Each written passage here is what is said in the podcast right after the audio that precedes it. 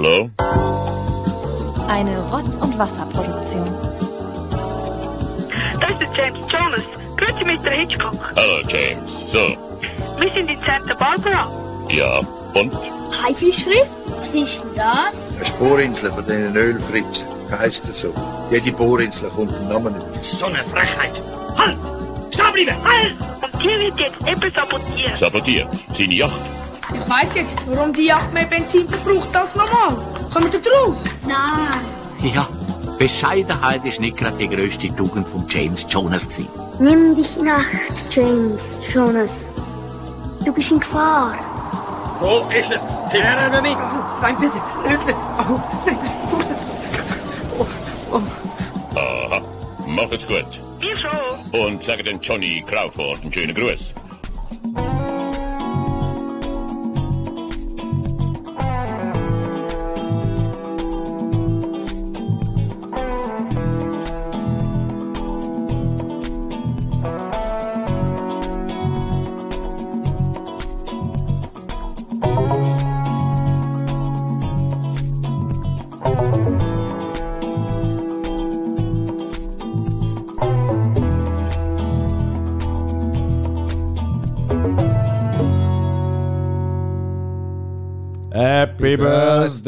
To you. Happy birthday to you. Happy birthday, lieber Markus aus Österreich. Happy birthday to you. So, lieber Markus, wer soll ich denn dreimal hochheben? Ja, vielleicht, Kann der, ja vielleicht der Einarmige da in der Ecke. ah. Ja. Ja, ich merke gerade, ich hätte noch mal auf Toilette gehen sollen. das ist jetzt die nächsten drei Stunden nicht möglich. Ach, das hältst du durch. Außerdem wird dadurch vielleicht der Podcast, manche sagen ja, der zieht sich ja, äh, Ja. mitunter, vielleicht wird er dadurch spannender. Ja, mit Druck. Ne? Ja, mit Druck mit ist man dann schneller. Ähm, warum wir gerade so schön gesungen sind, gesungen sind, oh Gott, gesunken.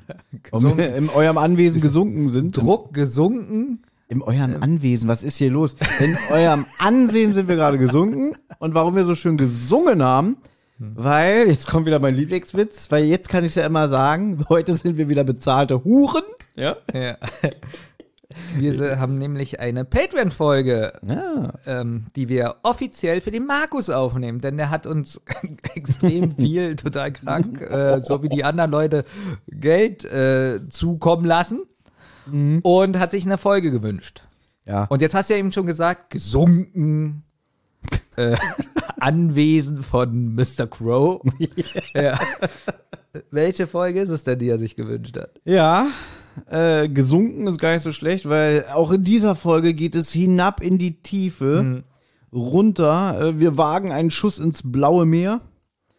Sie heißt Riff der Haie. Riff der Haie. Ja. Riff der Haie. Äh, Im englischen Original wie? The Mystery of Shark Reef. Ach, heißt auch wirklich so. Ja, ja. Weil ich habe Nee, The Komm- Secret of Shark Reef. Gut, da kommen wir ja gleich noch zu, weil Haie, dieses Thema Haie und auch Mhm. so das Cover und so, naja, ob, hat das viel mit der Folge zu tun? Kennst du Aber, das Lied von Blumio? Lass mal über Haie reden. Nee, Das war witzig. ist gut. Ja, ich fand's gut. Blumio, ja. Blumio, ja. Könnt ihr euch alle suchen und selber anhören, weil ich schneide im Podcast, ich werde hier nichts davon Nein. Schade, ich hätte es reingeschnitten. Ich hätte, ich weiß, ich weiß. Ja, das ist aber ein witziges Lied, weil es geht darum, dass er irgendwie, ich weiß nicht, ist unterwegs zu einem Date oder so und dann wird er von irgendwelchen Leuten angesprochen, die er nicht mag und so, wo er eigentlich nicht mehr redet und dann, oh, da kommt der Typ und labert mich voll und was soll ich sagen? Lass mal bei Haie reden. Okay, ich schneid's rein.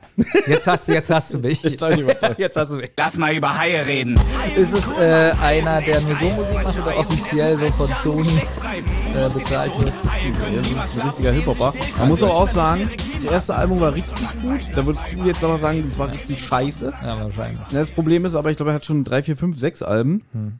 Und ab dem dritten Album wird's richtig schlecht. Okay, also ich baue ein, wir werden verklagt, Podcast vorbei. Richtig. Ja, machen wir so.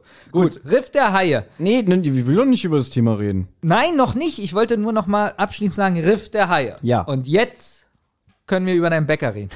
Oh, ich war gerade da, habe zwei Fritz-Cola geholt. Und die Preise werden immer unverschämt. ich habe für zwei Fritz-Cola, ja, also vier Euro wären ja schon der Knüller eigentlich. Mhm. Für zwei Fritz-Cola. Ja, wobei so zwei Euro für so ein Späti, äh, Schrägstrich Bäcker inzwischen für eine Fritz-Cola schon Jetzt sag fast nicht, normal sind. Okay, aber 4 Euro ist so, na, mehr will man nicht ausgeben. Nee, möchten wir noch nicht ausgeben, aber wir wissen ja, wir müssen ja 18 Pfand zahlen. Ich musste genau 4,16 Euro bezahlen. Nicht mal 15 Nein, oder 16. so. Ja. Wirklich 4,16 Euro. Ich habe auch provozierend 5 Cent und 1 Cent hingelegt. Dann haben die gesagt, es, warte mal, die Olli antwortet, ja, Hauptsache das Geld stimmt. ja. Und ich habe das ja letztes Mal gar nicht erzählt, dass eine Frau sich darüber beschwert hat, über diese Pfandsache. Weil Ja. die hat was geholt und hat zwei Euro hingelegt und auch da wollten die halt den Pfand. Und dann hat die sich beschwert und ist dann aus dem Laden, hat es aber gekauft und den Pfand bezahlt und der Typ ist noch hinterhergelaufen, aus dem Laden raus, der Bäckermeister da, und hat sich beschwert, wieso sie sich beschwert, denn er ist der Einzige hier in der Umgebung, der das richtig macht mit dem Pfand. Da habe ich mir so, habe ich mich so gefragt, ähm, er kann ja auch eine Gewinnspanne von 1 98, äh, äh, 92 haben. Ja. Also Gewinnspanne ist ein bisschen viel. Sagen wir mal von 98 Cent wahrscheinlich, wenn er jetzt die Fritz Cola mal. Warum will er denn diese 8 Cent extra? Warum macht nur er das richtig? Wollte ich gerade sagen. Also, was, was ist die Aussage? Nur ich mache das richtig. Dass man vielleicht sagt, dass die anderen betrügen, dass sie einfach nicht das Pfand mit einrechnen, dass man sagt, hier zwei Euro stimmt. Das Das heißt, machen die doch bestimmt trotzdem. ja, Weißt du, was ich meine? Sie rechnen das ja ein, aber dann haben sie 8 Cent weniger Gewinn. Ja, also ich finde es einfach, v- vor allem diese Blöße sich zu geben, der Kunden hinterher zu rennen und sagen, halt. Und, und ich, ich sehe mich jetzt in der Situation, sie nochmal aufzuklären, weil sie haben sich gerade dumm verhalten. Nicht ich bin hier der Böse, sie sind der Böse, weil sie nicht sehen, dass ich es richtig mache. Also wirklich, äh, so, das, ist so, das ist ja richtig mieses Verhalten. ich gehe da auch wirklich so gut wie gar nicht mehr hin. Also, ich weiß nicht, von, von 100 Tagen gehe ich vielleicht zweimal rein. Na, pass auf, dann wollte ich hier, ähm, meine Freundin hat mich gefahren, sie hat ja auch schon ein Kind und der Mhm. wollte ein Schokobrötchen. Da habe ich schon gesagt, ich gucke erst mal. Bleibt mal bei uns, ich gucke nach, wenn ich merke, das ist so sechs Tage alt, dann lieber nicht. Mhm. Dann bin ich rein, habe gesehen, die haben sowas überhaupt gar nicht. Die hatten kein Schokobrötchen und kein Croissant mit Die haben auch eine ganz schlechte Auswahl. Die haben auch Ja, pass auf, aber ungefähr 14 Eierbrötchen, also so, so Brötchen mit Spiegelei. Das ist ja Wo dann schon der Senf schon wieder so orange ist. Kennst du das? Ja. Da weißt du noch diese komischen Bratwürstchen da, die Oh. einfach so aussahen wie so vergammelte Pimmel. Ja. Ja. Markus, hast Ja. Geburtstag. Geburtstag. Ja, hier Ja. wird heute richtig aufgefahren. Markus ist übrigens der, da man kann auf YouTube gucken. Der hat uns mal, was ist denn das hier? Jetzt ist das Kabel. Äh, der hat uns mal auf per Paket aus Österreich für richtig viel Geld äh, Stollen zugeschickt. Mhm. Also das war so Stollen, wir kennen ja hier in äh, Deutschland oder Berlin, sage ich jetzt mal, Butterstollen oder Marzipanstollen. Und das war eigentlich wie so ein Nuss-Nougat äh, Snack. Mehr oder? wirklich so, hier steht ja äh, von der Konditorei Zauner, also wirklich schon so richtig, äh, wie richtig festes Gebäck und es war sehr Aber das, war ja, schokoladig. das war ja fast kein Gebäck, das war eigentlich wie so ein, wie so ein Nougat-Riegel fast.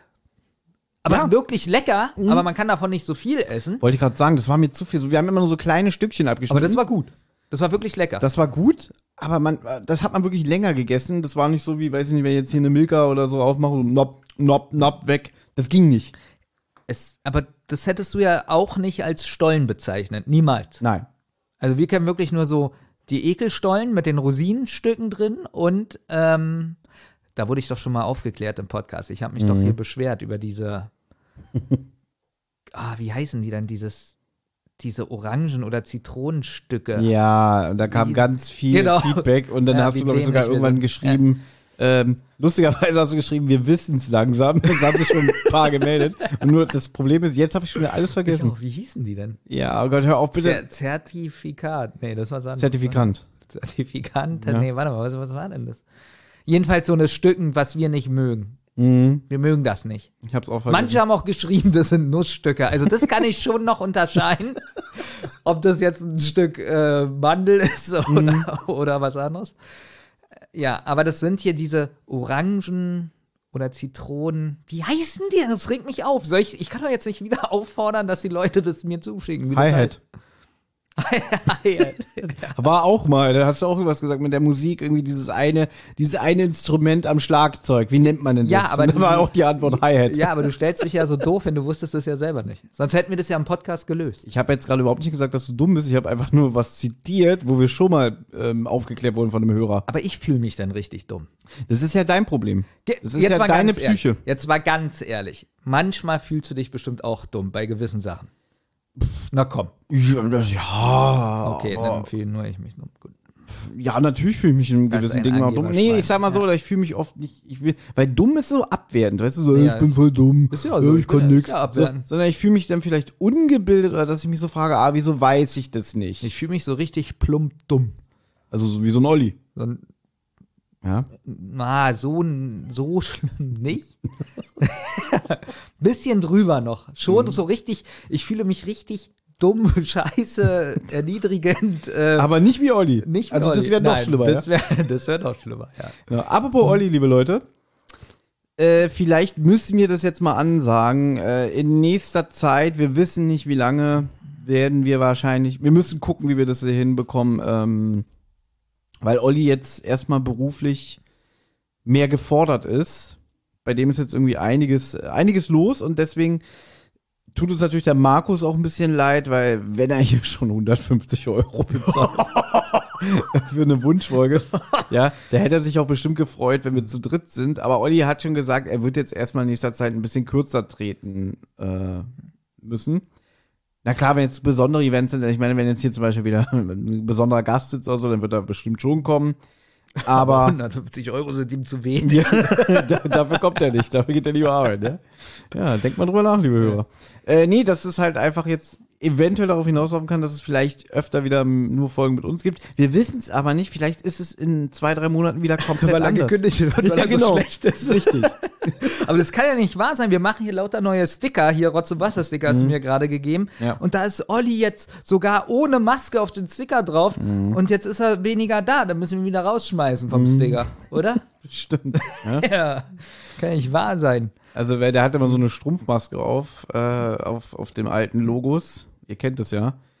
Weil, weil, weil der, der, der nette Mensch, der das so karikatiert hat, wie nennt man das? Karikaturhaft gezeichnet Genau, der uns, hat. der uns karikaturhaft gezeichnet hat, hat halt wirklich Olli so dargestellt, wie er ist, ne? Ja. Ein bisschen molliger im Gesicht und so. Und da hat Olli gesagt, es Olli ja, er war sehr verletzt. er war sehr, fand da alle scheiße. Nein, ich will nicht, dass es veröffentlicht wird. Das ist auch mein Podcast und so. Ich muss damit zufrieden sein.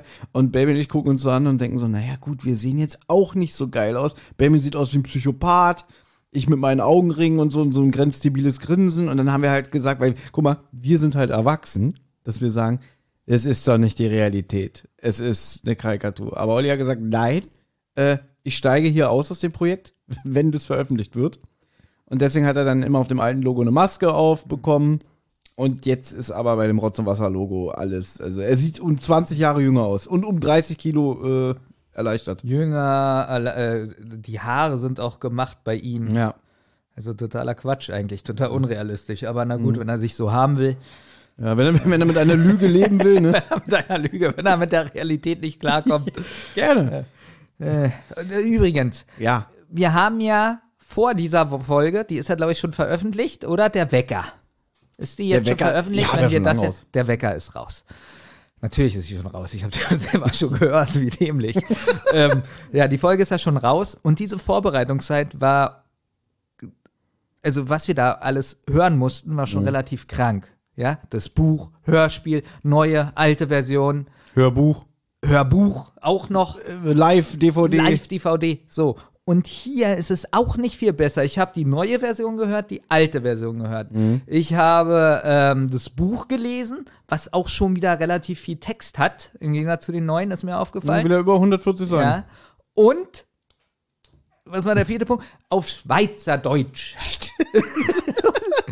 Deswegen, das, waren, das waren jetzt drei fette Folgen, was die Vorbereitung angeht. Also Wecker war ja schon krass. Dann den lachenden Schatten, der ist noch nicht veröffentlicht, während wir das hier aufnehmen, aber der wird veröffentlicht sein, wenn ihr das hier hört. wo wir ja äh, Christian Rodenwald zu Gast hatten. Was kommt noch? Was und muss auch ich der, noch? der lachende Schatten war jetzt auch wirklich und so, so und langsam merke ich auch so, es sind jetzt drei Folgen hintereinander, die wirklich sehr vorbereitungsintensiv sind, so so, ich kann auch langsam nicht mehr. Und jetzt kommen wieder Leute, äh, jetzt heulen sie wieder rum. Nur eine Folge im Monat, äh, zu wenig Geld, kriegen 150 Euro. Ja, wir heulen rum. Das Schlimme ist, dann lese ich hier, ich habe gerade wieder angefangen, der kleine Hobbit zu lesen, ja. Ah, dann bin ich ja. beim kleinen Hobbit und in der nächsten Szene, äh, Justus, äh, dem wird schlecht auf dem Boot. Also, weißt du, was ich Ach so, meine? liest du das so parallel, Ja, ja? so parallel, weil, weil ich bin so voll im Hobbit drin und dann kommst du hier, ja, wir müssen jetzt hier was veröffentlichen. und dann zack, Hobbit weg, schön Gollum, äh, weiß nicht, wie es weitergeht, weil ich es ja noch nie gelesen habe, ähm, Mhm. was passiert mit dem Schatz. Ja, das wäre ja schön, wenn ich zum. Beispiel mal sowas wie Hobbit lesen könnte. Bei mir ist es ungefähr so. Pass auf. Justus Jonas ist auf dem Boot und ist, ist grün im Gesicht, muss kotzen. Pass Und auf. kommt Tim. Und da muss ich lesen, Ta Tarzan äh, verdrehte jemanden so den Arm, dass der schrie, ah, ich muss ins Krankenhaus. So ist es bei mir. Ja. Das ist doch scheiße. Witzig. Jetzt beschweren wir uns schon wieder, das haben wir uns freiwillig ausgesucht. Das ist ein Hobby. Wir sagen, oh, wir gehen total darin auf, dann können wir aus der Realität flüchten und so. Freut uns über die, das Genau. positive Feedback. Und jetzt ist es, oh, scheiße, schon wieder Justus Jonas lesen. Doch, das freut mich richtig, weil heute ist ja der 3. Oktober, freut mich richtig, das am Feiertag aufzunehmen. So, komm. Äh, Das Ding ist, wenn wir jetzt weitermachen, dann kommen wir nicht mehr raus. Dann Nee, deswegen, wir müssen jetzt schnell noch mal was Positives. Dann fangen wir gleich an zu erzählen und äh, heute ist relativ schönes Wetter und wenn wir hier fertig sind, dann müssen wir auch noch Rotz und Wasser aufnehmen und dann fangen wir damit an und dann sagen wir wieder, wie geisteskrank wir sind, dass die Hörer es überhaupt nicht zu würdigen wissen. Deswegen Ruhe jetzt, wir haben dafür Geld bekommen und der Markus wartet schon seit mehreren Monaten darauf, dass wir endlich Riff der Haie für ihn besprechen. Und ich denke mal, vielleicht mag er auch mal so ein paar allgemeine Fragen geklärt haben. Ich habe zum Beispiel mir eine Frage überlegt, und zwar, hast du noch nie erzählt, ähm, Peter Passetti? ist ähm, das irgendwie, weißt du, ja. ich habe mich ja damit abgefunden, wenn du sagst Peter Shaw Ja, oder Peter Schaff. ja. aber also wirklich, da, da will ich auch gar nicht mehr drauf eingehen. Das ist okay, das ist ein Running Gag, das ist deine Art und Weise, lustig, haha. Aber dieses Peter Passetti-Ding, da fange ich jetzt wirklich an zu sagen, äh, wenn ich habe keinen Bock mehr auf diesen Gag. Okay, der kommt ja aus Italien, Was? Peter Passetti. Ist ja Italiener. Sagst du, wenn, wenn du, ohne Witz, wenn du jetzt ein, noch einmal Peter Passetti sagst, drücke ich da auf den Rec-Knopf und dann war's das für heute. Ja? Ich will, ich will hier auch ein bisschen Spaß haben. Gut, also Passetti kommt ja aus Italien. Okay. Das muss Und du hast prüfen. mir noch nie erzählt, wie er, ähm, wo er aufgewachsen ist, aus welchem Dorf er kommt oder äh, wie ist er nach Deutschland gekommen. Ja, aber ich keinen Bock hatte, das vorzubereiten. Willst du jetzt wirklich über Peter Passetti sprechen? Ja, ich dachte, ich frag mal. Äh, Also- hier, also- hier steht der, der ist in München geboren. Wo, wo steht denn da Italien? Hier, ich, ich, hier Peter. Ach so, ich bin Victor jetzt vom Rolf Namen Passetti. ausgegangen. Ach so, ja, du hast. Ich weiß auch warum. Passetti, das klingt so ähnlich wie so ein Brotaufstrich, so wie Nuss, so wie Nusspli. Das stimmt. Gut, also äh, er ist in München geboren. Genau. Nee, ich bin deswegen auf ihn gekommen, auf äh, Passetti, ich nenne den Vornamen, Mann, Vornamen lieber nicht, ich habe wirklich Angst, dass du die Aufnahme Es abbrichst. wird passieren. Pass auf. Äh, mir ist aufgefallen, ich habe mir letztens so alte Filme Mhm. bei Wikipedia angesehen. Ich weiß nicht mehr warum. Und ganz oft war er da der Hauptdarsteller. Ja, der ist, also, Der muss ziemlich bekannt gewesen sein. also was krass ist, ich meine, der Mann ist 1916 geboren. Das heißt, er wäre jetzt 106. Ist aber schon fast 30 Jahre tot, 96 gestorben. Wenige Woche vor seinem 80. Geburtstag an einem Krebsleiden. Ähm, und da würde mich jetzt zum Beispiel auch mal interessieren. Hier steht, Was er für einen Krebs hatte. Nein, Wie lange? er oder? wurde in München auf dem Nordfriedhof beigesetzt. So. Und jetzt ist es ja in Deutschland so, wenn so ein Grab irgendwie nach 25 Jahren nicht verlängert wird, ich glaube inzwischen sind es nur noch 20, dann wird das Grab ja, man nennt es offen gelassen, also dann wird es entfernt. Genau. Ja, Also willst du wissen, ob es noch da ist? das würde mich mal interessieren, weil das hat mich, und das ist kein Witz, das hat mich wirklich traurig gemacht. Hier der großartige Arnold Marquis, der zum Beispiel Bud Spencer gesprochen hat. Ja. Oder. Welcher? Die erste oder zweite Stimme? Ja, das ist, äh, ich weiß nicht, ob du, die- dann muss ich kurz mein Handy nehmen, ähm, weil es Na, gab, die Stimme aus äh, Zwei Himmelhunde oder? nein, das ist Nein. Wolfgang Hess gewesen. Nicht verwechseln mit dem national. ich wollte gerade sagen, ich habe mal Angst, sobald man den Namen Hess ausspricht, irgendwie, dass der sagt, so, was seid ihr denn für Nazis und so, ja. Nein, nicht Rudolf Hess, Wolfgang Hess. Und Rudolf Hess wurde, glaube ich, auch mit SZ geschrieben. Ja. Und Wolfgang Hess mit SS. Boah, schon wieder. Mann, oh, was für ein Nazi-Podcast. Podcast hier. So, warte. Ja. Ich, hier, wo sind denn? Ich habe ja so eine Bud Spencer und Terence Hill Sprüche-App, ja. Wirklich, wenn es mir richtig schlecht geht, so, dann kann ich mich stundenlang damit beschäftigen, geht's mir immer gut, ja. So, dann kommen dann so Sachen wie, Mach schon Platz, ich bin der Landvogt. Die Stimme. das ist die Stimme, das Okay. ist Arnold Marquis. Ja. Und Arnold Marquis ist seit 1990 tot. Und wirklich sein letzter Filmauftritt war sogar ein äh, Otto der Außerfriesische. Da sieht man ihn. Da sieht man ihn. Der, sieht, in der, welcher Szene? der ist dieser komische Baron oder so, da am Anfang. Witzig. Ja. Okay. Ähm, das war sein letzter Film, aber der war ja zum Beispiel auch die Stimme von, oh Gott, hier dieser Western-Typ. Oh Gott, mein Gedächtnis sollte wieder am besten irgendwie. Die, die wie, hieß, Stimme von wie, wie hieß der denn hier, der, der, der, der John Wayne. John Wayne. Er war der Standardsprecher von John Wayne und so alles. Bud Spencer und noch viele, viele anderen Sachen. wer, wer hat Clint Eastwood synchronisiert? Äh, Klaus Kinski nicht? Klar, der heißt Klaus Kindler. Klaus Wirklich? Kind, ja, ja.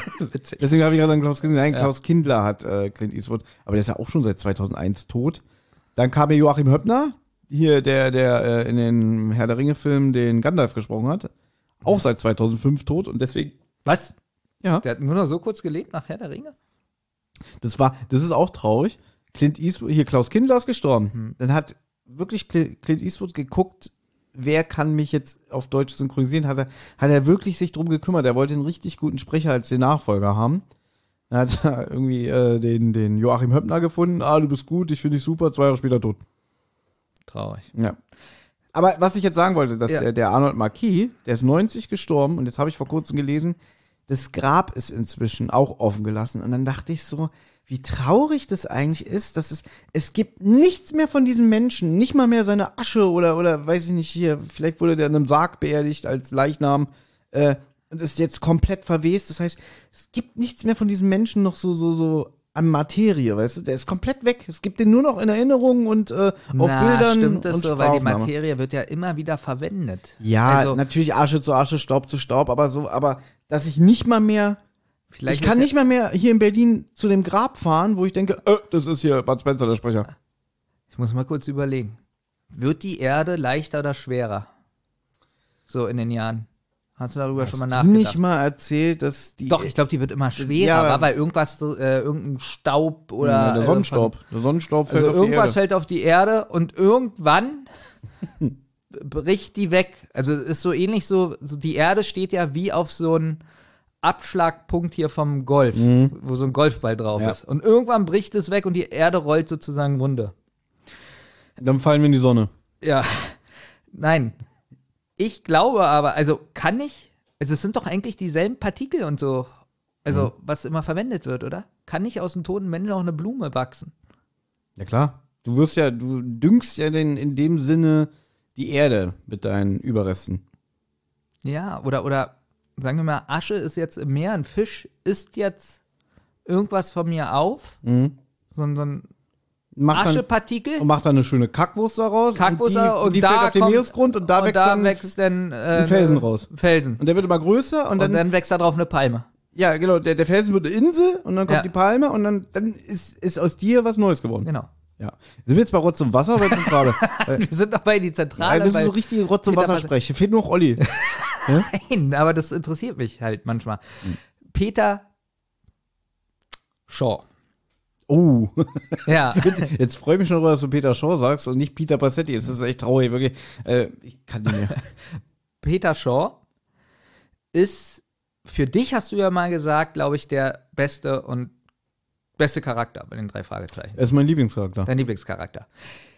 Ich habe wirklich ganz doll Probleme und ich weiß nicht, an was das liegt. Ich habe immer das Gefühl, dass Bob extrem dick ist, weil er der Dritte ist. Ist das bei dir nicht so? Also von der Vorstellung ist bei mir Bob immer so ein bisschen dicker und so der Bücherwurm. und Peter ist eher so, so wie hier äh, Karl von TKKG. Also nicht so sport, zwar so schlaksig, aber Ja. nicht so sportlich. Mhm. Und Justus ist ganz normal. Das geht jetzt, nein, also seit wann lese ich das und höre ich das? Seit 2019? Und ich habe Ja. nicht dieses Gefühl, dass Justus dick ist, so richtig dick. Ich habe nicht das Gefühl, dass Peter der Sportler ist. Aber das hatte ich schon auch schon als Kind, als ich immer drei Fragezeichen gehört habe als Kind und es wird ja auf den Hörspielen gesagt, auch in den alten Folgen kommt öfter mal irgendwie so, na du Pummel, weißt du? Ja. Ich finde es jetzt ja in den neueren Folgen schon krasser, dass sie da wirklich so auch mehr Fettshaming machen und so. Und in den alten Folgen wird es auch thematisiert, aber irgendwie ein bisschen anders. Ja, jetzt, kommen, jetzt kommst du ja wieder mit dem heimlichen Hehler, wo er da feststeckt in, in dem Speiseaufzug, ne? So richtig Fettshaming, Thomas. hier auch im Buch so, wenn er einsteigt. Aber nur im dann- Buch, im ja. Hörspiel gar nicht. Und deswegen, weil das im Hörspiel so wenig thematisiert wurde in den alten Folgen und deswegen auch die Stimme von Oliver Rohrbeck, für mich, der hat ja keine so eine. Also, Weißt du? liebe Hörer, ihr lernt, dicke Leute sprechen immer. Ja, weil, na, weil das ganze Fett so den, den Hals so hochdrückt, ne? Also. Und dann hast du halt so ein, so ein Klump. Ist ja so, so. so. Ja, so Pavarotti und so, war, war der nicht zum Schluss auch dick? Ja, ich glaube. Der hat auch so gesungen. Na, guck dir doch mal. Jetzt, jetzt machen wir, jetzt reden wir wieder, ich will das nicht. Also, Ich meine, hier der Gerlach Fiedler, Ja. der hier im Superpapagei oder ähm, hier Musikpiraten, hier den, diesen zornigen Typen da gesprochen hat, diesen, diesen Mr. Lara, dem das Musiklabel ge gehört.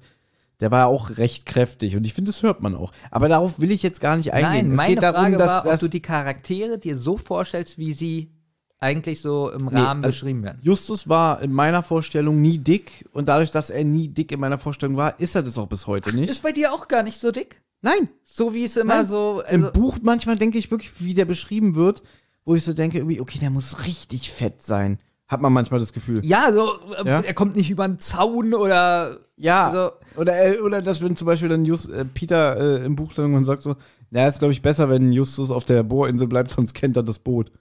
Weißt du? Und dann steht da auch so, der kräftige Junge blickte ihn zornig an.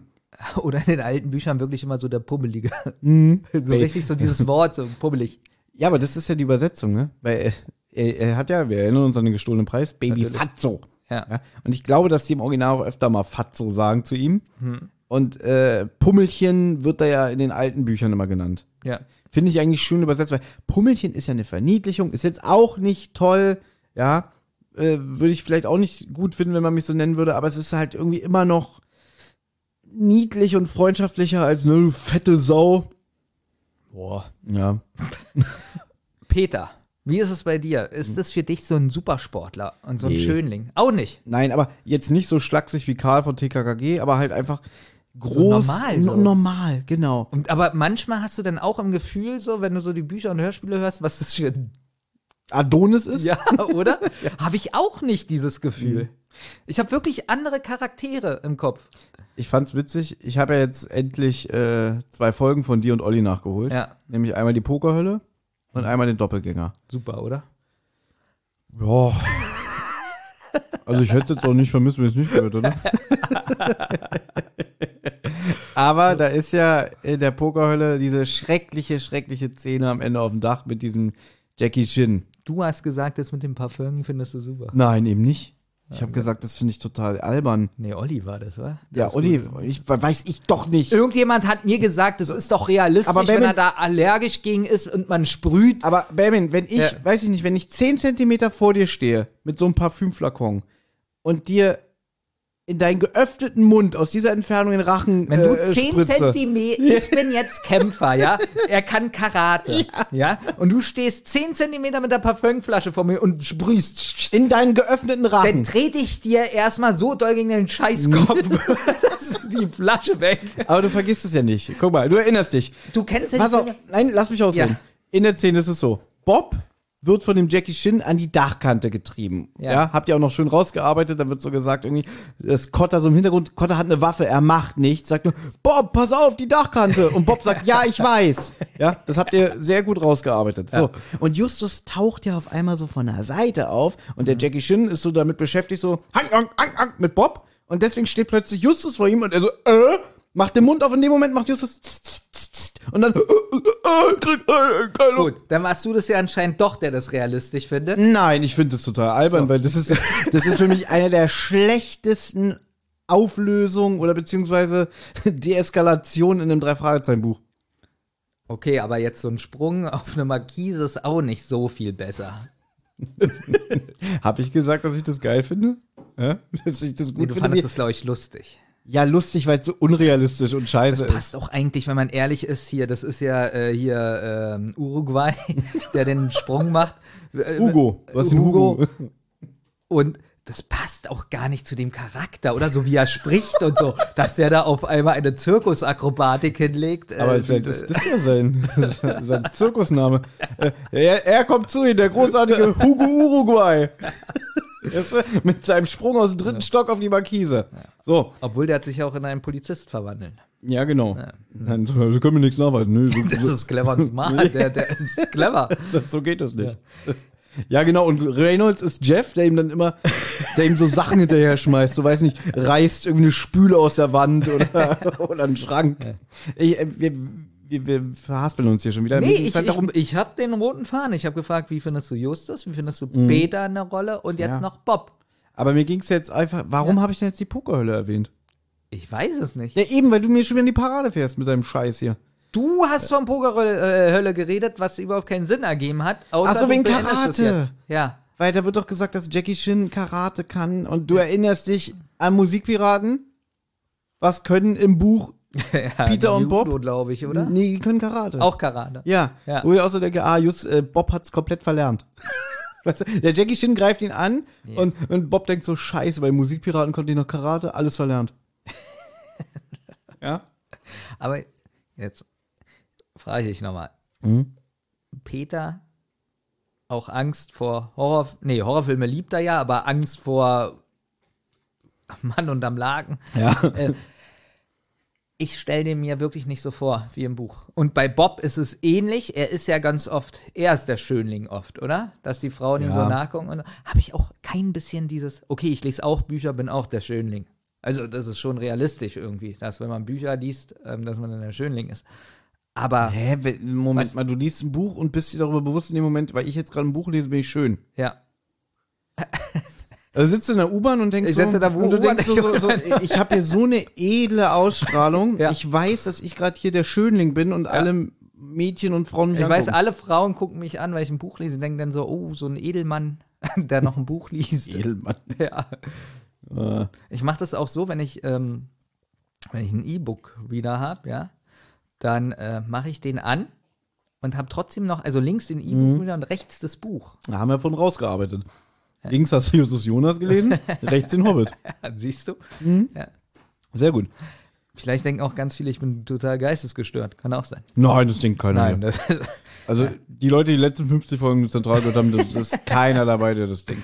Aber wie ist das denn jetzt bei dir bei Bob? Wie stellst du dir den vor? Dann haben wir diese langweiligen, diesen Ja. langweiligen Part durch. Den stelle ich mir eigentlich schon, ja, du hast den begonnen, ne? Du wolltest darüber reden. Ja, aber ich wusste ja nicht, dass du mal so Den ausführlich stelle ich mir aber eigentlich schon so vor, so ein bisschen eher. Schönling? Nee, Schönling nicht. Ja, damit habe ich mich auch nie anfreunden können, so, so diese Crime Busters Beschreibung.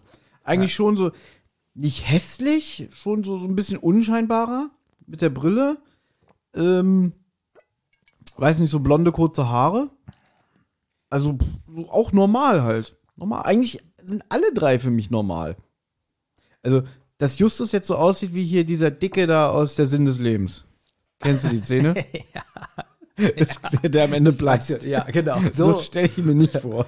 ja, weil das ja auch komisch ist. Er war früher dick, dann ist er auf einmal der beste Brustschwimmer dem, äh, Das frage ich mich auch, wie das geht. Irgendwie, das, das wird ja ganz oft in den Büchern gesagt. Peter ist eine Sportskanone. Der kann ja alles.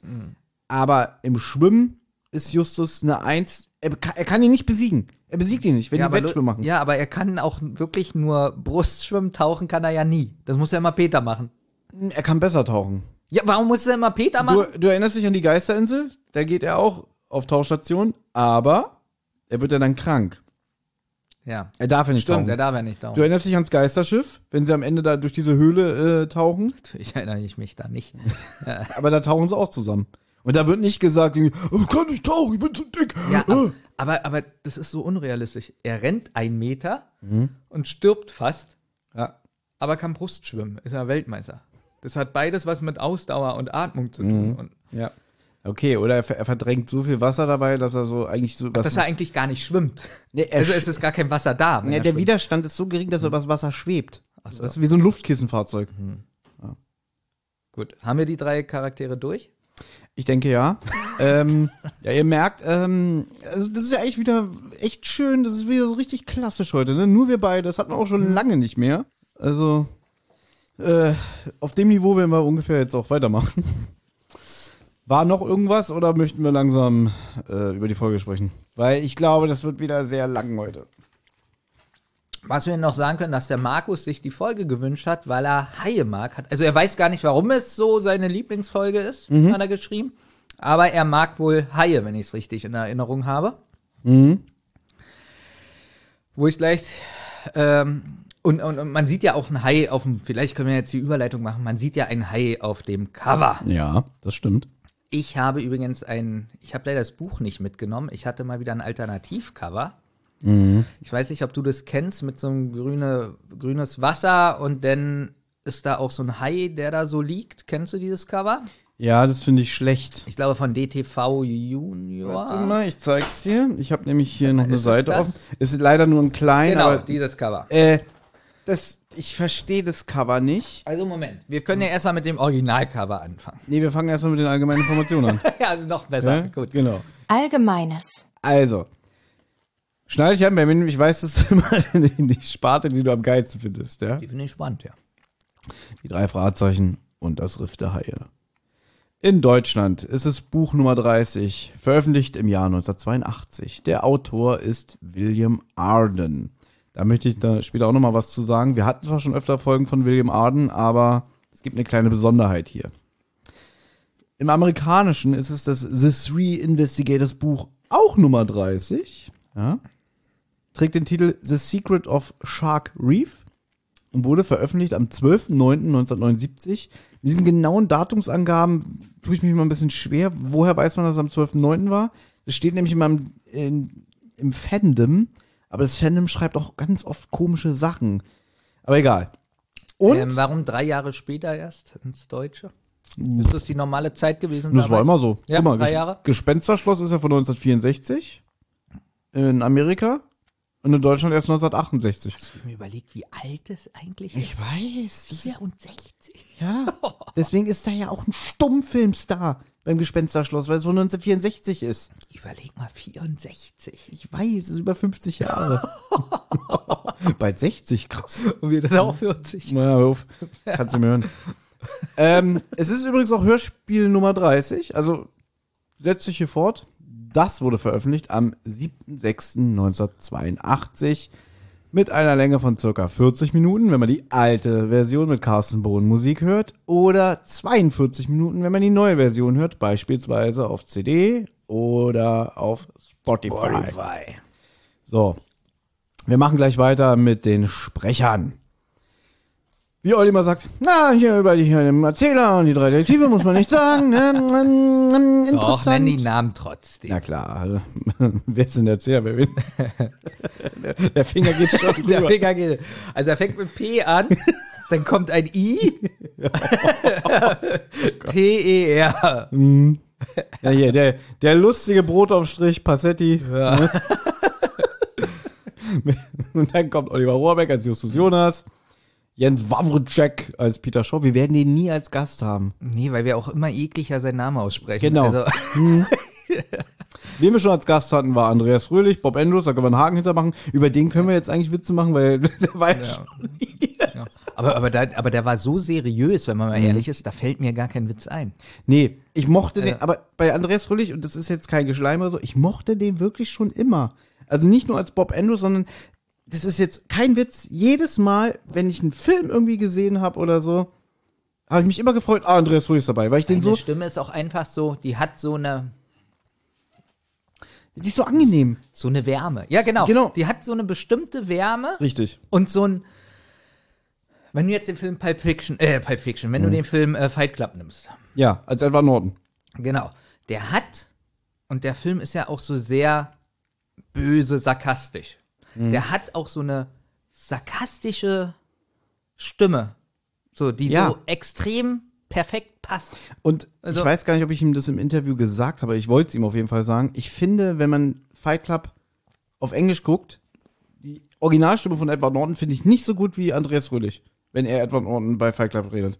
Höre ich, also das muss ich echt sagen, da ist die Synchronstimme besser als das Original.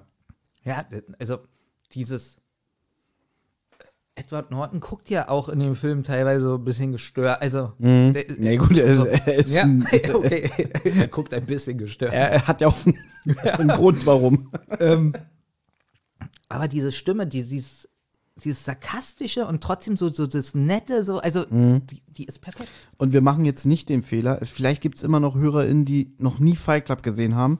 Und äh, wir werden jetzt nicht spoilern, weil das Problem ist, ich habe gestern äh, in der Vorbereitung hier, kennst ja Prokrastination und so, ne? Also, wo ich dachte, ich habe jetzt keine Lust, schon wieder Justus Jonas äh, zuzuhören. Kenn ich gar nicht. Ja, mal, mal kurz. Ich habe auf Disney Plus ist jetzt das Sixth Sense. Ja, habe ich angefangen. Und bei The Sixth Sense ist das Problem, wenn man das Ende weiß. Und ich habe den Film noch nie gesehen. Aber ich weiß, ich, ich weiß den Turn, ich weiß den Twist. Deswegen kann ich den Film nicht so sehen, wie man ihn, wenn man nicht das Ende weiß, Und das erste Mal das sehen Ende, würde. Genau, und ich kannte das Ende von Six Sense damals nicht Ja. und fand es dann cool. Oder? Und, das ist so ein Film, den kannst du dann zweimal sehen. Du siehst ihn einmal, ohne dass du das Ende weißt, und dann kannst du ihn nochmal sehen, mit dem Wissen, ach scheiße, Ja. so ist es. Und Genau. bei Fight Club ist das genauso. Und ich habe ja der Maschinist gesehen, weißt du ja, Ja. was eine sehr, sehr ähnliche Handlung hat. Richtig. Du hattest den auch gesehen. Achso, wir waren im Kino, glaube ich. waren, Ja, wir, ich, wir haben den beide im Kino gesehen, ja. Und danach habe ich ja erst Fight Club gesehen. Mhm. Und ein gewisser Herr, den wir hier nicht mehr nennen dürfen, hat mir ja nicht geglaubt, dass ich äh, das Ende von Fight Club so erraten konnte. Aber, Thomas, mit dem Wissen, jetzt ganz ehrlich, mit dem Wissen von der Maschinist, und du guckst Mhm. dann kurz danach Fight Club, war ungefähr so bei mir. Ja. Kannst du auf die Idee kommen? Nicht in aller Ausführlichkeit. Nein, ich habe ja nicht in Detail, aller Ausführlichkeit, aber, aber, ich habe gesagt, ich vermute, dass das so ist. dass, dass der äh, Edward Norton irgendwie ein kleines Problem hat und Ja. was in die Richtung geht. Und das Problem ist, wenn man das auch bei deswegen die Person, die hier nicht mehr genannt wird, Ja. fand auch den Maschinisten nicht so gut. das ist Ja. wahrscheinlich der Grund. Und ich fand Weil der er auch Maschinist dachte, ist ja wie Fight Club. Ja, und mich, äh, äh, wie heißt der Film? Äh, der Maschinist, den ich richtig gut fand. Ich fand dafür Fight Club nur noch so gut, aber nicht so super Bringer, weil Mhm. Ja. dieser, dieser Cliffhanger zum Schluss so ähnlich ist. Und meinst du, du hättest Fight Club besser gefunden, wenn du ihn zuerst gesehen hättest? Ich glaube ja. Okay, Und ich hätte wahrscheinlich Maschinist nicht so gut gefunden. genau. Aber auch, also das Schauspielerische steht ja bei allen. Ich muss mal sagen, also Brad Pitt und äh, Edward Norton, die spielen sich ja wirklich den Arsch ab. Also auch super. Also, und Dings nicht bei Maschinist. Äh, Christian Bale? Ja, der hat ein bisschen abgenommen, aber das zählt doch nicht. bisschen für die Rolle gelitten. Gut, aber das ist ja auch äh, Christian Bale, der ist ja auch so geisteskrank. Der ist ja so ein Method Actor, der sich dann irgendwie wirklich so in eine Rolle reinknien kann. Zwei Tage später hat er dann Batman gedreht und so. Wirklich? Ja, aber so ungefähr, wirklich. Ja, er sieht wirklich aus, er sieht wie aus wie ein Skelett in der Maschinist, weil er so abgenommen hat. Da hat auch der Arzt damals gesagt, das ist aber nicht gut, was sie machen. Ne? Und dann hat er sofort danach Batman gedreht und hat irgendwie 60 Kilo wieder zugenommen und trainiert. Und wo hat er noch mal so einen Quatsch gemacht? Bei äh, der, der Kämpfer da, wie heißt der denn? ich sag das mit Absicht nicht auf Englisch, weil ich das nicht aussprechen kann. Ähm, mit Mark Wahlberg, der Film? Ja. Ja, weiß The ich. Fight. Ach, das hat. The Fighter. Ach, nur Fighter? Ich glaube, The Fighter. Gut. Es gibt so viele Filme. Es gibt einen Film, der heißt, glaube ich, nur Fighter. Dann gibt es The Fighter und keine Ahnung. Aber wo er es auch gemacht hat, war äh, The Vice oder so, hier, wo er den Vizepräsidenten spielt. Stimmt, da ist er. Ja, das ist auch geisteskrank. Und man kann sowas auch nicht so oft machen. Du kannst nicht komplett abnehmen, wieder zunehmen und dann wieder komplett abnehmen. Das macht der Körper nicht Wenn mit. jetzt alle Frauen, die äh, auf Diätpillen Na, so pochen- extrem. Nein, ich weiß, ich rede von dieser. Extremität. Ja. Ja, genau. Gut. Ähm, John Crow in diesem Hörspiel wird gesprochen von Henry Kielmann, den ich sehr mag, die Stimme. Oliver jetzt will sagen, das ist doch der aus Funkfüchse. Ja, der spricht bei Funkfüchse, äh, glaube ich, den Häuptling, den Lehrer. Einer auch meiner Lieblingssprecher, Jo- Joachim Riechert. Er spricht hier äh, Mr. Andrews, aber auch später einen von den Ölbauplatten, Plattformarbeitern. Ich habe mich gewundert, da ich die Stimme schon mal gehört habe. Mhm. Und da habe ich gelesen, das ist auch die Stimme irgendwann mal von äh, Peters Vater. Ja, Beim, in der Geisterinsel. Das heißt ja denn, Ja, dass das, dass äh, Peter und Bob den gleichen Papa haben. Der, der lebt halt, also, äh, was ist, äh, was ist das Gegenteil von Monogam? Bigam? äh, Wigwam. Wigwam. was Wigwam? Komm, das ist jetzt ein Blaming-Gag gewesen, ne? Was, nee, aber das ist ja denn der, hä? Ja, ja, der, der, der hat beide, ne? Der hat zwei Frauen und hat hier eingezeugt und da eingezeugt. Was haben die denn zum Schluss gemacht? Von wem war er denn die feste Stimme? Oder wurde es nochmal gewechselt? Das wurde immer gewechselt. Also, nee, dann war er auch Justus, äh, Justus Vater, der schlecht. Nein. Aber Nee, der hat, also bei der Geisterinsel spricht, der witzigerweise, warte mal, in der Geisterinsel spricht er Peters Vater. Hier spricht er Bobs Vater. Und hier im Ameisenmenschen spielt er hier äh, Patrick. oh Gott, ist das ein Inzest da? ja, hier bei Europa durfte jeder machen, was. Ne? Ähm, ja, später hat man da ein bisschen, glaube ich, Kontinuität mehr drauf gesetzt. Dann hatte zum Beispiel Mr. Andrews war dann Günter König, der auch jahrelang äh, TKKG der Erzähler war. Ah, Also nicht der vom Anfang an der Erzähler, sondern später. später. So ab Folge 60, 61, 62. Ja. So, Captain Jason. Gesprochen von Karl Walter Dies. Äh, kleine Werbung für den Podcast He-Mans Machtschädel, wo ich jetzt schon das vierte Mal zu Gast war. Ähm, da spricht Karl Walter Dies den Man at Arms. Findest du, die Stimme hat gepasst als Captain? Ja, das ist okay. Also er könnte bärbeißiger sein. So ein bisschen. Lustigerweise, weißt du, wie ich mir den Captain Jason vorstelle? Wie Captain Iglo. Nein. So wie den von Tim und Struppi.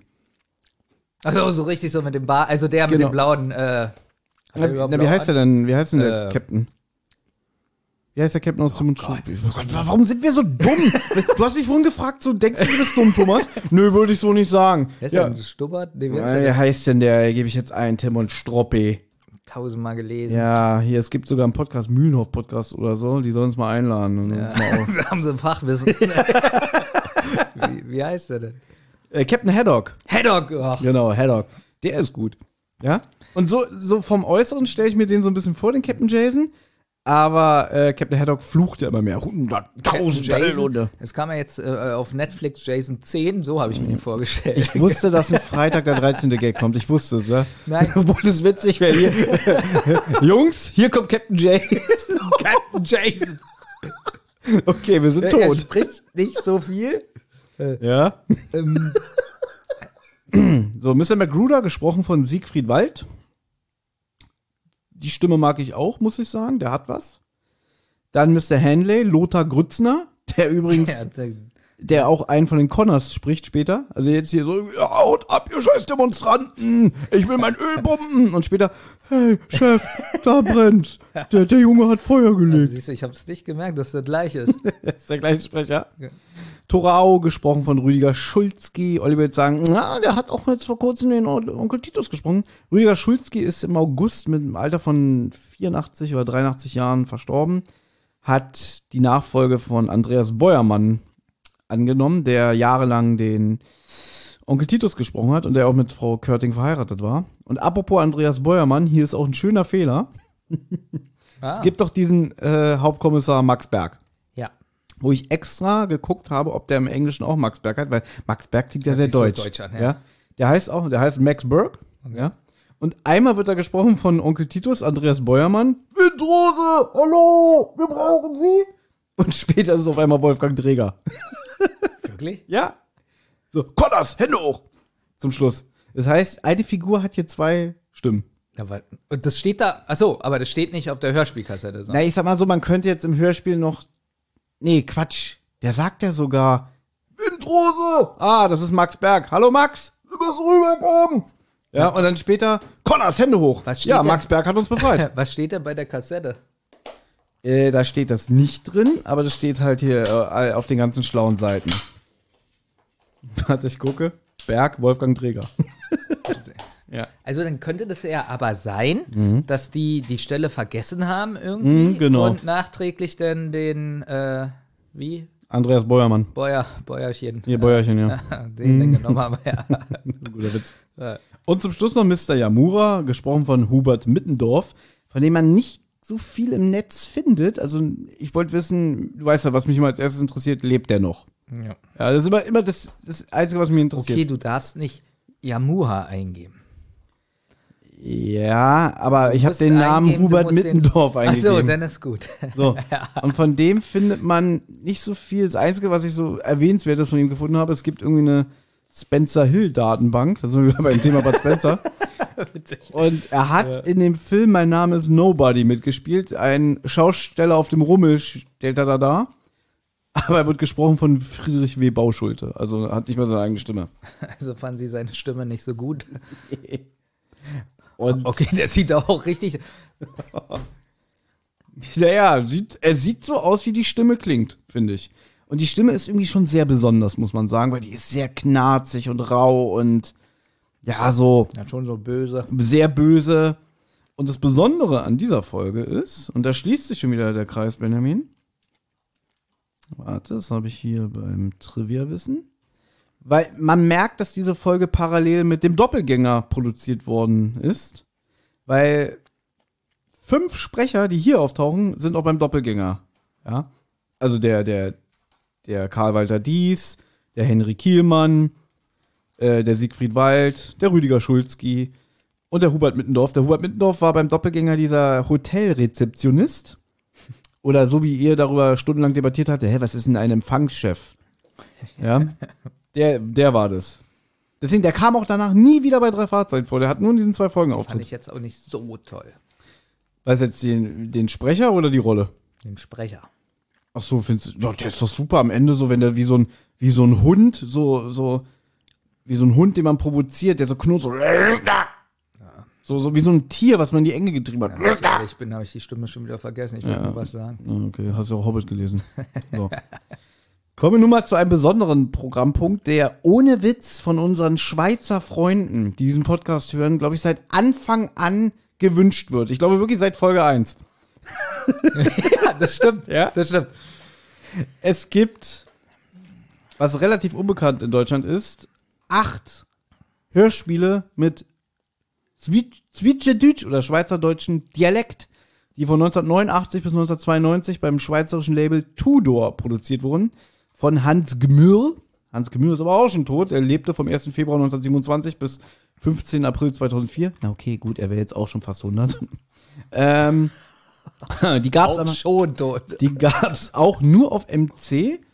Und das waren, wie gesagt, insgesamt acht Folgen. Und heute können wir endlich mal drüber reden, weil es sich halt so schön anbietet, weil unser Geburtstagskind kommt aus Österreich. Ist alles ähnlich. Ist alles eine Suppe. Ne? Und diese acht Folgen waren insgesamt Gespensterschloss, haben wir schon besprochen, können wir leider nicht mehr drauf eingehen. Äh, der rasende Löwe, oh, haben wir schon besprochen, können wir leider nicht mehr drauf eingehen. Der Superpapagei, haben wir schon besprochen. Ameisenmensch, Besprochen. Unheimliche Drache, Flammende Spur, alle besprochen. Die einzigen, die wir nicht besprochen haben, sind der magische Kreis und das Riff der Haie. So, Riff der Haie besprechen wir heute. Und es ist auch ohne Witz, ich besitze eine MC, die ich mir mal vor vier, vielen Jahren bei Ebay gekauft habe, weil ich immer so geguckt habe nach Preisen, weil die sind echt schweineteuer. Ich glaube, die kriegst du auch gar nicht mehr im Handel. Ähm, lustigerweise gab es die nie in Deutschland aus lizenzrechtlichen Gründen. Die hast du wirklich nur in der Schweiz bekommen. Darf ich sie mir angucken oder wäre ich totgeschlagen? Naja, du guckst, guck, äh, äh, leckst du sie mit deinem Peter Passetti-Mund Natürlich an, oder? Nicht, natürlich nicht. Ja. Aber ich Genau. will die mir gerne mal angucken. Ja, kriegst du, ja, genau. Und das ist auch wirklich die einzige MC, die ich habe. Von, Aha, von die Hülle ist kaputt.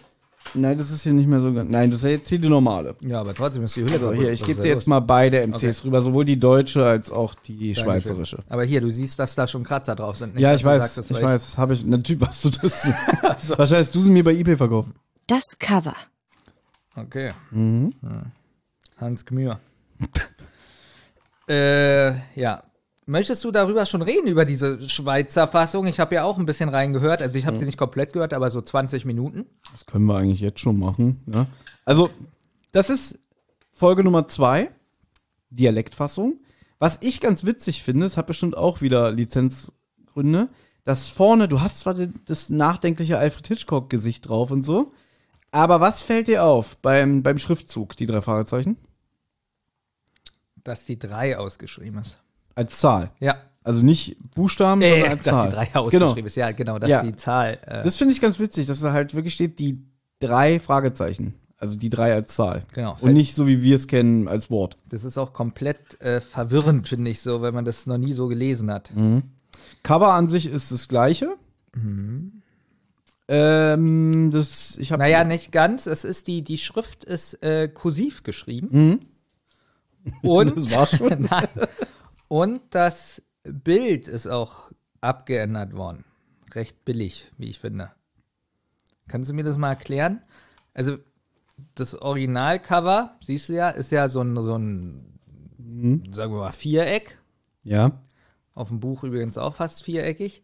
Und hier ist es so ganz billig rausgeschnitten. Guck mal. Ja, also es ist vergrößert. Der Hai Ja, ist vergrößert, aber noch auch- größer dran und oh, ich sehe es da gerade, die Delle. Ja. Da ist so eine Delle am Haikörper. Und man hat so links und rechts einen roten ähm, Rahmen, der aber auch nicht bündig ist. Nee, sie ganz merkwürdig. Also Mhm. So wie wir früher Cover gemacht haben, 1998 am mit dem Music Maker. Ach, du hast mit dem Music Maker Cover gemacht. Das ging auch, ja. Oder meinst du Cover Musik? Nee, es ging auch mit Music Maker wirklich jetzt. Ja. Könnte man auch Cover machen. Hm. Ja. Interessant. Also es sieht ein bisschen billig aus, finde ich. mhm. Im Gegensatz zu den Originalkassetten. Was ich ganz interessant finde, wenn man jetzt hier auch die Sprecherliste guckt, dass es fängt an mit Peter. Obwohl Justus der erste Detektiv ist, ist der erste, der hier steht, Peter Shaw. Gesprochen von Daniel Fehr, Bob Andrews von Manuel Zeberli Und, James Justus. Justus James Jonas wird er in der Schweiz genannt. Wahrscheinlich, äh, also da frage ich mich auch, ist es auch lizenzrechtliche Gründe oder kann man in der Schweiz den Namen Justus nicht aussprechen? Also genau, Justus genau, er wird in dem Hörspiel nicht einmal Justus genannt, sondern, also bis dahin, wo ich gehört habe, sondern immer nur James. James Jonas, genau. So, und jetzt frage ich mich, so wie du dich ja auch, Justus wurde ja angeblich nicht eingedeutscht. Mhm. ähm, Hier wird er eingeenglischt. also, wenn ich schon irgendwas, also soll das jetzt deutscher klingen oder, oder also wa warum James? James klingt mehr englisch. So, so wie Peter und Bob. Aber selbst wenn die Schweiz jetzt gesagt hätten, okay, wir nehmen nicht Justus, wir nennen ihn wieder Jupiter, das hätte auch wieder keiner verstanden. Aber James? James finde ich aber gar nicht so schlecht. Das klingt, das klingt wieder, um deinen Sprech zu übernehmen, edel. Na, ich bin der James Jonas. Ja, ich habe ein erfolgreiches äh, Trödelladengeschäft. Ja, ich finde das genauso schlecht wie Justus eigentlich. Ja. Noch schlimmer, Just. So, habe ich auch noch nie gesehen, der Name Patrick, aber mit QU geschrieben. Also, es ist dann Patrick oder Patruke, Patruke Sieber und so weiter. Gut, die Sprecher gehen wir jetzt nicht durch, weil ich glaube, der bekannteste ist sogar der Hans Gemürr gewesen, weil das auch ein Schauspieler und, und Theaterregisseur war. Ach, keine Ahnung. Also was auffällt, der Unterschied ist ganz stark. Erstmal, dass die Folge nicht nur 40 Minuten geht, sondern glaube fast eine Stunde. Ja, ich habe hier 58 Minuten notiert. Hoppla. Ja. Und dass es ganz anders aufgebaut ist als das deutsche Hörspiel, Mhm. denn hier ruft Justus am Anfang, nee, James am Anfang bei Alfred Hitchcock an. Und es ist das lustigste Gespräch. Ja. A- Allerdings, der Erzähler ist in dem Hörspiel nicht Alfred Hitchcock, was ich übrigens besser finde. Mhm. Ich weiß, du und Olli, ihr liebt es ja, dass der Erzähler bei den drei Fragezeichen auch Alfred Hitchcock ist. Ich finde, das nimmt mich komplett raus. Ja, das höre ich jetzt schon zum 50. Mal. Ja, wirklich. und da finde ich es viel besser, dass der Erzähler nicht Alfred Hitchcock ist. Eine Sondern hier sagt der ist. Erzähler, dass er bei Alfred Hitchcock anruft. Finde ich viel besser. Und der Erzähler inzwischen jetzt in aktuellen Hörspielen, ich habe ein Stück Käse im Mund, Entschuldigung, ähm, ist ja auch eher neutral, ist ja nicht mehr Hitchcock.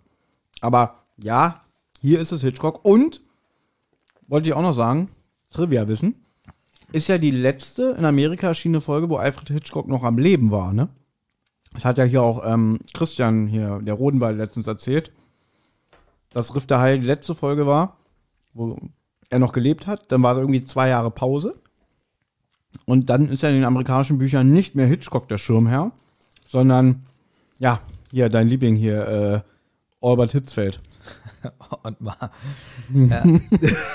Albert Hitfield, aber auch nur im Deutschen.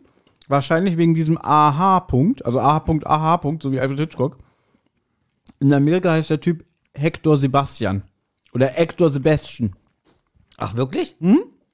Siehst du, das hast du mir noch nie erzählt. Weil wir noch nie darüber gesprochen haben, weil wenn wir irgendwann mal das Namengesicht besprechen, da Mhm. ist ja dieser Wechsel, da wollte ich das alles erzählen. Da aber immer irgendwelche Patronen hier kommen, sagen hier 150 Euro, ich will, dass ihr nochmal Super Papagei Ja, jetzt machen besprecht. die auch noch Druck, dass sie das vor einem Jahr bezahlt haben und endlich die Folgen haben wollten. Ja, kommen wir ja nie zu den Folgen.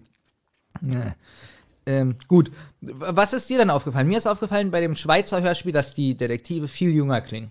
Wirklich so wie Kinder, Ja. als ob die zwölf sind oder so. Siehst du, das ist mir auch aufgefallen. Ist der Oliver Rohrbeck in der Folge erkältet oder ist der im Stimmbruch? Ich fand die Stimme von Justus extrem brüchig. Jetzt kommt noch was.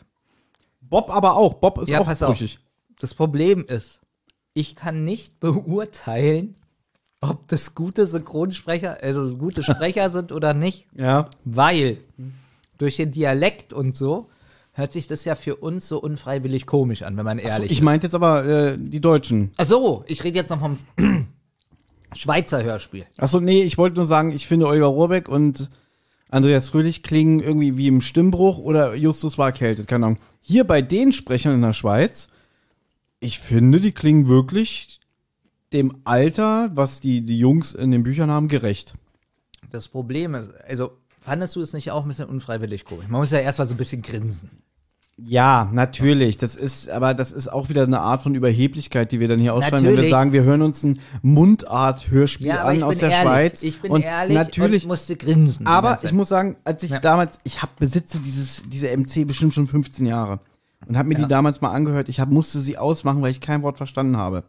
Jetzt in der Vorbereitung muss ich sagen, ich konnte folgen. Ich habe viel verstanden. Man muss auch sagen, man findet die ersten fünf Minuten amüsant und irgendwann ist man drinne. Dann Richtig. ist es nicht mehr lustig. Richtig. So.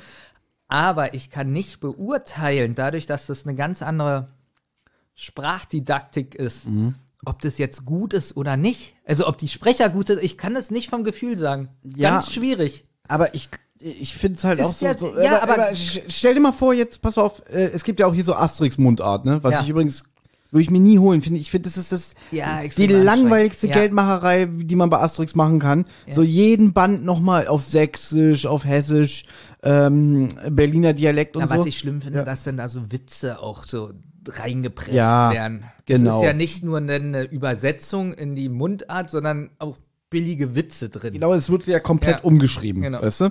Und hier finde ich es irgendwie sympathisch, bei, bei dem Hörspiel. Wie gesagt, bei Asterix finde ich es eher anstrengend und so aufgesetzt, aber ich glaube, das ist halt immer mega erfolgreich, ne? Das machen ja auch Prominente. Ich glaube zum Beispiel, ich, ich muss das aufschreiben, schon. Ähm, Dieter Hallervorden hat, glaube ich, mal einen Asterix äh, ins Berlinerische Überleg doch mal, übersetzt die so. Asterix-Fans gibt, die wollen alles haben. Ein bisschen näher ans Mikrofon. Oh, die Ähm, wollen alles haben, die Asterix-Fans. Ja, aber da, da, da sage ich wieder so, da bin ich kein Fan, weil damit Ja. muss ich mir nicht noch meinen spärlichen Platz, den ich im Bücherregal habe, voll knallen. Nee. Und hier sage ich mal so, dass das ist eine schöne Idee, aber es sind ja nicht einfach die Europa-Hörspiele kopiert und einfach nachgesprochen im schweizerischen Dialekt. Man merkt, und das rechne ich jetzt dem, dem Hans Gemühr groß an, der hat ja eigentlich das Buch komplett umgeschrieben. Also die Handlung, so zum Beispiel die Idee, ah, am Anfang ist Alfred Hitchcock und Justus erzählt ihm, ja, wir sind gerade in Santa Barbara. Und wir haben Fall. Richtig. Also er erzählt es Hitchcock. Also Und er erzählt so ein bisschen die Vorgeschichte, was da passiert ist und erzählt Genau. Hitchcock, was los ist. Richtig. Und auch einfach so, es ist ja auch Sachen, die, die, äh, die es nicht ins Europa-Hörspiel gefunden haben, wie zum Beispiel im Buch ist es Bob, im Hörspiel ist es, glaube ich, Peter, der sich in der Mülltonne versteckt und so Justus so verarscht, so irgendwie, Ja. du bist in Gefahr und so. Und damals, als ich das Buch zum ersten Mal gelesen habe, fand ich es extrem witzig, dass sich einer Detektive in der Mülltonne versteckt. dass Bob da drin Ja, ist, dass finde Bob in der Mülltonne ist. Ja. Und fehlt, fehlt im normalen Hörspiel, im, im Schweizer Ding ist es drin. Finde ich super. Ja, oder ich glaube, der Tauchgang äh, ist auch mit drin, beziehungsweise wird der zumindest vom Erzähler geschildert, Ja. ne? Es ist auch viel spa noch spartanischer mit dem Sound. Das ist mir auch aufgefallen, das Ich dachte zuerst fast, eigentlich ist es ja mehr ein Hörbuch. ja. Aber durch die Atmosphäre, wie es dieses Schweizer Hörspiel hat, dadurch, dass es ähm, nicht so gehetzt ist, Mhm. ist es voll okay. Da hat mich das nicht so gestört wie in der deutschen Fassung. Wo es so stichprobenartig Genau, abgehandelt wird, also ne? da hat mich das nicht gestört, dass der Sound so richtig spartanisch ist, Ja. weil ich hatte so das Gefühl, Hörbuch, langsamer erzählt ähm, und im Deutschen, dadurch, dass es so gehetzt ist, erwartet man mehr so, Mhm. weiß ich nicht, als wo der Hurricane da kommt und so mehr Sound, also Ja. und Genau. aber, Und- aber das stört mich nicht in dem Schweizer Ding. Und ich, also ich muss auch sagen, ich habe es natürlich nicht komplett gehört, aber ich habe schon viel jetzt äh, noch in der Vorbereitung reingehört und muss sagen, für das, was es ist, ist es sehr gut umgesetzt. Und ich verstehe dann auch, wenn dann zum Beispiel jetzt Schweizer Hörer, die beides kennen, also einmal Europa und einmal hier äh, von der Firma Tudor, die dann sagen, hör mal ins Schweizer Hörspiel rein. Ist für uns natürlich, weil wir das nicht so gut kennen, so auch, auch also nicht, nicht so vertraut sind, diese Sprache, ja, diese Mundart. Für uns ist es ja anstrengend. Und wie du gesagt hast, so auch leitet sehr zum Schmunzeln ein. Weißt du? Genau, bin ich ganz ehrlich, am Ja. Anfang lacht man ein bisschen Aber drüber. ich würde wahrscheinlich auch sagen, irgendwie, okay, wenn ich jetzt äh, das Schweizer Hörspiel mit der Europa-Version vergleiche, dann würde ich auch sagen, das Schweizer Ding ist besser umgesetzt von der Handlung. Also jetzt muss ich auch sagen, ich fand das, ich habe es nicht komplett gehört. Vielleicht ist am Anfang noch irgendein Scheiß, dass Alfred Hm. Hitchcock taucht. Ich weiß es nicht, was da noch vorkommt. Aber ich Ja. muss sagen, ich hatte, ich hätte mehr Lust gehabt, das zu hören. Mhm. Ja. Ähm, aber vielleicht, Thomas, können wir ja wirklich mal eine ganze Folge anhören oder Mhm. vielleicht wirklich die als extra anhören, um zu gucken, wie das endet. Ja, ich habe ja gerade vorgelesen, eine Folge gibt es noch von den Schweizer Hörspielen, wo wir auch noch nicht die normale Folge besprochen haben, nämlich den magischen Kreis. Vielleicht kriegen wir es ja dahin, dass wir wirklich komplett das vergleichen, dass wir das ja auch so aufzählen, so, ah, im Schweizer Hörspiel ist das, äh, im Europa-Hörspiel ist das. Zum Beispiel, mir fällt gerade ein, war da überhaupt eine Musik? Äh, da ist kurz eine Musik, wenn die in diese Kneipe gehen. Stimmt, da ist ganz kurz eine Musik. Aber, aber sonst war auch eigentlich das alles Musik. Es gibt kein oder? Titelstück, es fängt einfach Gibt's an nicht, mit wa? diesem, mit diesem äh, Orkan am Anfang und dann Ja. sagt ja der Erzähler auch so, na, was könnte das sein? Und dann erzählt er was über den Hurricane und die fangen, ich habe ja trotzdem mal in die anderen Hörspiele reingehört. Ja. Ich glaube zum Beispiel, der unheimliche Drache fängt auch an mit so einem, ja, so einem Monstrum, so. So, das ist so der Einstieg. Und dann fängt der Erzähler halt an, ja, und die drei Detektive haben einen neuen Fall. Ja, es geht mehr ins Hörbuch Mhm. mit verschiedenen Sprechern, finde ich. Ja. Genau. Aber es ist äh, eine andere Umsetzung und ich mag, du weißt ja, dass ich sowas mag, so Hör, Mhm. nur eine Hörbuch- und Hörspielmischung. Ja.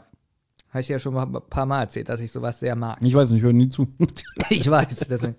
Gut, dann, ähm, ja, Dankeschön für diese Erfahrung, äh, Mhm. liebe Hörer, die uns das empfohlen haben. Ja. Dann kommen wir jetzt noch zum Cover. Wir haben es schon jetzt öfter erwähnt.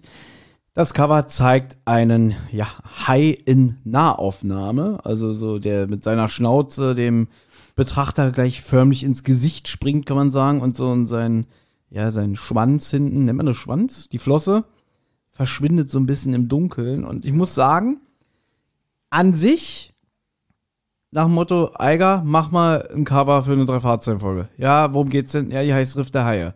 Gut, ich mal ein Hai. Können wir jetzt sagen, ist ein bisschen langweilig. Aber ich muss sagen, ich fand das Cover immer unheimlich, weil das wirklich so schön dynamisch und ja auch gruselig gezeichnet ist. Also, es ist eigentlich genau das, was man erwartet, aber das ist einfach ein schönes Bild. Was, Moment, was erwartest du? Also, wie, was? Na, Riff der Hai hätte man auch anders machen können, man, dass man zum Beispiel nicht unter Wasser ist, sondern dass man einfach, oder man hätte die Ölplattform zeichnen können, zum Beispiel. Weißt du, und so. ja, aber, warum, aber warum erwartest du denn ein Hai?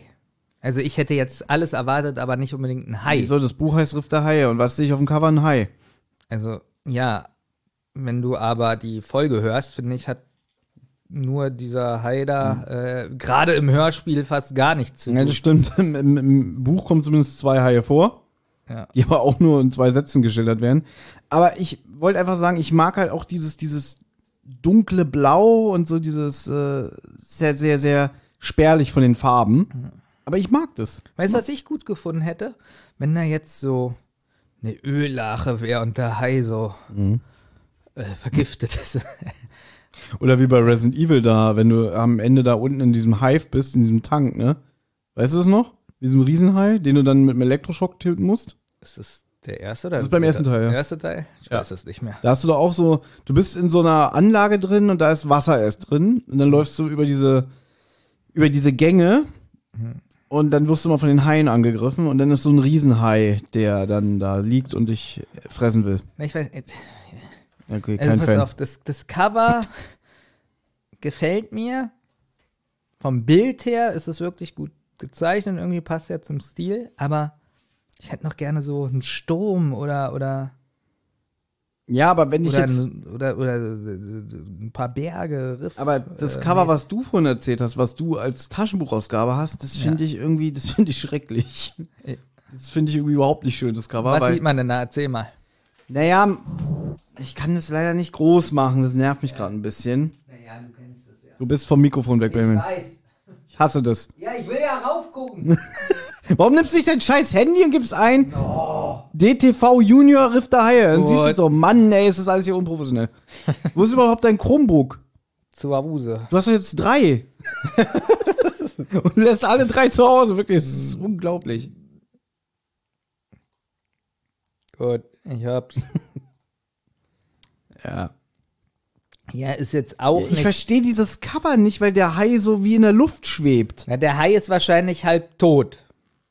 Ja, oder sollte es unter Wasser sein? Das ist so wie Ich so. ein- weiß es nicht, das habe ich mich auch gefragt. Ja, es ist irgendwie ganz merkwürdig, weil im Hintergrund rechts sieht man Wellen und da hinten sieht man auch die Ölplattform. Und das hier vorne ist doch Strand, oder? Vielleicht, aber trotzdem hat dieses Cover mehr mit dem Buch zu tun als dieser, dieses da. Das Ja, Original gut, von. aber das ist natürlich die Freiheit, die sich mal Eiger rasch genommen hat, das muss man ja sagen. Ne? Übrigens, weißt du, was ich bei meinem Buch richtig cool finde? Was? Weil normalerweise Das ist, glaube ich, kaputt nee, ich, ich habe ja immer die Hardcover-Bücher. Normalerweise ist das hier immer weiß, aber hier ist es so blau. Und dadurch hat es so unfreiwillig so eine, Oh, dass du so im Wasser bist. dass ich gleich so eine äh, maritime Stimmung habe. Ja. Meinst du, die haben das mit Absicht gemacht oder war Zufall? Wenn es nur bei diesem Buch ist, kann es doch auch mit Absicht Ich glaube, sein. das ist normalerweise immer weiß. Findest du auch gut, dass da reingeschrieben wurde mit einem Stift? Ja, ich liebe das. Ja, ja, Was steht denn da? Na, 03 Querstrich 1 Euro. So. Aber ist das Bleistift? Das ist oder? Bleistift, ich könnte es wegradieren. Weil Thomas und ich lieben sowas. Also da bin ich allerdings auch so, wenn mit Kugelschreiber, wenn mit Kugelschreiber in Büchern reingeschrieben wird. Gut, oft hat man ja auch, wenn man so eine Bücher bei Ebay kauft und so, dann hat, weiß nicht, wenn derjenige damals wirklich 10 oder 12 war, dann hat er so Bilder reingemalt oder so. Wie sehr liebst du das auch, wenn du bei eBay ein Buch holst und erst danach siehst du, weil es nicht in der Beschreibung stand, Mängelexemplar, Mhm. so als Stempel drauf. Ja, finde ich super. Boah, Weißt du doch. da kann man ausrasten. Ausrasten tue ich auch gleich, weil Benjamin jetzt nämlich endlich den Klappentext vorliest. Ah, okay. Der Klappentext. Ja, ich übrigens noch nicht gelesen. Mhm. Ist der auch innen? Nein, diesmal nicht. Ah, diesmal nicht. Ich weiß auch, warum du ihn vorher nicht mehr liest, weil beim Doppelgänger war ja die ganze Lösung drauf. Das war wirklich krass. Ja. Beim Doppelgänger. Allen versteckt sie auf dem Rochottplatz. Ja. Ah, okay, da brauche ich das Buch nicht mehr lesen. Demonstranten blockieren die Arbeit an der Ölbohrinsel vor der Küste von Santa Barbara. Die drei Detektive fahren hinaus, um sich die Demonstration anzusehen. Sie werden in rätselhafte Vorgänge verwickelt. Etwas Unheimliches geschieht mit dem Boot von Mr. Crow. Und als ein gewaltiger Sturm aufzieht, gibt das Meer eines seiner Geheimnisse preis. Was schiebt sich da aus den Wellen? Ein Meeresungeheuer? Sehr schön. Gut. Ab jetzt wird's langweilig, ab jetzt gehen wir ins Detail. ich habe aber noch ein paar Trivia-Fakten. Und zwar habe ich ja vorhin erzählt, das Buch wurde ja geschrieben von William Arden. William Arden, auch bekannt als Dennis Lünz, hat ja zum Beispiel auch den Doppelgänger geschrieben. Äh, der hat sich mehr oder weniger in dieses Buch hier so selber reingeschrieben, aber nicht so billig wie damals Stephen King beim Dunklen Turm. Schrecklich. Ähm, und zwar hier der Typ hier, John Crow, der hier in dem Buch und im Hörspiel auftaucht. Das war ein Pseudonym von William Arden. Unter diesem Namen veröffentlichte er äh, die Buena Costa County Serie. Wenn ich es richtig sehe, insgesamt Bücher in den Jahren 72 bis 79. Mit so schönen Namen wie Another Way to Die, Wie gelebt, so gestorben von 72. Oder Bloodwater, Blutgeld von 74. Also er hat da quasi sich selber so ein bisschen reingeschrieben. Ich weiß, du findest sowas schrecklich. Na gut, nun merkt man das ja nicht unbedingt, dass er sich da reingeschrieben hat, ist ja eher so vielleicht ein Gag. Das ist ein Gag, ja. Allerdings vielleicht auch. Also ich habe es auch ge äh, gelesen, dass er sich reingeschrieben hat und ich habe mich gefragt, warum er das jetzt gemacht hat unbedingt. Mhm. Und hier sagt er ja ganz klar, eigentlich, warte mal, jetzt muss ich mal überlegen, Crow, ja, eigentlich schon sagt er doch hier ganz klar seine politische Richtung an, dass er eigentlich gegen Das- Ölplattform und für die Demonstranten da ist. Wenn das wirklich so die Verbindung sein soll, dass er quasi selber ein eigenes Pseudonym von sich nimmt und der Typ halt wirklich so ein krasser Umweltschützer ist, dann ist das ein Statement. Weil sonst wüsste ich jetzt gar nicht, warum er sich reingeschrieben hat. Na, generell scheint er ja eine Verbindung dazu zu haben, weil äh, es gibt ein Interview mit der RockyBeach.com von 2002. Da wurde er gefragt, äh, warum hast du eigentlich ausgerechnet William Arden als Pseudonym gewählt? Steckt da eine Bedeutung hinter? Und dann antwortet er, nee, eigentlich nicht. Äh, das war schon vorher einer meiner Autorennamen, den ich bei einer älteren Bücherserie für Erwachsene genutzt habe. Und ich habe ihn mir von einem Lieferwagen abgeschaut der in den Straßen unseres früheren Wohnortes in Montecito, einem Vorort von Santa Barbara, äh, war. Der hat nämlich Milch ausgefahren. Ja. Das heißt, er ist ja auch ein bisschen vertraut mit der Umgebung da, kann man ja dann so sagen, weil es spielt ja in Santa Barbara der Fall. Aber ist ja witzig, dass er einfach den Namen nennt von so einem Milchverkäufer. ja, das finde ich auch witzig. So, ich nenne mich jetzt Thomas Freitag. Und jetzt wird's ja richtig meta, weil du es ja gerade gesagt hast, irgendwie, wenn er sich selber so als Umweltschützer dann deklariert. Ähm, am Ende von den Büchern ist doch immer hier bei, haha, Alfred Hitchcock, äh, wir haben einen neuen Fall gelöst, Ja. hier ist Bobs Protokoll. Und der Deal zwischen den Detektiven und Alfred Hitchcock ist ja, dass er immer am Ende sagt, danke fürs Protokoll, veröffentliche als Buch. Veröffentliche ich als Buch. Deswegen steht ja hier Alfred Hitchcock, die drei Fragezeichen, das Riff der Haie, was ja uns suggerieren soll, dass es die drei Detektive im wirklichen Leben gibt und Alfred Hitchcock deren Abenteuer veröffentlicht. Und jetzt wird's ja richtig meta, weil Alfred Hitchcock fragt am Ende, äh, ja, was ist für Mr. John Crow bei dem Abenteuer herausgekommen? Oh, sagte Bob, er hat sich vorgenommen, ein Buch darüber zu schreiben. Nun ja, ein Schriftsteller verwertet eben jede Erfahrung zu einem Buch. Wir müssen uns beeilen, damit wir ihm auf dem Markt zuvorkommen, sagt Alfred Hitchcock. Ist das nicht witzig? Dass William Arden, der drei Fahrzeichenbücher unter Pseudonym geschrieben hat und gleichzeitig ein anderes Pseudonym von sich in dieses Buch gedrängt hat, äh, sagt am Ende, legt Alfred Hitchcock diese Wörter in dem äh, Mund. Das ist ja Metaebene hoch fünf. Also witzig. Ich habe mich jetzt nicht totgelacht. Also, Und das ist doch schon, das ist doch cool, oder? ich sag das ja immer wieder, ich mag so dieses Durchbrechen der dritten, dritten Ebene. Der dritten Generation. Ja. Das nennt sich vierte Wand, Benjamin. Was habe ich gesagt? Weiß ich nicht. Dritte Generation, oder? Was habe ich da, da erzählt? Nee, du gerade? magst es nicht, glaube ich, wenn, ähm, Äh, Vierte Wand durchbricht. Genau. Na, vierte Wand ist ja auch meistens immer, wenn sich äh, im Fernsehen, wenn sich plötzlich eine Figur in die Kamera dreht und mit dem Publikum spricht. Das ist dieses Durchbrechen der vierten Wand. Das mag ich nur zwei, dreimal bei El Bandi. Aber ansonsten, mag- nee, ich mag das wirklich nicht. Das, weil das ist für mich, deswegen ist es, habe ich auch dieses Problem mit Alfred Hitchcock. Ich mag das wirklich mehr, wenn das so eine eigene Welt ist. Das ist so, wir hatten ja den Rodenwald zu Gast, da haben wir über Bücher geredet, da haben wir kurz über Sebastian Fitzek geredet, dass so Krimi-Bücher und so in Deutschland in meinen Augen nicht funktioniert. Ich kenne dann hier den Alexanderplatz und so, da kann ich mir halt nicht vorstellen, dass es da äh, CIA-Agenten äh, am Brunnen rumspringen und äh, Äh, ich habe immer das Problem bei, wenn plötzlich so amerikanische Filme in Deutschland spielen oder speziell in Berlin, weil das ist zum Beispiel, deswegen kann man ja so amerikanische Filme mal gucken, weil das ist ja immer weit, weit weg, weißt Ja. du? Das hat ja immer diesen Bonus irgendwie, ah, exotisch auf die eine oder andere Art und Weise, weil wir ja da nicht leben und es nicht kennen.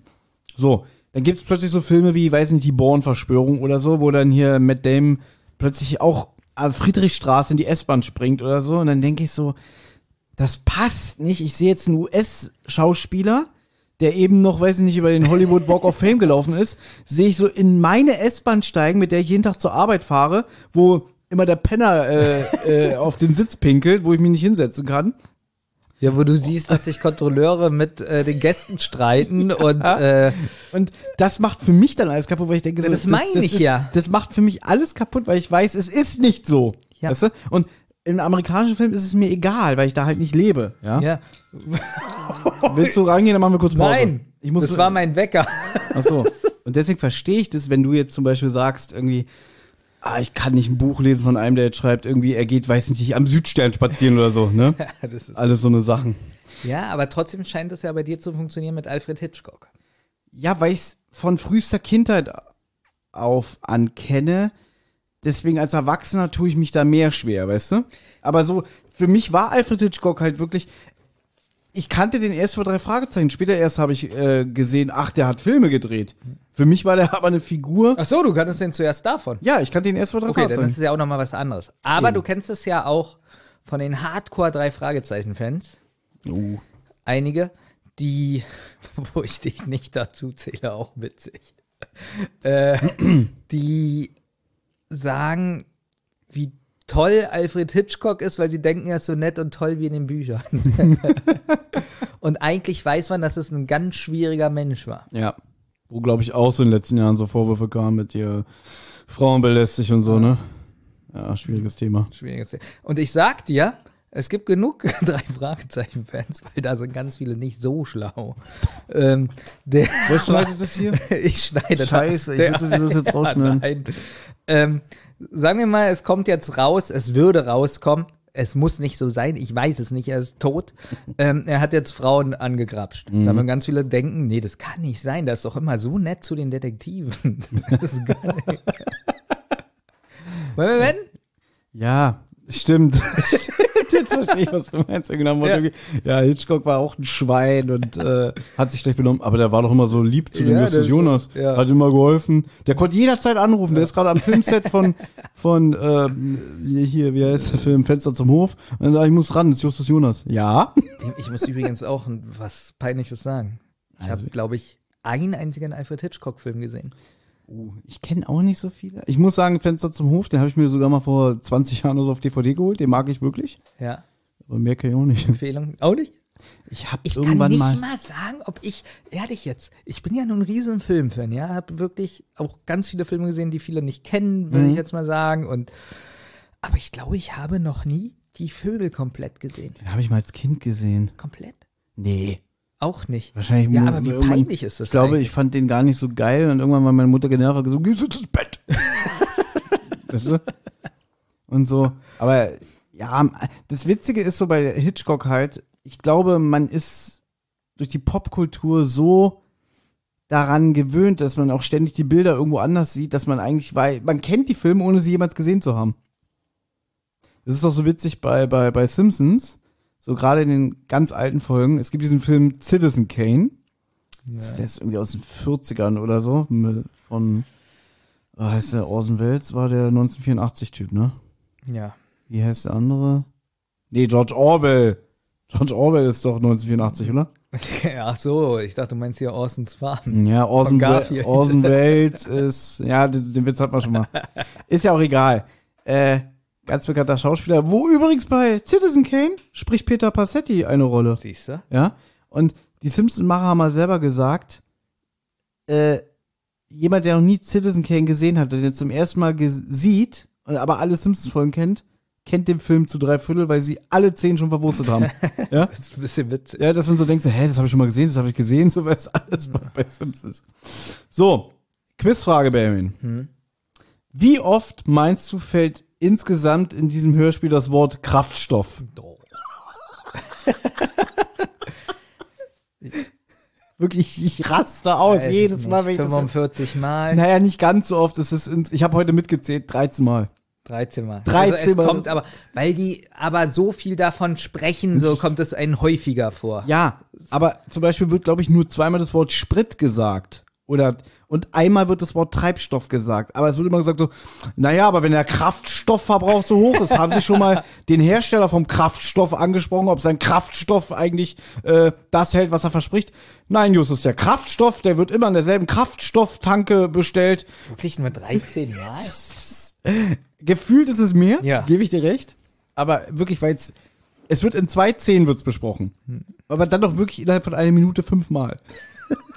Das nervt mich übrigens in dem Hörspiel, was wir jetzt hoffentlich bald anfangen zu besprechen, dass es zu stark, also schon um das Thema muss es ja gehen, aber man hätte das auch irgendwie so umschreiben können, so wie du das, das gerade sagst, so mit Kraftstoff und bla bla. Mhm. Man hätte irgendwie öfter so langsamer fahren oder so, aber nicht immer Kraftstoff, Kraftstoff. Also Aber das ist auch so, so ein deutsches Wort, ne? Also da merkt man Ja. auch wieder das Alter von der Folge, finde ich. Also ich habe das schon tausendmal gesagt, ich habe eh nie das Gefühl, so richtig in Amerika zu sein.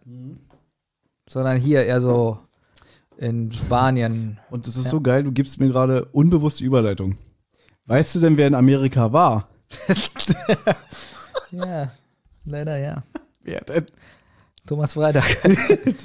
Und du ich kann- wolltest, Ja, du wolltest ja mit mir dahin nach Disneyland, kannst du dich erinnern? Ja, aber Ja. Ähm, ich, wollte, ich wollte aber nicht mit dir nach Santa Barbara. Also. Und ähm, aber in Santa Barbara war ich auch. Und das Witzige ist, wir sind da so mit dem Auto lang gefahren. Ja, so, so an der Küste lang. Mhm. Und dann sehe ich so vom Weiten so eine Dinger im Wasser und sag so, was ist denn das? Sind das Windräder oder so? Und jetzt habe ich gemerkt, das sind Ölplattformen. Ich habe diese Ölplattform gesehen. Aber so weit weg, dass man die nicht erkennen konnte. Wie ist dir jetzt auch bei der Folge hier aufgefallen? Als ich jetzt die Folge gehört habe, denke ich so, ach, das ist ja in Santa Barbara. Ach, das waren Ölplattformen. Ich dachte wirklich, das sind Windräder oder so. Weil das so weit weg war, konnte ich das nicht erkennen. Und ich habe ja, Benjamin, so viel zum Thema irgendwie, äh, es war alles so anstrengend in letzter Zeit. Ich habe ja auch ein bisschen recherchiert hier heute für die realen Hintergründe, die die Folge begleiten. Hm. So, wir machen es wieder so. Ich lese jetzt einfach die erste Szene vor und dann gehen wir drauf ein. Gut. Die Folgenbesprechung. So. Szene 1. Zusammen mit Bobs Vater, Mr. Andrews, fahren die drei Detektive mit dem Boot zu einem Schiff namens die Windrose, im Original übrigens Sea Wind. Mr. Andrews will zu dem berühmten Schriftsteller John Crow. Er möchte ihn über das Riff der Haie interviewen. Und übrigens, die neue Ölplattform, die äh, kurz vor Santa Barbara da erbaut wird, heißt im Original Shark Reef Number One. John Crow ist Sprecher der Bürgerinitiative, die für den Stopp des Baus einer neuen Bohrinsel beim Riff der Haie ist. Es stellt sich heraus, dass John Crow ein Fan der drei Fragezeichen ist und bittet sie um eine Visitenkarte für sein privates Kriminalmuseum. Er hätte auch einen Auftrag für die drei Detektive. Jeden Tag fährt er mit der Windrose äh, hinaus zu der Plattform zum Riff der Haie. Seit vier Tagen hat er aber Probleme mit dem Kraftstoff. Normalerweise müsste der Kraftstoff für, zwölf Stunden auf dem Meer reichen. Mittlerweile ist der Tank aber nach 10 bis 11 Stunden fast leer und das Schiff muss wieder immer zurück in den Hafen, um neuen Kraftstoff zu tanken. Es gibt aber kein Leck am Tank und auch konnte nicht entdeckt werden, dass irgendwer Kraftstoff abzapft. John Crow und Captain Jason von der Windrose bitten die Jungen um Mithilfe bei der Lösung dieses Problems. Also, du hast ja letztes Mal gesagt, du findest ja diese Anfänge gut, wenn sie nicht in der Zentrale sind. Ja. Sondern hier ist es ja so, sie sind sofort auf dem Schiff und mit Mr. Andrews, mit der Stimme, Mhm. die du sehr magst, hast du gesagt. Ja. Mit Peters war da, Bobs war da, also der Ja, alles das ist individuell. Genau. Irgendwie, we- weiß ich nicht, so, wer bin ich heute? ist egal, ich bin da.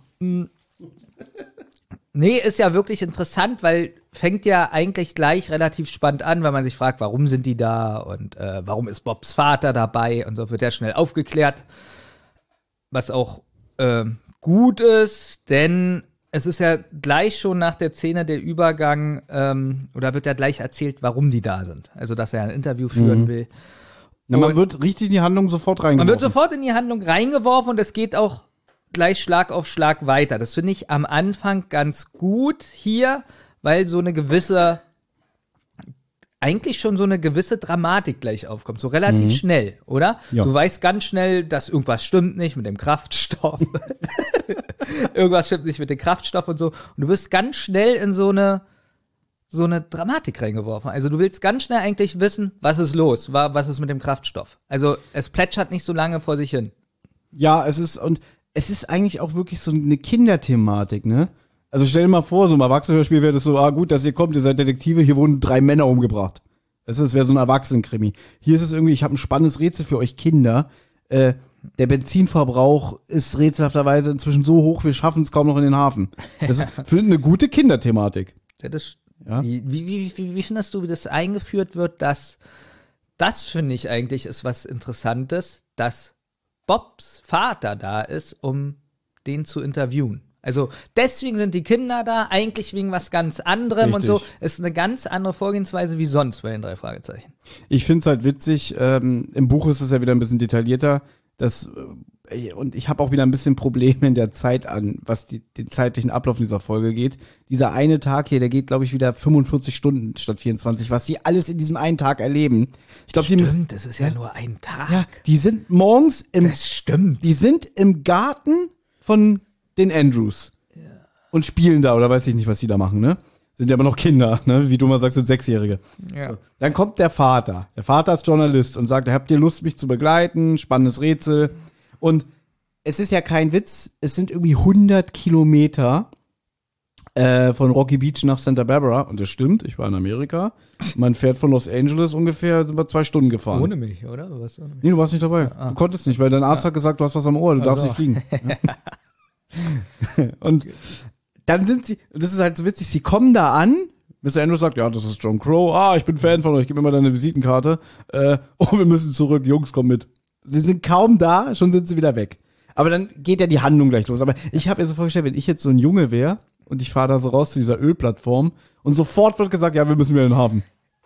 Deswegen finde ich diesen Anfang im Hörspiel da sogar besser. Also das ist gut, dass es so anfängt, Ja. dass sie schon auf dem Schiff sind. Ja, die, die wechseln ja, weil die sind ja erst auf so einem Kleinboot mit dem Andrews und dann gehen sie rüber auf die Windrose und dann fahren sie zurück. Und er, der Vater bleibt ja da, weil der da jetzt Interviews mit den ganzen Umweltschützern macht, weil das wird auch wenig im Hörspiel gesagt, aber da sind ja sehr, sehr viele Schiffe, die über diese Ölplattform so umkreisen und da demonstrieren. Ja, und jetzt komme ich schon zum ersten Kritikpunkt. Mhm. Ähm, es steht, glaube ich, auch im Buch drinne, im Hörspiel wird es, glaube ich, nicht gesagt, wie groß dieses Schiff ist.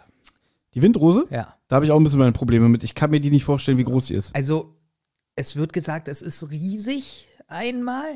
Ja, und wir wissen ja nun, wer schon mal auf, äh, auf Wasser war und so ein Schiff und so, wie groß und laut das ist. Mhm. Und jetzt kommt so Bob Andrews mit, mit so einem Paddelboot da an die Windrose gefahren Ja. und spricht mit dem Crow. Mhm. Also der muss ja, wenn das Schiff so groß ist, muss der ja auch irgendwie so, wie, wie hoch ist so ein Schiff? So, so, so acht Meter höher sein oder fünf oder ich weiß nicht. Ich, ich Mhm. habe jetzt schlecht so eine Vorstellung, wie hoch das ist. Aber der muss ja so hoch gucken und dann so, äh, hier, äh, hier bin ich mit meinen Kindern. Also irgendwie so laut schreien oder so. Und Mhm. wenn die beide aber sprechen, der eine ist auf der Windrose, der andere auf dem Paddelboot. Es hört sich an, als ob die nebeneinander stehen, so als ob die so einen Ja. Plausch machen. es ist wieder so, wie du schon sagst, so, so, man hat nicht das Gefühl, äh, es hat Zimmeratmosphäre. Hey, Mr. Crow. Ja, hi. Ja, aber das ist so sch- schade, weil ich habe mir auch vorgestellt, dass da vielleicht so ein bisschen auch generell so ein bisschen Geschrei ist. Da sind Demonstranten, tausend Schiffe wird gesagt. Da, da sind zwei Stück, die immer sagen, raus hier, hier stehen wir.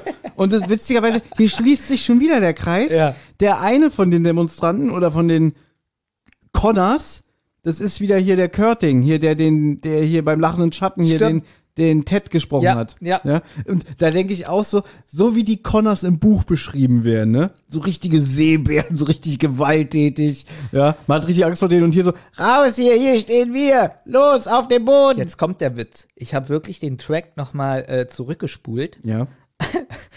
weil ich überlegt habe, sind das wirklich die Connors, die da gerade sprechen? weil ich habe mir auch so vorgestellt, so 35-jährige, bärtige, große Leute und die reden so wie Justus. Ja. Oder? genau. Und dann denke ich so, die zwei Kinder stacheln jetzt die ganzen Demonstranten auf, Genau. weil da wird jetzt gleich beschrieben, dass ähm, die Connors, die da sind, mit Absicht ein, ein, ja, wie soll ich sagen, so, so, so, Die hetzen eine so die Demonstranten auf, Genau, ne? so Hetze, dass die Polizei kommt und alles aufgelöst wird. Und die Connors halt, die reden äh, wie Kinder, oder? Also Mhm. Ja. wie kleine, Na, irgendwie so. also wie Jugendliche. ich meine, da sind wir ja schon in der nächsten Szene, da Ja. können wir auch gerne anknüpfen, wenn du magst.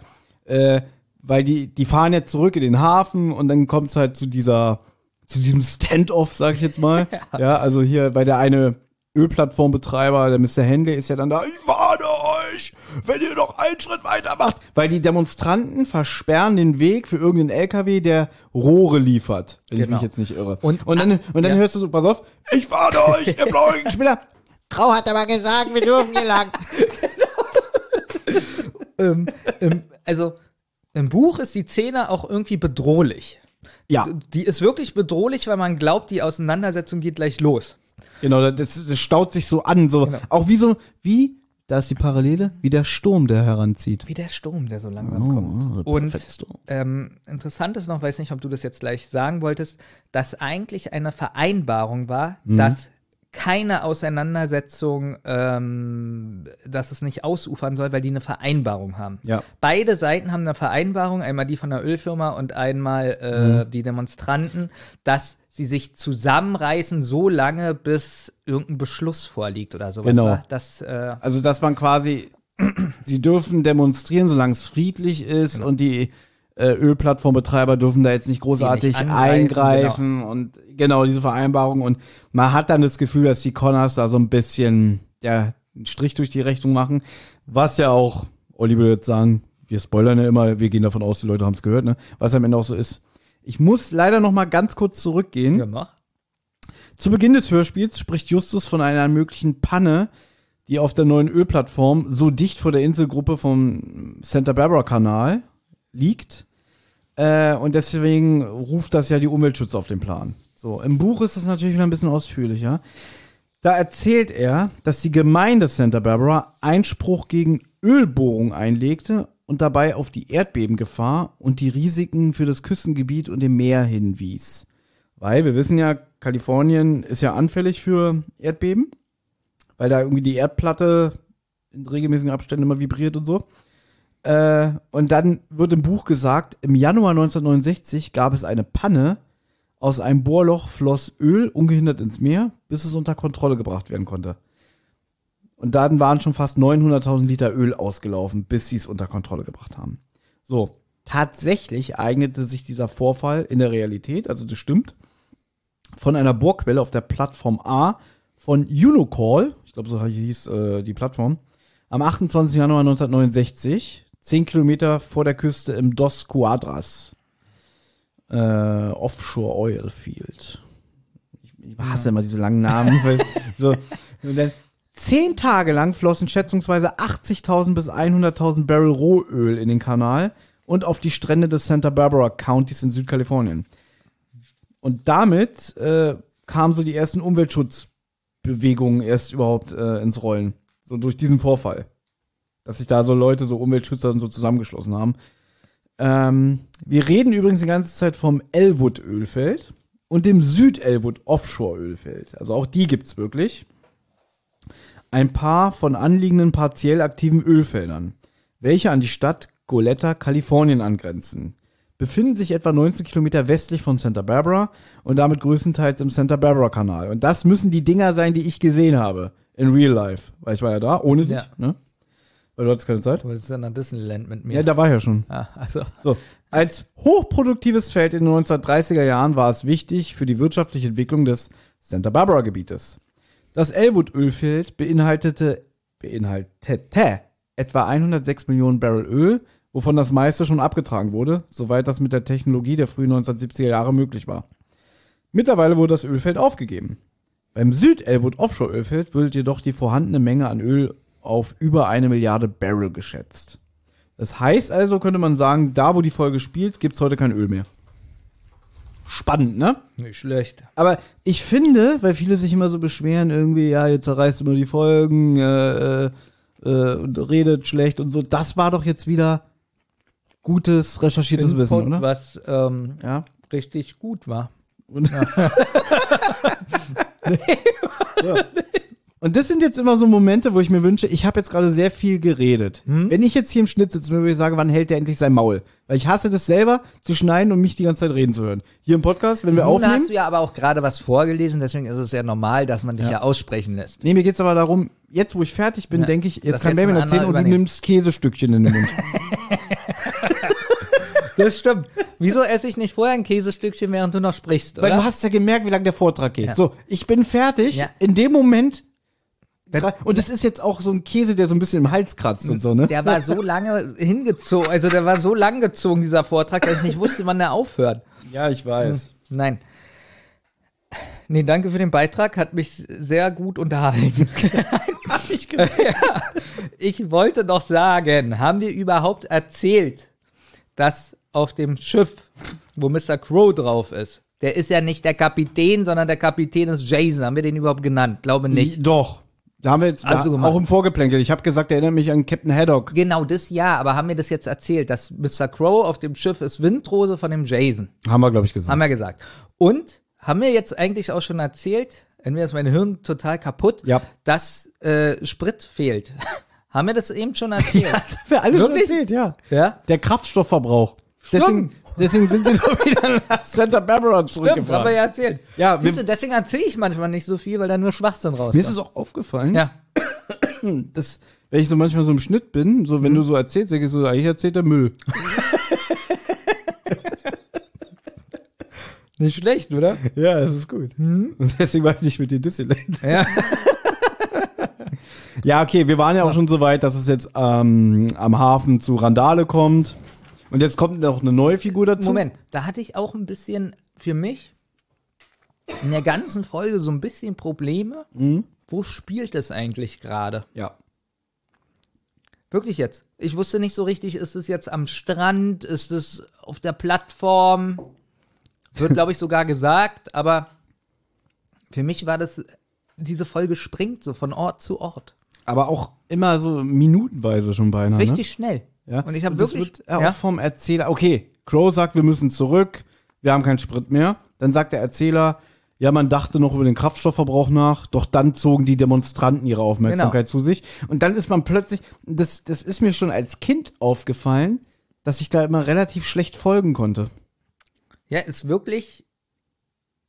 Ja, aber als Erwachsener auch noch? Mhm. Nee, ja, ist eine Frage an dich, da kannst du nicht hm sagen. Naja, gut, ich Also kenn, ich hatte ich habe die Folge jetzt als tausendmal gehört. Hab, 39-Jähriger hatte ich Probleme, die Ja. Folge zu, äh, der Folge gut, zu ein folgen. Buch wo das ist natürlich ausführlicher, deswegen weiß man ja, Ja, was hin. Aber ich rede ja vom Hörspiel. Wenn ich nur dieses Hörspiel höre, habe Ja. ich Probleme, wo spielt das gerade alles? Dann Santa Barbara. ich habe auch, ja, ich habe auch überhaupt kein Gefühl so richtig. Wir kommen ja gleich noch zu dem Haus von Mr. Crow, wo der wohnt. Mhm. Ich habe überhaupt kein Gefühl, wie groß die Ölplattform ist und wie groß das alles ist. Ja, weil das im Hörspiel auch so gut wie gar nicht erzählt wird. Äh, Und im Buch ein bisschen detaillierter und so, aber da wird auch immer gesagt, irgendwie der Koloss erhob sich in den Himmel, also die Ölplattform. Wo ich auch so denke, ja, wie groß ist die denn?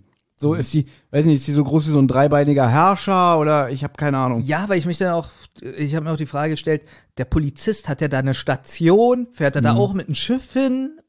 Also nee, wirklich, ich habe kein Gefühl, wie, wie das da ist.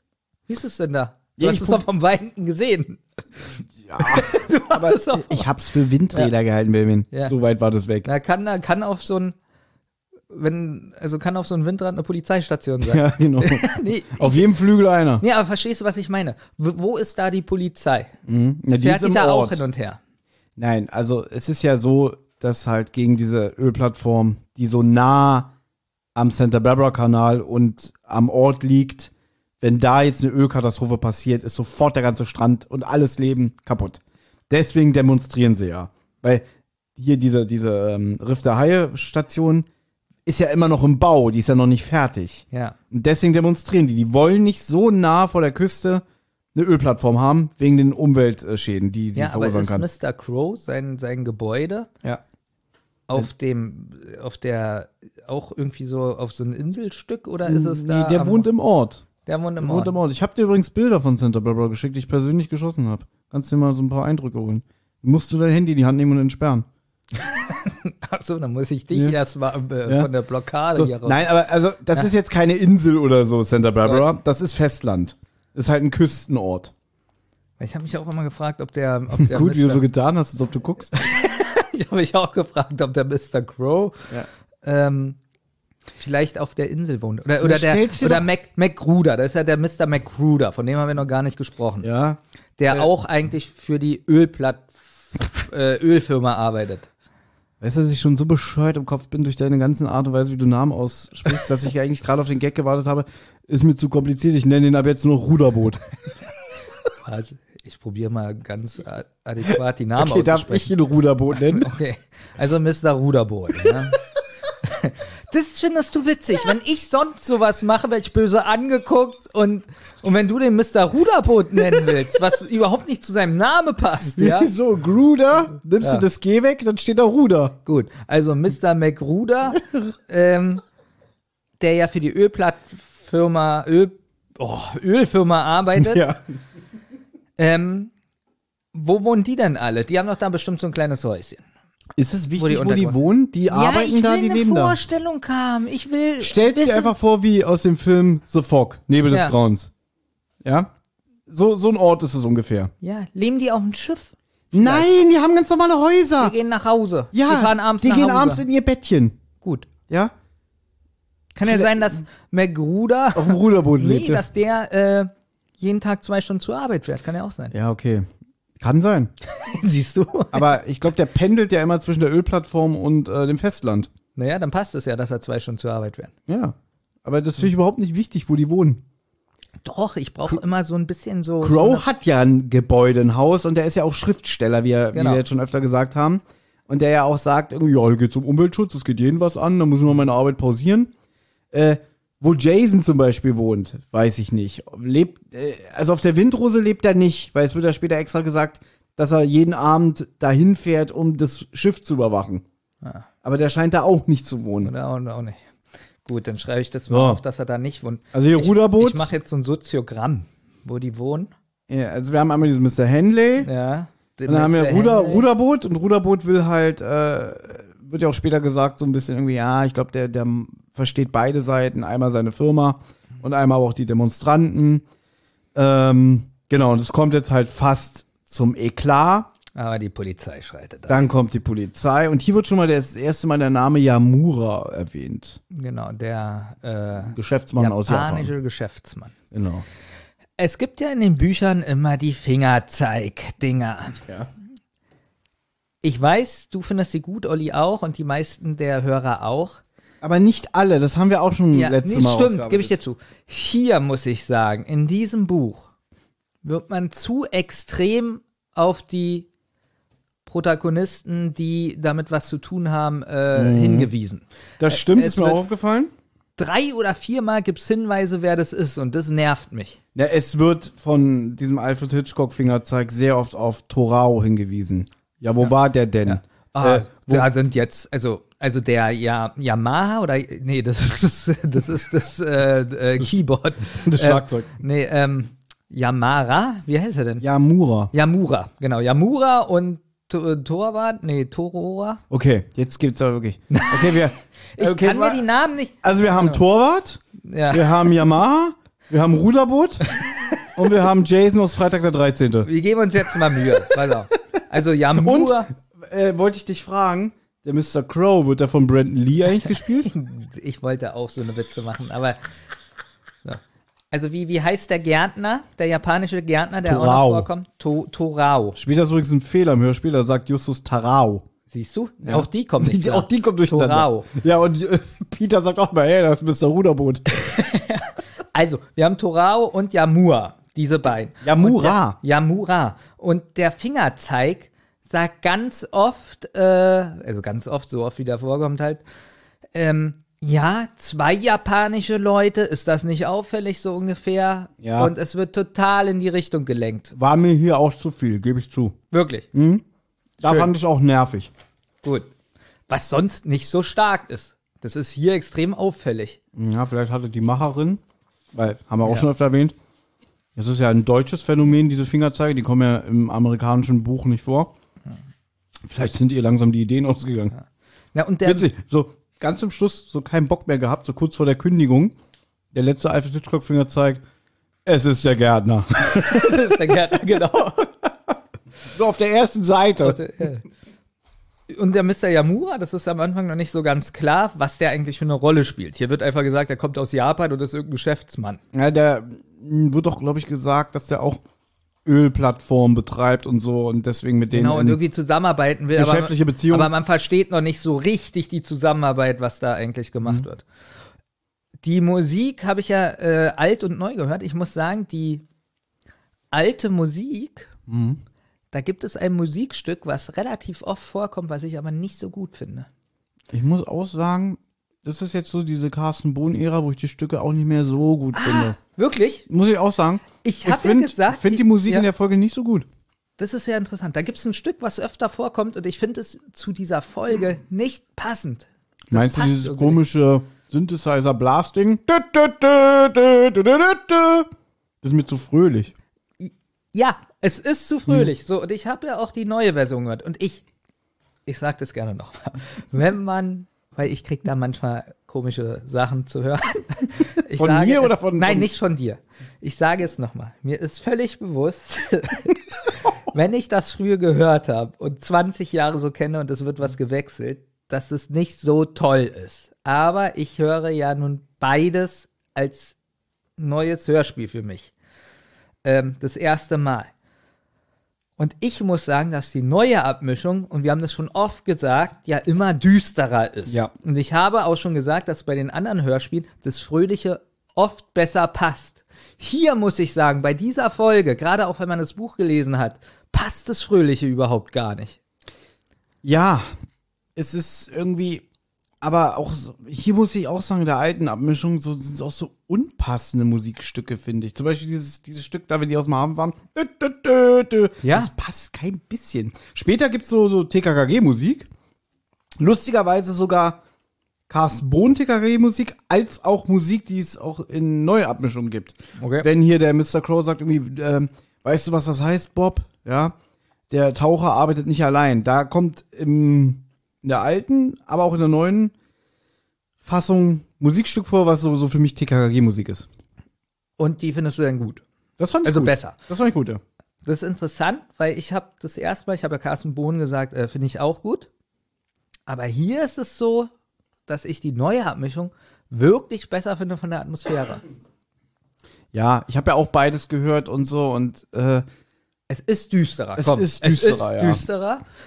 Auch nicht so toll, weil ich muss sagen, das ist manchmal billig, wenn ein neues Musikstück kommt. Mhm. Das hatten wir früher ganz oft, dass es so billig getrennt wird, die zwei Musikstücke. Und das ist ja, hier auch so von ganz, Techno zu Jazz Genau, oder so. und das ist hier auch so ein bisschen so und so, so ein harter Schnitt. Und ähm, aber von der Atmosphäre her gefällt mir das Neue besser. Weil Mhm. Okay. die Carsten Bohn Musik diesmal nicht so. Nee, wie gesagt, gebe ich dir auch recht, so, weil, weil, klar, ich kenn's seit Ja, Kind auf an und ich so alles, verstehe. aber Ja. ich finde die Musikstücke ja hier auch nicht so geil. Okay, das ist mir wirklich aufgefallen, dass das nicht passt. Aber jetzt muss ich noch mal fragen, kriegst du auch so Nachrichten, die du nicht mit Olli und mir teilst? Weil wir haben ja eine WhatsApp-Gruppe, die, die heißt Alles für den Podcast. das ist auch abnormal eigentlich. Und da posten wir immer jeden Screenshot von jedem Feedback, was wir kriegen, um die anderen teilhaben zu lassen. Na, manches nicht, wenn das nur so, wie soll ich sagen, wenn so eine allgemeine Nachricht ist und dann steht da nur ein Satz zu dem Podcast. Ich will deinen Körper. das nicht. Ja, zum Beispiel, dann, dann nicht. Aber, Ja, das verstehe ich. nee, aber alles so, was so allgemein für uns ist, poste ich immer. Also Ich auch. glaube ich, auch. Ja. Ja. So. Olli nicht, weil er nichts kriegt. Nee, oder er weiß nicht, wie man einen Screenshot macht. Ja. So, Szene 3, wir probieren jetzt mal wieder ein bisschen äh, hier Aber Progress. das war ja wichtig. Mit Das der war Musik. wichtig, Ja. dass wir jetzt zum 40. Mal erzählt haben, dass wir die äh, alte und neue Musik beides gut finden. Nee, du findest ganz oft die ältere besser. ja. Und diesmal hast du zugegeben, dass das Neue nicht. Nee, mir gefällt die alte Version, die Musik nicht so gut. Gut. So, Szene 3. Justus spricht Mr. Crow darauf an, dass die Connors-Brüder vielleicht von der Ölgesellschaft dafür bezahlt werden, Unruhe zu stiften, um die Bürgerinitiative in Verruf zu bringen. Als sie beim Haus von Mr. Crow ankommen, stiehlt sich ein Einbrecher in einem Taucheranzug von dort weg und kann auch Peter, der ihn verfolgt, entkommen. Im Buch verfolgen, glaube ich, alle. Und im Garten finden die drei Jungen aber einen anderen Mann vor, der sich versteckt. Es ist Torau, der neue Gärtner von Mr. Crow. Warte, Thomas. Ja. Ich ziehe jetzt das Auge runter. Einen anderen Mann, den Gärtner. Du hättest auch zwinkern können.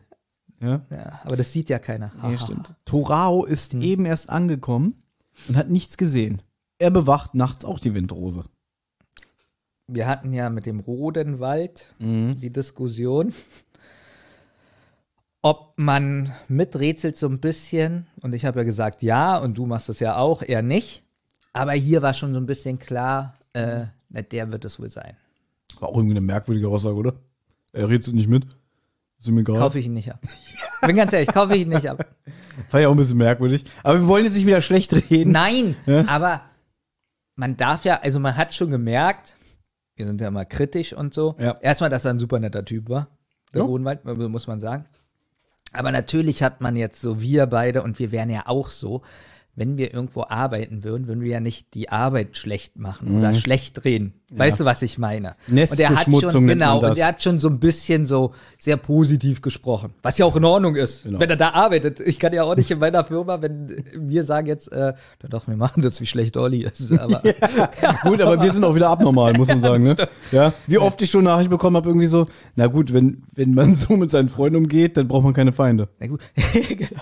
Na gut, er ist Schriftsteller, macht Sachen, schreibt was mit den drei Fragezeichen. Dann ist ja doof, wenn er bei uns im Podcast sagt, ja, das ist total äh, simpel zu lösen und äh, ist doch richtig gemein gegenüber anderen Autoren. Aber vielleicht ist es wirklich eine Mischung aus beiden, dass er sich natürlich einerseits bewusst ist, er ist ein Businessman, ja, weil er in der Materie mit drin ist. Und vielleicht, auch wenn du jetzt sagst, ich kaufe es ihm nicht ab, vielleicht sagt er ja wirklich, ich höre das Hörspiel nicht zum Miträtseln, ich höre einfach zu. Nee, kann, kann ja sein. Ja. Aber ich, ich trotzdem vom Gefühl her glaube ich schon, dass er Genau. ein bisschen mitredet, auch wenn er vielleicht sagt, nein. Genau. So, ich mach gleich weiter. War das für dich auch so, dass du dann schon wusstest, ja, das war bestimmt er? Da müsste ich jetzt zurückgehen. Also als Kind wahrscheinlich als kind nicht, vielleicht, ja. aber als Jetzt ist natürlich und vor allem, wenn auch Ja. wirklich ein Fingerzeig ist, irgendwie, hm, dieser Torau ist aber merkwürdig. Stimmt, da war ja dieser Fingerzeig zum ja, Beispiel. das sagt Das- Alfred Hitchcock auch so. Und normalerweise ist es subtiler. Ja. Das ist es halt in den ganz alten Büchern, sind diese Fingerzeige subtiler. Und hier war es schon fast so wie, Leute, behalte Torau im Auge. Er ist Japaner. So ungefähr, Ja. weißt du? Somit überleg mal, wie toll und super ich kombiniert habe. Ja? Ich, Benjamin Kaspar, Ja. hatte die Idee, das ist doch bestimmt der Gärtner gewesen im Tauchanzug, der sich umgezogen hat. Ja? So. Und dann macht er diesen Fingerzeig. Da fühle ich mich doch scheiße. Weißt du? Du denkst irgendwie so, oh, ich klopfe mir auf die Schulter, Ja, ich hab genau. was gelöst und dann kommt Alfred Hitchcock. Ah, ich glaube, wir wissen alle, wer es ist. Ja. Nächste Szene. Im Haus stellt Mr. Crow nur fest, dass der Einbrecher scheinbar sein Tagebuch angesehen hat. Gestohlen wurde nichts, also der hat da mal sein Tagebuch und so die Karten, wo drauf steht, wo morgen die Demonstranten sich treffen und äh, ja, wie sie dann vor der Ölplattform kreuzen. Justus hat inzwischen eine Vermutung wegen dem Kraftstoffproblem. da klingelt es an der Haustür. Es ist Mr. Ruderboot. Er will wissen, was Mr. Yamaha bei Mr. Crow wollte. Er hat ihn gerade vom Haus weggehen sehen. Äh, Mr. Crow sagt aber, ich kenne den gar nicht, ich habe den hier nicht zu Besuch gehabt. Äh, wer ist denn dieser Mr. Yamura? Und das meine ich. Ja. Es ist für mich ein ganz großes Problem. Wir sind bei Mr. Crow. Da wurde eingebrochen. Ja. Warum, wenn der für die Ölfirma, was, was macht da Mr. Ruderboot? also, das ist so. Gut, Ruderboot klingelt jetzt, sagt so, was wollte Yamura? Ja. Und dann, es ist alles sehr merkwürdig und es gibt ja auch eine Sache, die mich dann auch extrem aufregt. Also folgende Situation. Die kommen nach Hause. Er ist ein Eindringling, ein Einbrecher. Sie kriegen ihn nicht. Der radebrechende Asiate sagt, ich nix sehen. So, die gehen rein. Ah, hier, das Buch liegt hier auf. Hm, hat sich einer meiner Aufzeichnungen angeguckt. Die Karte ist auch zerwühlt. Und er sagt ja auch im Buch irgendwie, äh, manchmal hat er das Gefühl, das Buch liegt immer an einer anderen Stelle, es fällt ihm jetzt erst auf. So, dann klingelt es an der Tür. Da ist der Typ, der für die Ölplattform arbeitet, für die Gesellschaft und sagt, ich habe hier diesen japanischen Geschäftsmann bei Ihnen rumlungern sehen. Was wollte der hier? Ich habe nichts gesehen. Ja. Auch das Justus nicht sagt, vielleicht war das ja Mr. Ruderboot. wieso, wieso jetzt äh, äh, Ruderboot, also McRuder? Weil McRuder ist ja der, der sagte hier, ich hab, ach du meinst, dass der vorher drin Ja. war und jetzt so wiederkommt und so tut irgendwie, Ja. ich habe ja was gesehen. Das kann natürlich sein. Lustigerweise, im, im Hörspiel finde ich, ist ja dieser McRuder, der ist ja so voll nett, so, ah, ich will sie nicht weiter stören, ich gehe wieder, ne? Und im Buch finde ich den gar nicht so freundlich. Jedenfalls an dem Punkt noch. So, Justus spricht ihn ja auch auf irgendwas an und dann so, oh, du Bengel, was willst du denn? Ich muss es nachlesen, Moment. Ja, was, was, was ich merkwürdig finde, im Buch ist es ja, glaube ich, da versuchen die den ja zu verfolgen. Den mit dem Taucheranzug. Also Ja. der, äh, lauter verschiedene Wege, der eine läuft da lang und da lang. Wo kommt denn auf einmal Mr. Ruderboot her eigentlich? Das werden wir ja gleich klären. Ach so, bin ich gespannt. Mhm. Mhm. Du suchst jetzt die Stelle raus. Ich suche hier, genau hier. Wenn der jetzt da ist, dann sagt Justus so ganz unschuldig, na hören Sie, Mr. McGruder, fast könnte man meinen, es läge Ihnen daran, dass die Umweltschützer mit ihrem Protest Erfolg haben. Und dabei arbeiten Sie doch für die Ölgesellschaft. McGruders Gesicht verfinsterte sich, als er Justus anschaute. Mein Job ist die Erdölförderung, junger Mann. Aber Umweltschutz geht jeden an. Auch dem Mann im Ölgeschäft. Was ich eine gute Aussage finde.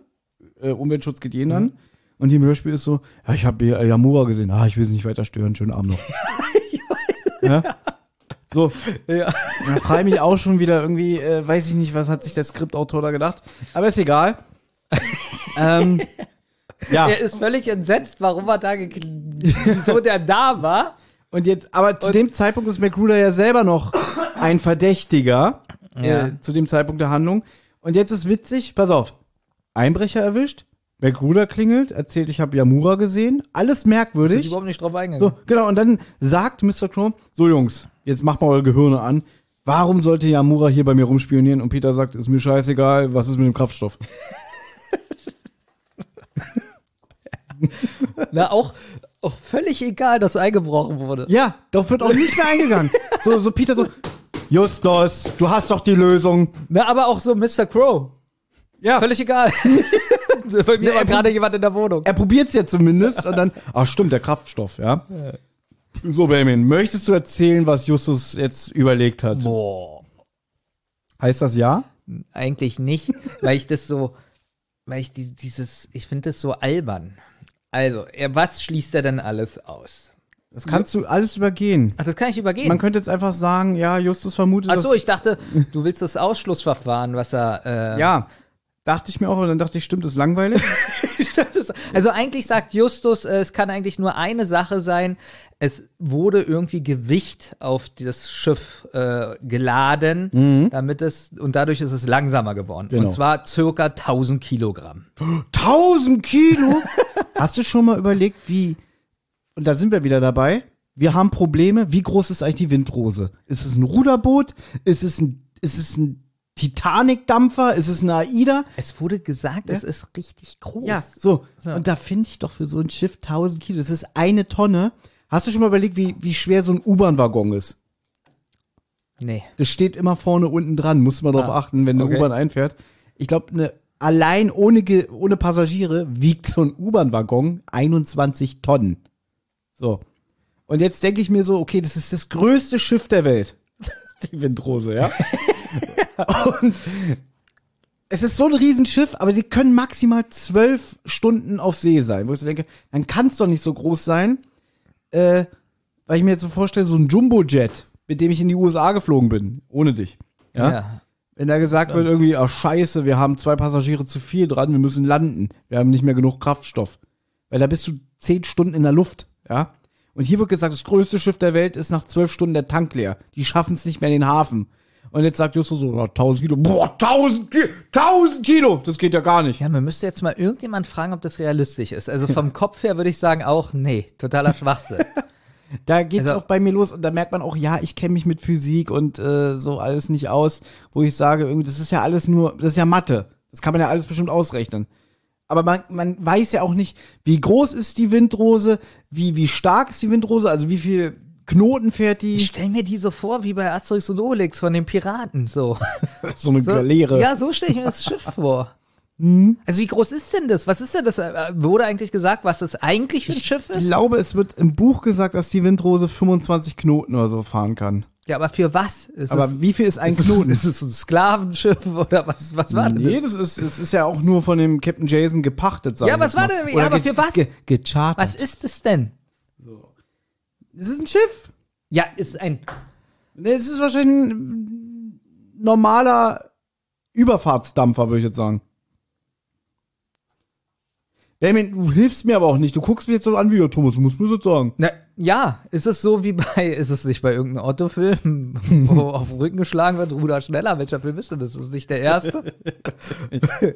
Aber beim Otto, der außer Friesische, ist doch am Ende, wenn er, wenn er mit dem Schiff wieder nach Hause fährt. Äh, Wirklich der lustigste Dialog mit dem, mit dem Kapitän da. So müsste der Captain irgendwie, du der Redder, und wer ist der da? Ja, dann, da, wo sie jetzt stehen. Da hat er immer gesessen. Bei mir zu Hause im Wohnzimmer. Und hat mit mir Tee getrunken. Du trinkst doch gar keinen Tee. Das ist doch der Beweis, weil er mir mal alles weggetrunken hat. Das ist so witzig, wirklich. okay, Benjamin sagt nichts. Übrigens, ein Knoten sind 1,852 Kilometer in der Stunde. Ja.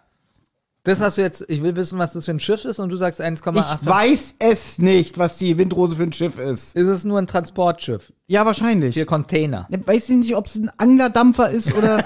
ja, keine Ahnung. Aber das sind Fragen, die ich wichtig finde, für, um das Ja, auszurechnen. aber Benjamin, Ja. du bist auch aktiver Teil dieses Podcasts. Du kannst dich nicht hier hinsetzen und sagen, ja, Thomas, äh, du musst mir jetzt erzählen, was hier alles ist. So, alles kann ich auch nicht vorbereiten. ja? Ich habe hier schon diese Santa Barbara äh, Umweltscheiße hier rausgesucht. Ja, das hätte ich auch machen können. Ja. So. Ja. Sagen wir mal, die Windrose fährt wirklich 25 Knoten. Dann sind das 46,3 kmh pro Stunde. Eigentlich gar nicht so viel, oder? Ich wollte gerade sagen, ist doch ganz schön Dann schnell. laufe ich ja schneller. Du läufst schneller, gerade du. Äh, So, wie geht's denn weiter, Mermin? Du musst das alles hier schneiden, das weißt du, ne? ich weiß je, länger, je länger wir hier rumdümpeln, So. also eine Moment, ja, ich zusätzliche, jetzt- ja. genau, äh, ich helfe helf dir. Es wird eine zusätzliche schwere Last befördert, sagt Justus. Das hält Mr. Crow für ausgeschlossen. So, Justus will jetzt noch herausfinden, wie die Last trotzdem befördert wird. Und das finde ich gut. Denk mal so an neuere Folgen, wie oft Justus so immer schon die Lösung weiß, aber nichts erzählt. Oder am Ende mal so einen Monolog hält, irgendwie, ja, das war so und so und so und so. Und Peter und Bob stehen mal daneben so, okay, wir sind richtig, richtig dumm. Das wussten wir alles Das nicht. finde ich gut. Aber hier finde ich gut, dass Bob ja auch fragt, aber Justus, 1000 Kilo, wie soll denn so eine Last an einem Boot befördert Genau, die werden? machen sich da so ein bisschen lustig Ja, drüber, und das er sagt dann auch so, das weiß ich noch nicht. Das heißt, er räumt hier Schwäche ein. Und wir hatten jetzt viele klassische Folgen, weil Ja. ziemlich oft, dass so mal auch Schwäche von Justus eingeräumt wird, so beim Wecker, Stimmt, die letzte war, ne, beim. Schatten.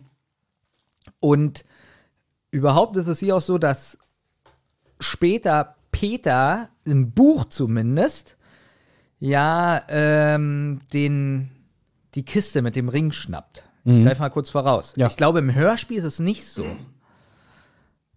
dass Peter diesen Ring, äh, diesen Kasten hat. Ja, den Kasten nicht, aber am Ende der Folge hat er den Ring am Finger. Und nicht das, ja, ich meine, wie sie an den Rand kommen. jetzt muss ich kurz überlegen. Es Äh, ist ja Peter im Buch, der das macht. na, Peter taucht ja auch runter zum U-Boot. Na, wo die aufeinandertreffen da fast. Ja, das genau, er taucht runter und so. Na, Peter das. Aber später hat es ja der Kap Kapitän in dem Hörspiel. Aber ist es nicht so, dass im Buch äh, und im Hörspiel gesagt wird, die sollen mit diesem Boot an Land fahren, Justus und Peter, äh, und diese Kassette mit dem Logbuch und dem Ring in Sicherheit bringen? Ja, aber da hat noch mehr Peter so, so, äh, so das Erfolgserlebnis. Ich finde, das ist so ein bisschen in dem Hörspiel nicht. Und mir ist aufgefallen, was du gesagt hast, dass hier auch ganz oft Peter und Bob so Erfolge haben. Ja, hier ist es noch so irgendwie ausgeglichener, finde ich. Und das finde ich gut. Das probieren sie jetzt in ganz neuen Folgen auch wieder ein bisschen. Ja. Was man aber auch, finde ich, hier so merkt, hier, klar, hier wird mal Justus als äh, Pummelchen oder als dicker, Dickerchen bezeichnet. Aber ist dir schon mal aufgefallen, dass so gerade so in neueren Folgen, die sich viel mehr anzicken, aber auch so auf so eine eklige Art und Weise, so dass die schon so immer beleidigt sind und so und dann auch mal so ein bisschen mehr motzen. Das machen die hier gar nicht. Hier war zum Beispiel auch im Buch eine lustige Szene, wenn Justus das weiß mit dem, ja, ich weiß, was auf der Windrose abgeht, warum der Kraftstoffverbrauch so schnell ähm, in die Höhe schnellt. Und dann lässt er sich doch so ein bisschen so feiern. Und dann sagt er, ich sag das erst, wenn wir bei Mr. Crow sind. Und dann helfen die anderen so ganz schnell, das, den Kram einzusortieren, damit es schneller geht. Ja. Und im neuen Buch, sag ich, wäre das so, Peter würde sagen, ja, selbstgefälliger Chef, immer müssen wir alles machen sitzen nur da wie so ein Dandy. Ja, so, das wären erstmal so zwei Seiten in einem André Marx Buch. Aber findest du das so schlimm, dass sie sich anzicken? Ich finde, das hat auch was. Ich finde, es bringt immer so eine Negativität in, in die Handlung. Und das ist mir jetzt aufgefallen. Ich habe ja jetzt den Feuerteufel besprochen bei die zwei. ja. Wie fandest du es eigentlich? Haben wir uns doch schon privat drum unterhalten. Na, ich wollte jetzt für die Hörer, dass du noch mal Ich finde, ich fand das Buch deutlich besser als das Hörspiel. so gut, oder? Ja, viel, viel besser, weil erstens der, ähm, hier ist der Typ, Mr. Moore, ganz anders rüberkommt. Weil im Hörspiel, dadurch, dass sie den Sprecher von Don Johnson nehmen, Es passt nicht. der Don Johnson-Sprecher, der ist schon so ein bisschen, zehn Weiber an jeder Hand und so, weißt du? Äh, und da ist der schon so, so wie so ein Freak. Ich habe mir den wie so ein Heavy Metaler vorgestellt, so mit den langen schwarzen Haaren, mit dem Mantel und so. Und auch sehr anfällig für, für Grusel. Und im Hörspiel ist er so, ha, Roxanne, hast du heute Abend schon was vor? ich zeig dir mein neues Buch, so ungefähr. Und der overacted auch extrem. Aber wie bin ich jetzt auf den Feuerteufel gekommen?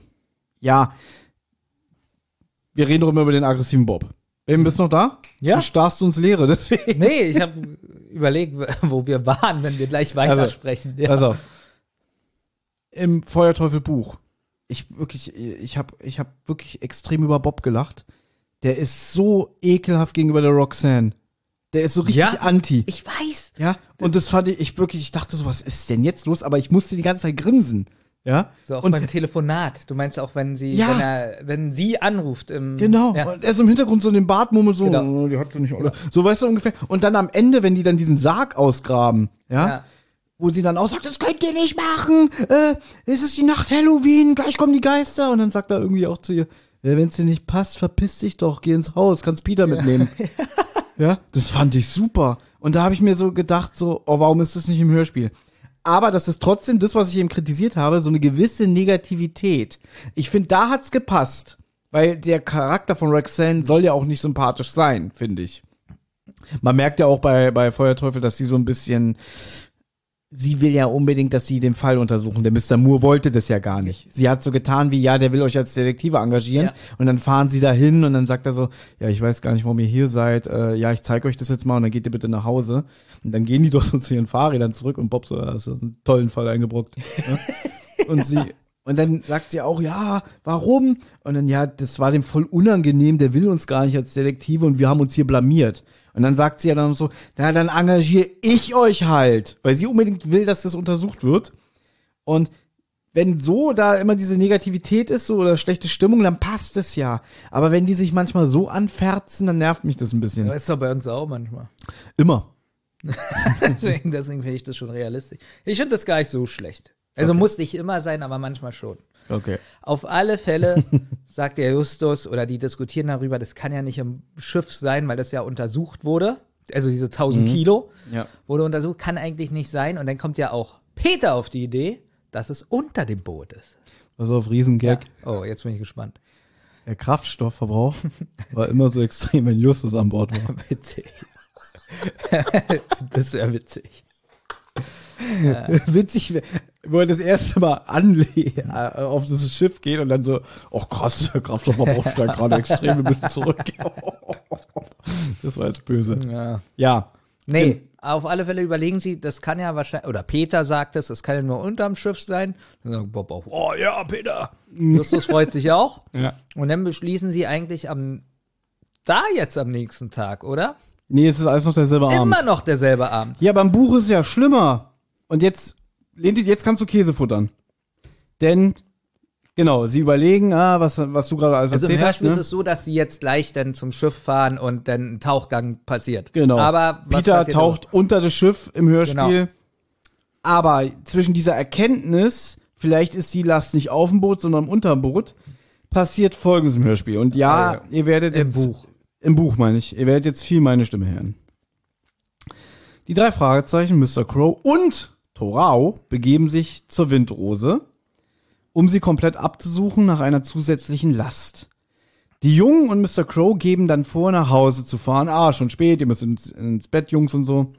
Aber Crow lässt die drei Detektive nach kurzer Fahrt wieder raus. Also sie sind immer noch in Genau, Hafengegend. das war natürlich abgesprochen mit dem Crow. Genau. Der sollte jetzt so tun, als ob er, oder er soll nicht so tun, er fährt nach Hause, damit die alle denken, ähm, geht alles den richtigen Weg. Genau, Torau bleibt ja da, der soll ja das Schiff bewachen, bis äh, Captain Jason kommt und ihn ablöst. So, dann lässt er die raus, die Detektive äh, haben auch schwarze Kleidung an, wollen jetzt das Boot überwachen. Und was auch sehr geschickt ist, sie kommunizieren dabei per Morsezeichen mit ihren Taschenlampen. Vorne haben sie so schwarzes Papier draufgeklebt. Und jeder hat ein anderes Zeichen. Genau, ein geo- geometrisches Zeichen. Ich glaube, Bob hat ein Pluszeichen oder so, Peter hat ein Dreieck und so weiter. Aber das hat bei, bei mir im Kopf auch nicht funktioniert. Wenn ich jetzt eine Taschenlampe habe, es ist dunkel Mhm. und ich leuchte damit in den Himmel. Ja, dann kommt Batman. Ja, aber ja nur, wenn da so eine Nebelwand oder. Also, eine Taschenlampe funktioniert ja nur, wenn ich auf eine Wand leuchte, dass ich das Zeichen sehe. Ja. Also, wenn ich jetzt einfach so in den Himmel leuchte, hm, Äh, was soll da passieren? Ne, ich habe mir nicht vorgestellt, dass sie den Himmel leuchten. Ich habe eher so gedacht, die positionieren sich, also Peter geht irgendwie, dass er, weiß ich nicht, das Schiff sehen kann zur Wasserseite raus, Justus guckt so von vorne rauf und Bob von der anderen Seite, dass sie von allen drei Seiten die Windrose gucken können. So. Aber sie wissen ja ungefähr, wo die anderen sind. Und dann habe ich so gedacht, vielleicht leuchten sie dann immer in die Richtung auf eine Fläche, wo die anderen das sehen. Aber dann dachte ich wieder so an den Mr. Harris aus Lachne Schatten. Wenn die die Morsezeichen geben, dann da runterklettern und unten ist schon Harris, ja, habe ich gesehen. ja. Und da habe ich auch so gedacht, so, das Boot, was ich bewache, ein paar Meter entfernt gebe ich immer so Lichtzeichen in der Taschenlampe. Und wenn da jetzt wieder ein Böser drauf ist und der sieht es, denkt so, okay, ich werde überwacht. Also, ja, also ich habe keine Vorstellungskraft, wie das funktionieren soll. und Morsen dauert ja länger. Das ist ja nicht so, also die machen ja richtigen Botschaftsaustausch. Na, und wenn die so weit weg sind, Ja. dann, hups, dann sieht man ja das Zeichen gar nicht. Ja. Es sei denn, sie haben so eine richtig krassen äh, Security-Taschenlampen. Ja, 1979, 78 bestimmt. Das bestimmt schon. Ja. So, geht aber weiter. Peter beobachtet zwei Gestalten, die sich an Bord schleichen. Sie erkennen, dass es die Gebrüder Connors sind, die kurz darauf wieder verschwinden. Bob nimmt die Verfolgung auf, kommuniziert auch per Morsezeichen. So. Jetzt bin ich verrutscht in der Zeit. Aber Bob wird ja auch verfolgt. Genau. Denn Justus und Peter entdecken eine weitere schattenhafte Gestalt, die sich nun Bob und den Connors anschließt, beziehungsweise die verfolgt. Woraufhin sich Justus wiederum auf den Weg macht und jetzt diese Gestalt verfolgt. Obwohl man sagen muss, das ist doch ganz gut, dass das nicht im Hörspiel ist, weil wie soll das umgesetzt werden? Jetzt wirklich, drei Verfolgungen. Vor allem auch mit dem Morsezeichen, ne? Das wäre Ja. dann, das hättest du ja wieder gehasst. Irgendwie Peter ist alleine oder Ich mache jetzt das Morsezeichen mit dem Elefanten. Na gut, das geht ja noch, dass man sagt so, ich morse. Sehe zwei Eindringlinge. Was machen? Ah, Bob morst zurück. Ich verfolge sie. Alles klar. Da sind zwei Gest äh, da ist noch eine Gestalt, die verfolgt jetzt Bob. Ich morse mal Justus. Alarm, Bob wird verfolgt. Ganz ehrlich, das wäre auch scheiße. Okay, gut. So, also. Während jetzt Justus wiederum die andere schattenhafte Gestalt verfolgt, die Bob verfolgt, äh, begibt sich Peter an Bord der Windrose, wird da aber von Captain Jason überrascht. Derweil sieht Bob, wie die beiden Brüder in eine, in eine Kneipe gehen mit dem Namen Blauer Hecht. Der Besitzer verwehrt Bob aber den äh, Zutritt. Dass der Jason auf diesem Schiff ist Mhm. und äh, äh, Justus erwischt. Peter. Peter, Entschuldigung. Mhm. Finde ich gut, denn so macht er sich im Buch wieder verdächtig. Ich weiß, weil, weil Peter so nachdenkt, so, äh, der sollte doch erst in zwei Stunden kommen oder in einer Stunde, keine Ahnung. Warum ist der jetzt schon hier? Weil den hast du ja gar nicht so unbedingt so stark als Verdächtigen. Aber im Buch ist er jetzt ganz stark verdächtig. Ja, aber eigentlich. das wird relativ schnell dann auch wieder aufgelöst. Später, wenn sie sich alle auf dem Boot wieder treffen, sagt er, ja, ich war ein bisschen früher hier, ich wollte Torau Na gut, unterstützen. jetzt kann er ja auch lügen. ja, Thomas, ein, ein ich weiß, es böser Mensch kann auch lügen. witzig mit so einem Benzinkanister in der Hand. Ich weiß nicht, wo der Kraftstoff hin ist. Witzig. So. Also der Besitzer verwehrt Bob den Zutritt zum blauen Hecht. Peter indessen klärt Captain Jason über die Vorfälle auf. Torao kommt auch dazu. Und ähm, ich glaube, Jason sagt ja auch so, ach, du bist doch einer von den Jungen, ne? Und dann kommt hier äh, Torao, hier, einer von Jungen, von Freund Crow. So. Justus derweil verliert den dritten Mann aus den Augen, begibt sich auf die Rückseite des blauen Hechts und da hat sich Bob in einer Mülltonne versteckt und macht sich über Justus lustig. Ja. Das hast du jetzt gerade ein bisschen nicht so toll erzählt, wie Ja, Justus ich das hatte Klappern, den Deckel. Benjamin, es war schon wieder halb eins und ich habe das Okay. hier geschrieben mit eigenen Worten. Ich hatte keinen Bock. Ja, ich wollte nur sagen, dass die Szene eigentlich relativ lustig ist, weil das so ein bisschen, oh, oh, wer ist da in der Tonne, wer kommt da raus? Und es ist Bob. Fand ich gut. Ich muss aber dazu sagen, Ja. als ich es geschrieben habe, habe ich es mit Absicht so stehen lassen, weil wie oft wir uns mal über den Klappentext lustig machen, wenn der so scheiße geschrieben ist. Und genauso ist es hier. Ich lese nur mal vor, ja. Justus verliert den dritten Mann aus den Augen und auf der Rückseite des blauen Hechts hat sich Bob in einer Mülltonne versteckt und macht sich über Justus lustig. Ende. Genau deswegen habe ich so gelassen, weil ich dachte, es ist wie so ein scheiß Klappentext. So, beide, also Bob und Justus. Aber lustige Szene, oder? Ich finde es extrem witzig, dass Bob. Ja. Und das haben sie in dem Schweizer Hörspiel verwirklicht. Das finde ich gut. Ja. Lustigerweise ist aber Peter wieder in der Mülltonne ist in dem Hörspiel. Verstehe ich auch nicht. Stimmt. Das ist Peter, ja. Äh, warum? Keine Ahnung. Okay. Ja, ich finde auch witzig, die Kneipe wird ja so ein bisschen beschrieben, so total verraucht, Mhm. dreckig, sind wahrscheinlich nur so Seeleute drin, die die Sau rauslassen, ne? Und Bob versteckt sich in der Mülltonne. Und dann wird gesagt, er, er klopft sich ein bisschen Staub ab. Wo ich so denke, da ist doch bestimmt ein bisschen mehr als Staub drin, oder?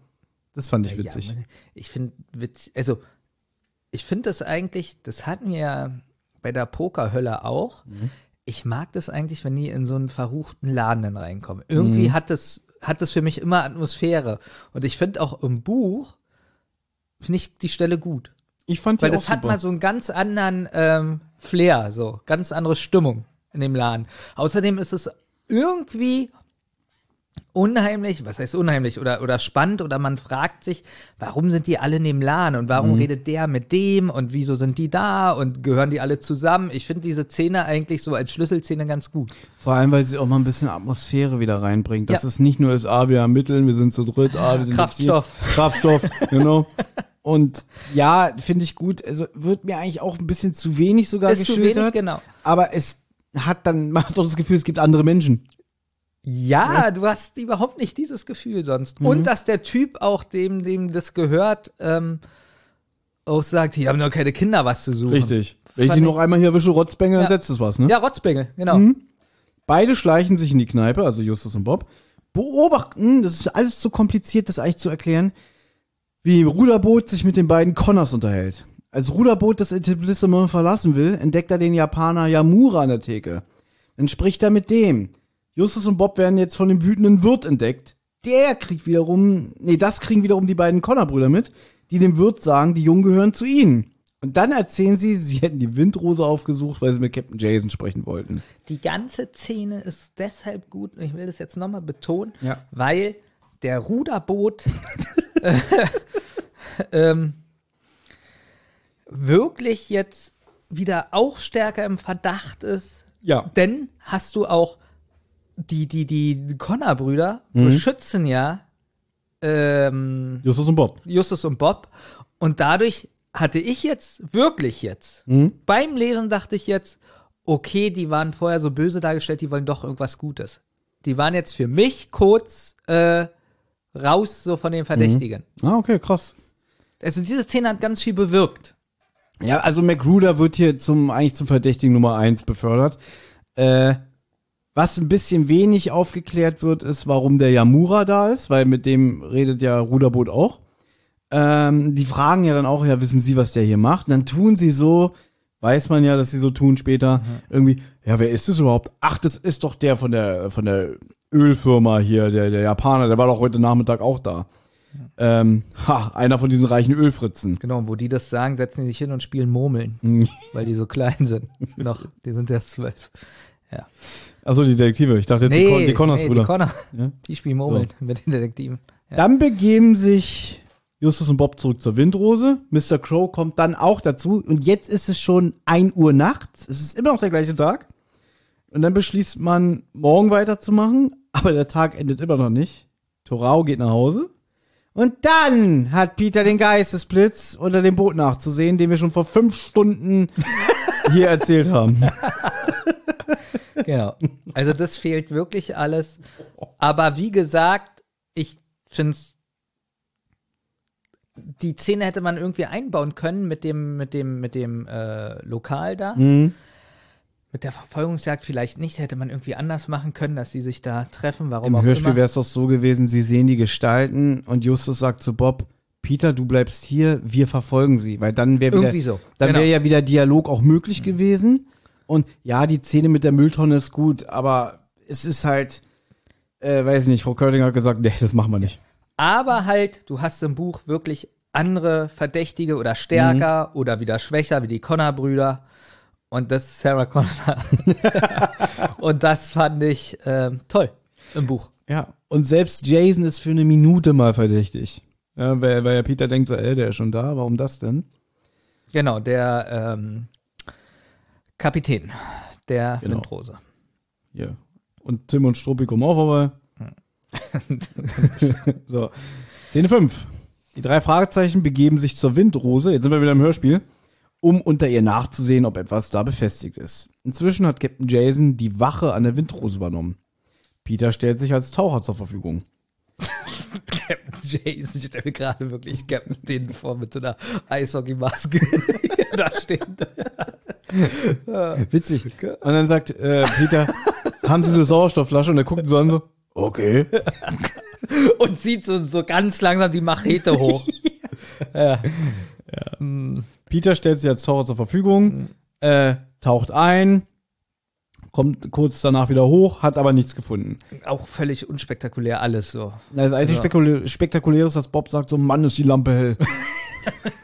Kann ja bis nach Mexiko leuchten. Ja, aber auch da, weiß ich nicht, für ein Hörspiel hätte man auch so ein bisschen Spannung, so ein bisschen reinbauen. Es geht sehr schnell. So. Also es befindet sich kein Behälter, kein Haken und keine anderen Anzeichen an dem Boot, dass da mal etwas befestigt gewesen sein könnte. Die drei Jungen gehen nach Hause. Justus will morgen eine nette kleine Falle stellen. Im Buch wurde es auch mehr herausgearbeitet, dass Justus wirklich enttäuscht ist. Ja, Weil er glaubt, das war falsch, was er gesagt hat. Mhm. Oder, oder, oder hat er eigentlich Peter gesagt, aber er hat das ja aufgenommen und ja, wir haben die falsche Fährte so. Ich glaube, der hat öfter eine kleine Sinnkrisen. Ne? Später zum Beispiel, wenn Bob da so tun soll, wie er hat nichts rausgefunden in der Bibliothek, wenn er da mit der Waffe Ja. bedroht wird. Und dann ist Justus ja auch so richtig enttäuscht. Oh, Okay, dann haben wir uns wohl geirrt. Ja. Ja. du hast recht, es kommt irgendwie in den alten Sachen öfter vor. Mhm. Justus und Peter finden sich am nächsten Morgen schon früh bei der Windrose ein. Bob muss an Land bleiben. Er hat einen Auftrag für seinen Vater zu erledigen. Was muss er denn erledigen? Weißt du das noch? Was muss er denn erledigen? Ja, äh, abschreiben. Genau, weil Der Vater äh, macht Interviews und er soll das irgendwie abtippen. genau, der hat alles, glaube ich, auf dem Diktiergerät aufgenommen. Genau. Muss doch irgendwie jemand anders interviewen und in der Zeit soll halt Bob, weil er am besten So am besten tippen kann. Genau. Der- Wobei ich auch dachte so, das ist so, sagen wir mal, sagen wir mal, der hat zehn Interviews geführt, der Mr. Andrews. Ja, so jedes Interview ging so, ist so richtig Lust. so zehn Minuten, ne? Also erstmal davon, dass Bob das, glaube ich, innerhalb von zwei Stunden abtippt. Noch mit so einer richtig, muss Wollte ich gerade sagen, mit so einer alten so Schreibmaschine, 70er Jahre. Ja. Ja, genau. so. Hier, wo noch so die, die, äh, ja, wie nennt man, ja, Farbband. du, so alt, nee, nicht Farbband, sondern die Teile, die da raufhauen.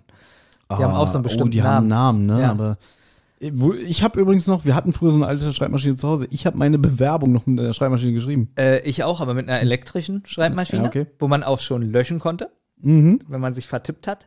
Aber die alten, boah, wie ich das gehasst habe. Die, die alten, wenn sich die, ah, wie heißen die denn? Wo die Buchstaben drauf Ah, sind. wenn die sich so, So verkeilt haben, ne? Oh, Weißt du, was ich viel mehr gehabt, gehasst habe? was?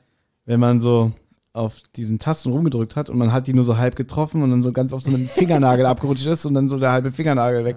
Und was hat am meisten Spaß gemacht? Nur so zu tun. So. Einfach so raufdreschen. genau.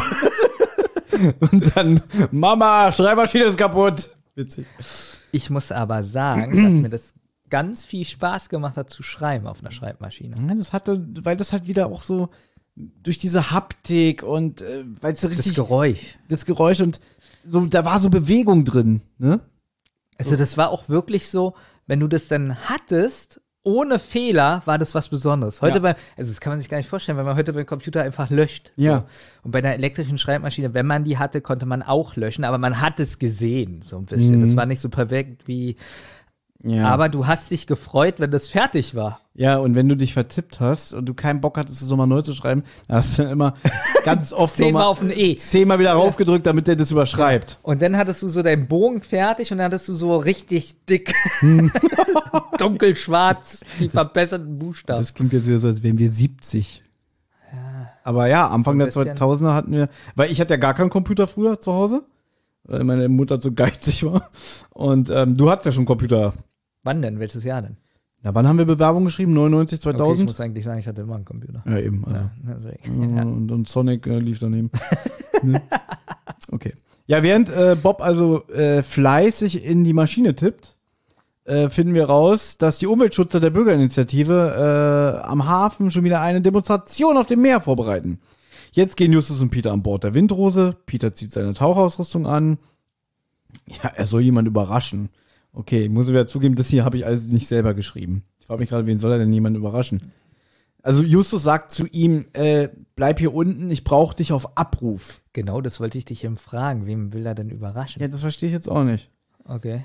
Okay, Justus geht nach oben und will Peter rufen, wenn es soweit ist. Die Windrose soll auf halbem Weg aus dem Hafen halten. Peter wird dann darunter nachsehen, ob etwas befestigt ist. Stimmt, weil sie ja denken, sie haben jetzt rausgefunden, sie haben ja nichts unter dem Boot gefunden bei dem nächtlichen Tauchgang, aber sie gehen aus, vielleicht morgen früh, wenn wir noch im Hafen sind. Vielleicht, weil sie gehen ja immer von Schmuggelgut aus, dass dann Behälter mit Schmuggelgut irgendwie angehangen wird. Genau, man muss sagen, dass Justus ähm, oder beziehungsweise der Jason oder Mr. Crow, ich weiß es nicht mehr, irgendjemand hat gesagt, dass es beim ersten Mal auch schon Mhm. äh, äh, weniger, anscheinend weniger Sprit, äh, nee, dass wahrscheinlich Sprit geklaut wurde, aber noch nicht so viel wie später. Mhm. Und deswegen ist die Vermutung, dass am Anfang irgendwas dran war, ungefüllt Ja. beim ersten Gang, um Mhm. das erstmal zu testen und später dann irgendwie was gefüllt war und das dann noch weniger Sprit Richtig. oder mehr Sprit verbraucht hat. Deswegen geht, hat man immer diesen Schmuggelgut-Gedanken. Genau. Nach dem Motto, man macht einen Behälter unter die Windrose, der ist dann noch leer und auf dem Rückweg ist er voll und deswegen wird es dann noch schlimmer mit den Kraftstoffverbrauch. Und das nervt mich jetzt so ein bisschen an der Folge. Das geht jetzt so oft hin und her, auch im Buch übrigens äh, nervt mich das auch, denn finden die nichts, also eigentlich kann man das fast abkürzen, hinher, hinher Ja. ist nichts, denn irgendwann sagen die dann, ja, wir müssen äh, langsamer fahren ab der Hälfte, weil die nicht bei, bei der Folgengeschwindigkeit sich da ranhängen können und so. Das finde ich extrem langweilig. Alter. Nee, weil es einen immer so aus dem Re Lesefluss rausbringt, ne? Das ist, ich, ich kann nicht mal sagen, warum, weil, weil sich das so ähnelt und Ja. also man immer so denkt, ja, wir haben es ja jetzt verstanden. also, wie, was, was ist jetzt die Lösung? Also, so langsam will man zur Lösung kommen. Ja. Mir war das zu lang gezogen, dieses Hin und Her. Deswegen kann man es ja abkürzen. Peter taucht wieder runter. Ja. Da ist nix. Justus wieder enttäuscht. So. Ja. Dann wollen sie zur Ölplattform. Dann kommt aber hier äh, Onkel Titus als Max Berg. Windrose, hallo! Ne? Und dann sagt der Mr. Crow, ach scheiße, die brauchen mich. Ich bin ja der Initiator der ganzen scheiß äh, Bürgerversammlung hier und dem Umweltschützern. Der muss dann das Boot verlassen, sagt dann aber, äh, Jungs, ihr vertretet mich doch sicherlich, wir dürfen jetzt nicht nachlassen. Und, und Justus und Peter so, ja, ja. ja, wir wollen sterben. und, dann, und Jason hier, der Typ mit der Maske, der wird euch schon retten. Ja, ja. ne? Und dann fahren sie wieder raus, also sind wieder so halb in den Hafen rein, jetzt wieder zurück und es wird ja gesagt, da ist eine Sandbank. Und Wir haben das jetzt wirklich abgekürzt, weil Ja. es geht wirklich zwei, dreimal hin und her und es Ja. passiert eigentlich nichts. Also, Und ist richtig. Ja. Und die Sandbank, da muss man langsam durchfahren, weil es ist im Hafenbecken und wenn man da so, ist eine sehr dünne Fahrin und wenn man da durchrauscht, dann läuft man auf und das wollen sie natürlich nicht. Und da müssen sie so, ja, nicht halten, aber sehr langsam fahren, weil vor ihnen noch zwei Schiffe sind. Und dann plötzlich sagt der, der, wie heißt er, Jason, Jungs, vorhieß. Jungs, hier muss man zu meiner Mama. Nein, der sagt, ihm fällt auf, Ich muss mal zu meiner Mama. ja. ihm fällt auf, dass das Schiff langsamer ist, weil er holt das Boot von den Connors nicht ein. Und er weiß aber, mein Boot ist schneller als das von den Connors. Und wäre ihm nicht aufgefallen, jetzt hat er besonders drauf geachtet. Wobei ich auch krass finde, Justus sagt am Anfang irgendwie, ja, sie haben 15 Minuten länger gebraucht. Ich finde, eine Viertelstunde länger ist schon ganz schön krass. Vor allem, wenn man abends nach einem langen Tag nach Hause kommt, man will in die Wanne, man will was essen. Da guckt man doch und denkt so irgendwie, "wa, 15 Minuten heute länger? Wieso das denn? Ich finde, das wirklich krass. Ich, also, ich, wenn ich jetzt mit einem Auto fahre und das ist eine Viertelstunde länger, denke ich so, naja, Gut, aber dann ist unterschiedlich, entweder du fährst Montagabend oder du fährst Freitagabend. Freitagabend kommst du wahrscheinlich besser durch, weil da sind schon alle, äh, weißt du, kennst du den Spruch, Freitag ab eins macht jeder seins, da sind ja schon alle zu Hause, weil sie früher Feierabend gemacht Nee, haben. ich weiß halt nicht, auf dem Schiff wird ja eigentlich gesagt, dass ähm, durch den Sturm mehr Wellen sind und so. ja, Sachen. jetzt an dem Tag, aber Genau. vorher war es ja immer die gleiche Strecke. Ja. Also da, da kommt ja nichts dazwischen, weißt du? Na, wenn jetzt aber zum Beispiel durch das Schiff zehn Fische zerfetzt werden vorne am. Ja, das Problem ist, wir Ja. wissen ja immer noch nicht, wie groß die Windrose Das ist. weiß es ja Wenn die nicht. Windrose, sagen wir mal, 200 Kilometer lang ist, Ja. dann ist sie natürlich in einer Minute da. Witzig in einer Minute. Wenn es ja was so groß ist, das, wie weiß ich, wie, hier der, hier der, der, der Flaschenöffner, dann brauchst du natürlich länger, ne? Das ist witzig, die ist so lang, die ist so groß, dass, also, nee, man läuft zehn Minuten über das Schiff. Und das war da. Dann ist man da. Ja, und, und sie musste nur einen Meter fahren. also, nee, aber man hat wirklich, Und warte, warte. Ja, wir haben heute mehr Kraftstoff verbraucht. 1000 Kilo sind an Bord. 1000! Und dann sind da noch Jasons Leichen auf dem Schiff. Also, ja. Ähm, Genau. Richtig. Also Jason sagt jetzt, ähm, ja, wir sind nicht so schnell wie die Connors, also müssen wir wieder zusätzliche Ladung haben. Und dann jetzt gucken dann so, so Peter und Bob an der Seite runter und dann kommt's plötzlich, man sagt, ah, da ist ein Hai. Nein, Peter, das ist kein Hai, das ist ein Haifänger. Und der Haifänger ist irgendwie so ein komisches Gerät, was auch offen ist. Ich habe als Kind immer gedacht, das ist einfach so ein Kasten, wie so ein U-Boot. ich habe gegoogelt, Ja? habe auf das erste Bild geklickt. Da waren dann ganz viele davon, habe es nicht verstanden, habe wieder weggemacht. Ja, verstehe ich auch. wieder weggemacht. Ich weiß immer noch nicht, was es ist, genau. Und dann wird halt gesagt, ja, der ist irgendwie, weiß ich nicht, zwei Meter lang, ein Meter breit, ein Meter hoch. Der dient halt dazu irgendwie um, weiß ich nicht, äh, Sauerstoffflaschen und irgendwelches Werkzeug und Geräte für einen Taucher zu Ja, transportieren. aber so richtig weißt du auch nicht, was es ist. ich kann es mir einfach bildhaft nicht vorstellen. Für mich ist es einfach so ein riesiger Kasten. Wie so eine Kiste. Und ich dachte immer, dass das wirklich wie so ein kleines Ein-Mann-U-Boot ist. Aber im Buch wird gesagt, das Ding ist offen. Das heißt also, selbst wenn du den benutzt, und der hat ja diesen Elektromotor, du kannst ja mit dem fahren. Ja, mit dem offen habe ich auch nicht so richtig verstanden. Das heißt, du musst sowieso eine Taucherausrüstung ja, tragen. Genau, du musst, um atmen zu können, brauchst du eine Taucherausrüstung. Genau, aber du kannst irgendwie den, weiß ich nicht, wie so ein, ich sag jetzt mal wie so ein Jetski, aber so komplett um dich rum, würde ich jetzt mal sagen. Sowas ist es. Ja, anders kann ich mir auch nicht vorstellen, was Ah. meinst. Genau, und den entdecken sie jetzt und dann wird halt gesagt, dass der in der Tiefe verschwindet. Okay, also wir waren bei dem Haifänger, der da unten rangeklemmt ist. Hm? Mit Magneten. Magneten. Ja. Mit Magneten. Und das, und auch da ist für mich, wir, wir reden ja, wir haben eben gesagt, wir, entweder ist das Schiff 1000 Meter lang oder zwei. Und ich frage mich, wenn das Schiff so groß ist, wie können die denn runtergucken und sehen, dass unten was dran ist? Ich, ich habe keine Vorstellung von diesem scheiß Schiff. Es wird gesagt, dass der so zur Seite wegtaucht. Aber das hat mich dann auf, auch, auch aufgeregt im Buch, weil der Hurricane ist ja am Anmarsch. Und da wird schon so gesagt, dass das Wasser sehr bewegt ist und auch ein bisschen unter Wasser so Sand aufgewirbelt ist.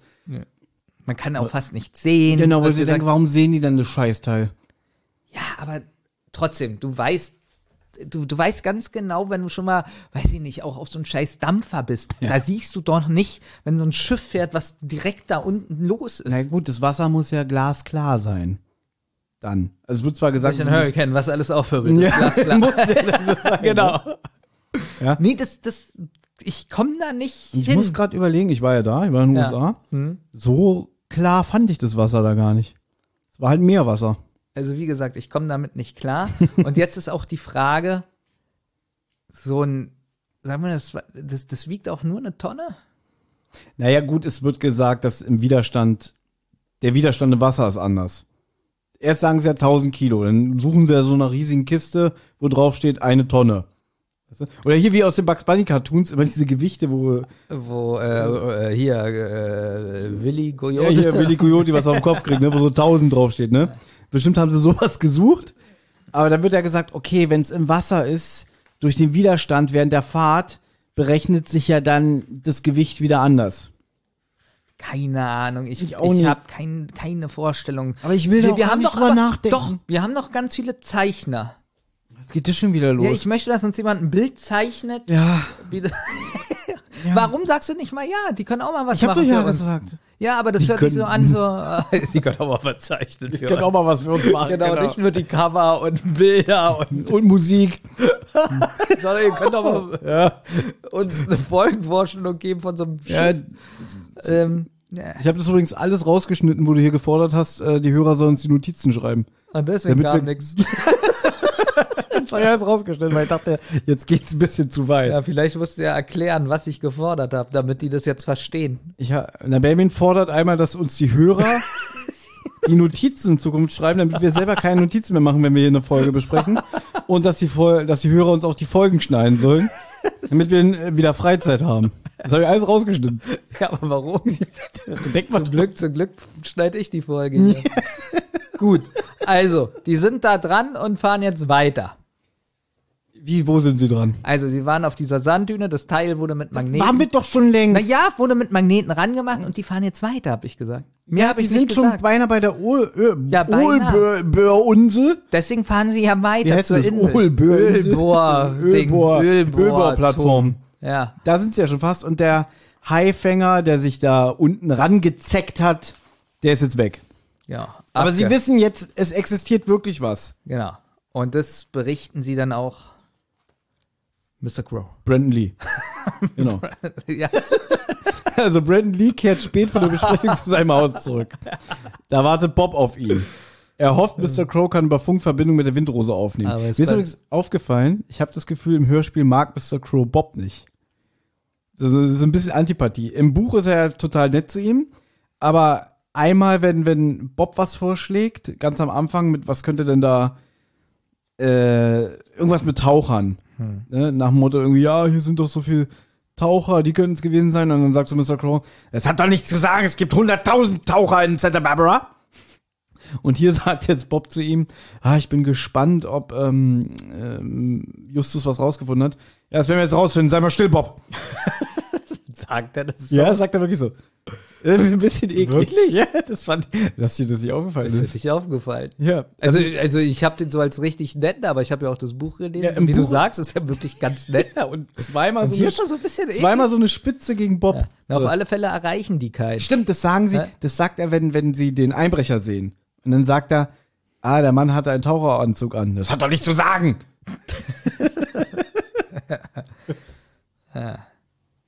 So, erreichen sie den, die mit den Funksprüchen? Ja, sie, sie funken die Windrose an, dann ist erstmal Captain Jason, der nicht weiß, ist jetzt Crone, ist Crone Kumpel oder nicht, weil er sagt, wir hören dich, John. Justus hat eine Nachricht für sie. Ja.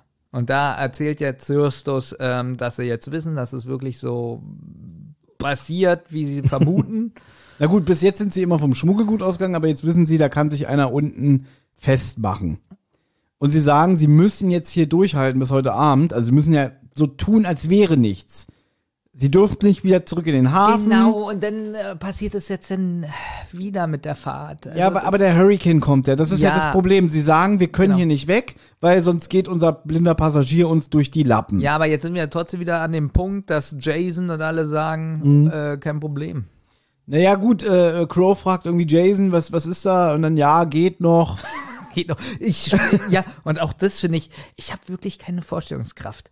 Da, da wird erzählt, wie, wie stark der Wirbelsturm ist Mhm. und dass man sich da wahrscheinlich überleben kann, wenn man sich da versteckt und so. Aber es geht noch, dass wir mit dem Schiff. Ja, zur Not gehen wir bei Santa Cruz vor Anker. Und stellen uns unter. Findest du es nicht merkwürdig? So, also, Ja, das ist alles. Ich, und das ist jetzt ist halt diese Stichpromatik im Hörspiel. Jetzt ist so, ah, wir müssen das erzählen, wir müssen das erzählen, das lassen wir weg.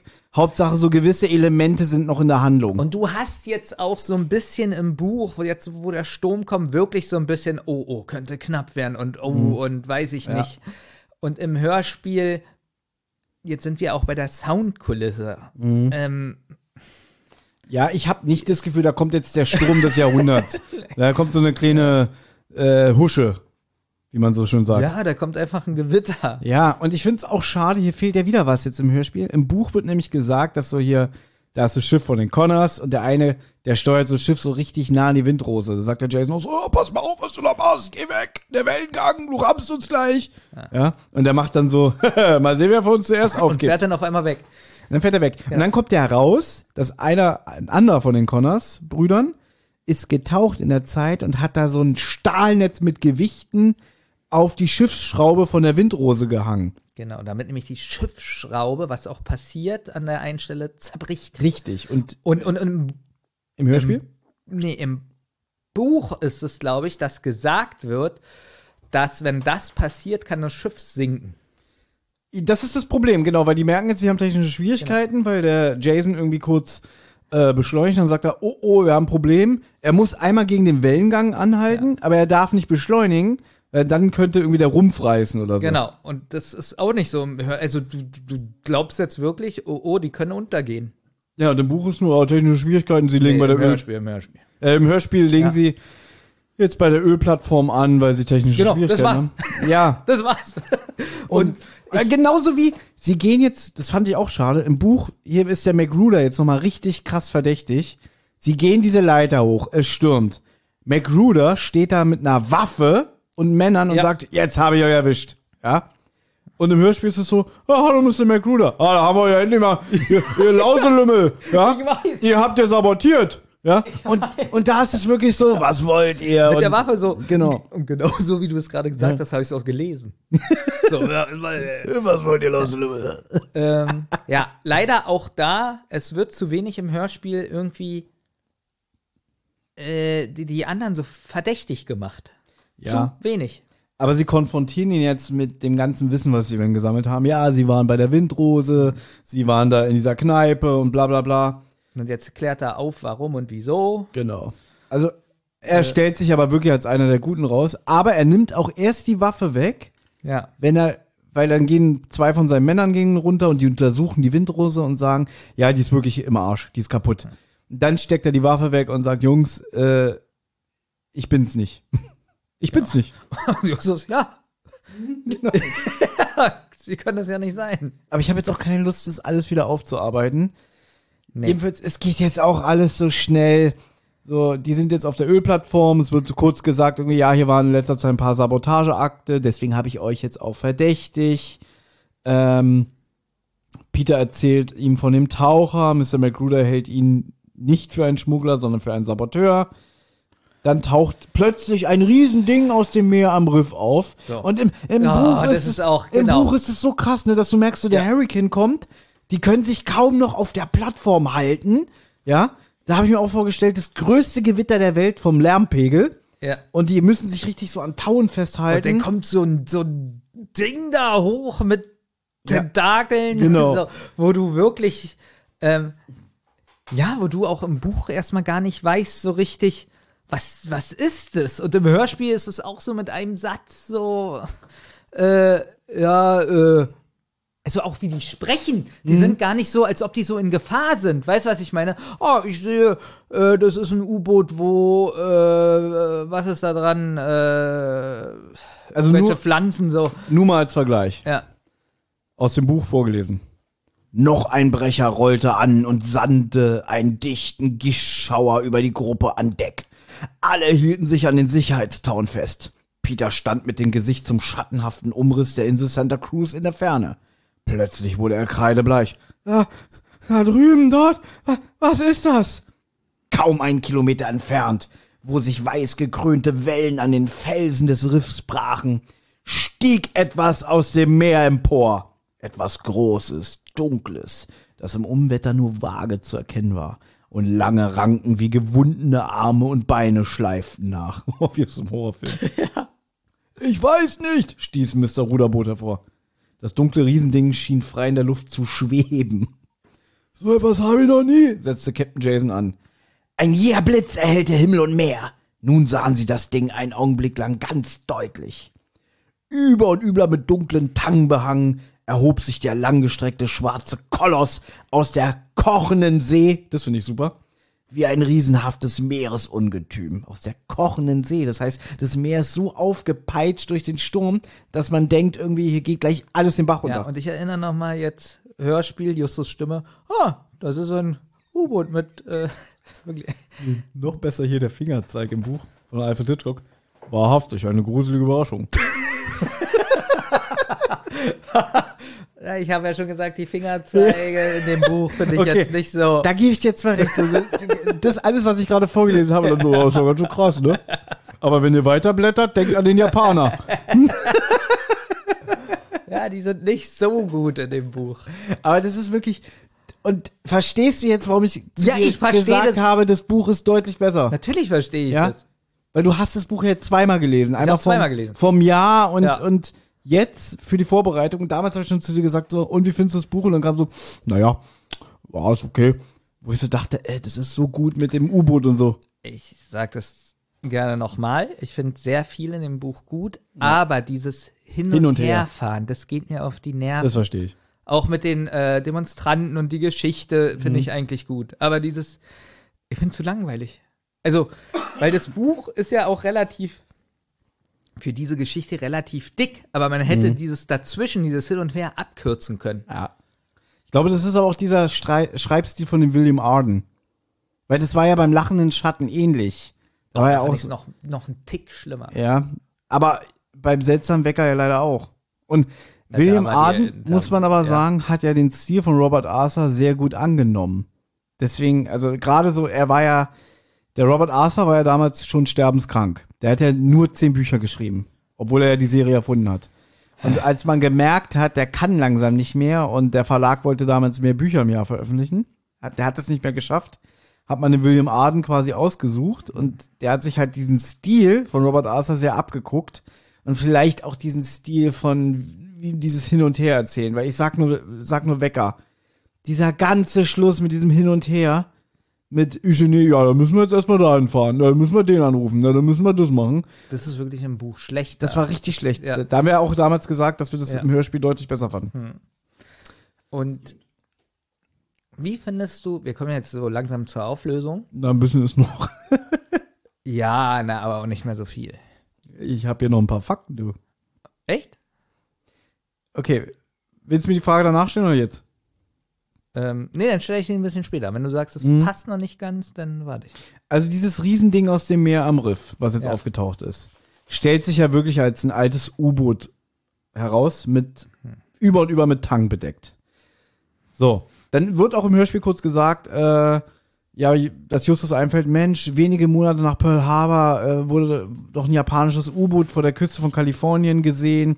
Es hat das Festland angegriffen, hat ein paar Mal auf die Küste geschossen, ist dann aber wieder abgetaucht. Und man geht jetzt davon aus, das muss gesunken sein. Justus vermutet, dass der Taucher, der sich unter die Windrose gezeckt hat, etwas in dem U-Boot sucht. Dieser Angriff auf die Küste Kaliforniens vor Santa Barbara hat tatsächlich stattgefunden, Billman. Das dachte ich mir. Ja. Nach dem Angriff auf Pearl Harbor am 7. Dezember 1941 patrouillierten sieben japanische U-Boote an der amerikanischen Westküste. Sie griffen mehrere Handelsschiffe an und lieferten sich zwei Gef Gefechte mit den Luft- oder Seestreitkräften der United States Navy. Ende Dezember 1941 zogen sich die U-Boote in sichere Gewässer zurück, um Nachschub zu holen. Einige fuhren nach Kwajalein, um sich anschließend wieder in amerikanische Gewässer aufzumachen.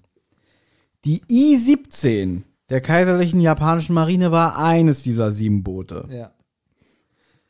Waren es sieben Boote? Ja. Ja. Pass auf. Das knapp 110 Meter lange Boot, also ein Furz gegen die Windrose, ja.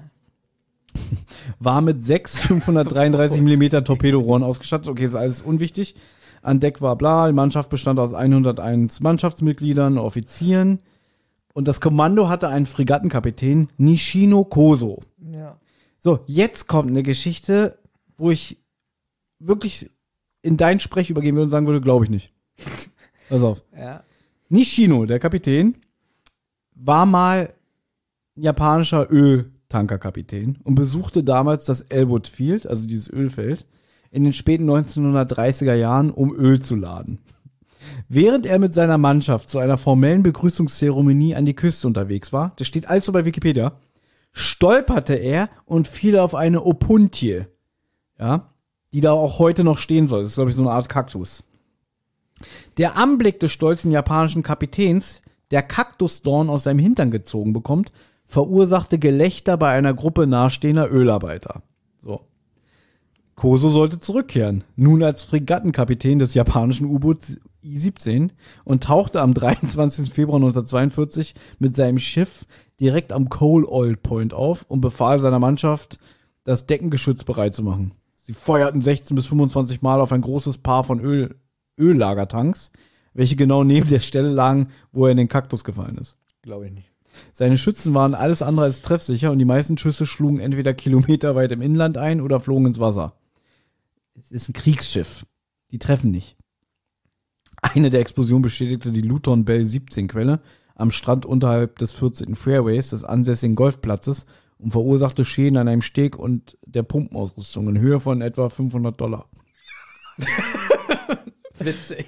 So. Das steht da so. Mit Ja, den steht 500 alles bei. Wikipedia. Koso nahm daraufhin Kontakt nach Tokio auf und meldete, er setze Santa Barbara in Flammen. Jetzt mal ganz ehrlich, ich, äh, ob das jetzt stimmt oder nicht, aber diese Info, 500 Dollar. das, hört sich, das ist fast so, ah, ich, ich ergänze mal was in Ja. den Wikipedia-Artikel. Das kann eh keiner nachprüfen. Genau. Das klingt, ich finde, das klingt echt wie so ein Märchen. So weiß ich nicht, wenn wir jetzt in Santa Barbara aufgewachsen wären, so in den 60er Jahren, äh, und der Opa erzählt von, vom Krieg. So Also ungefähr. Das mit den 500 Dollar ist schon witzig. Der Vorfall war der erste direkte Angriff eines Feindes auf amerikanisches Festland seit dem Krieg von 1812. Das sagen sie auch im Hörspiel. Ja, Augenzeugen berichteten, dass das U-Boot sich Richtung Süden nach Los Angeles absetzte und Signallichter Richtung Küste sendete. Die I-17 entkam und das Gefecht endete ohne Verluste von Menschenleben. Das habe ich alles im Vorfeld äh, recherchiert. Also, dass es diesen Angriff des U-Bootes wohl wirklich gab und dass sich der William Arden gedacht hat, dann nehme ich halt dieses U-Boot äh, und baue das in meine Handlung ein. Aber diese ganze Geschichte, da kommt irgendein Japaner, der in den Kaktus fällt und sich dann rächen will. Das Und auch klingt wieder steht so mit dem, mit dem, äh, ähm, na, mit dem Stachel rausziehen. genau. Weißt du, woran mich das erinnert? Das erinnert mich smart ohne wieder. Witz. Ja, oder? Warte. Jetzt geht er schon wieder weg.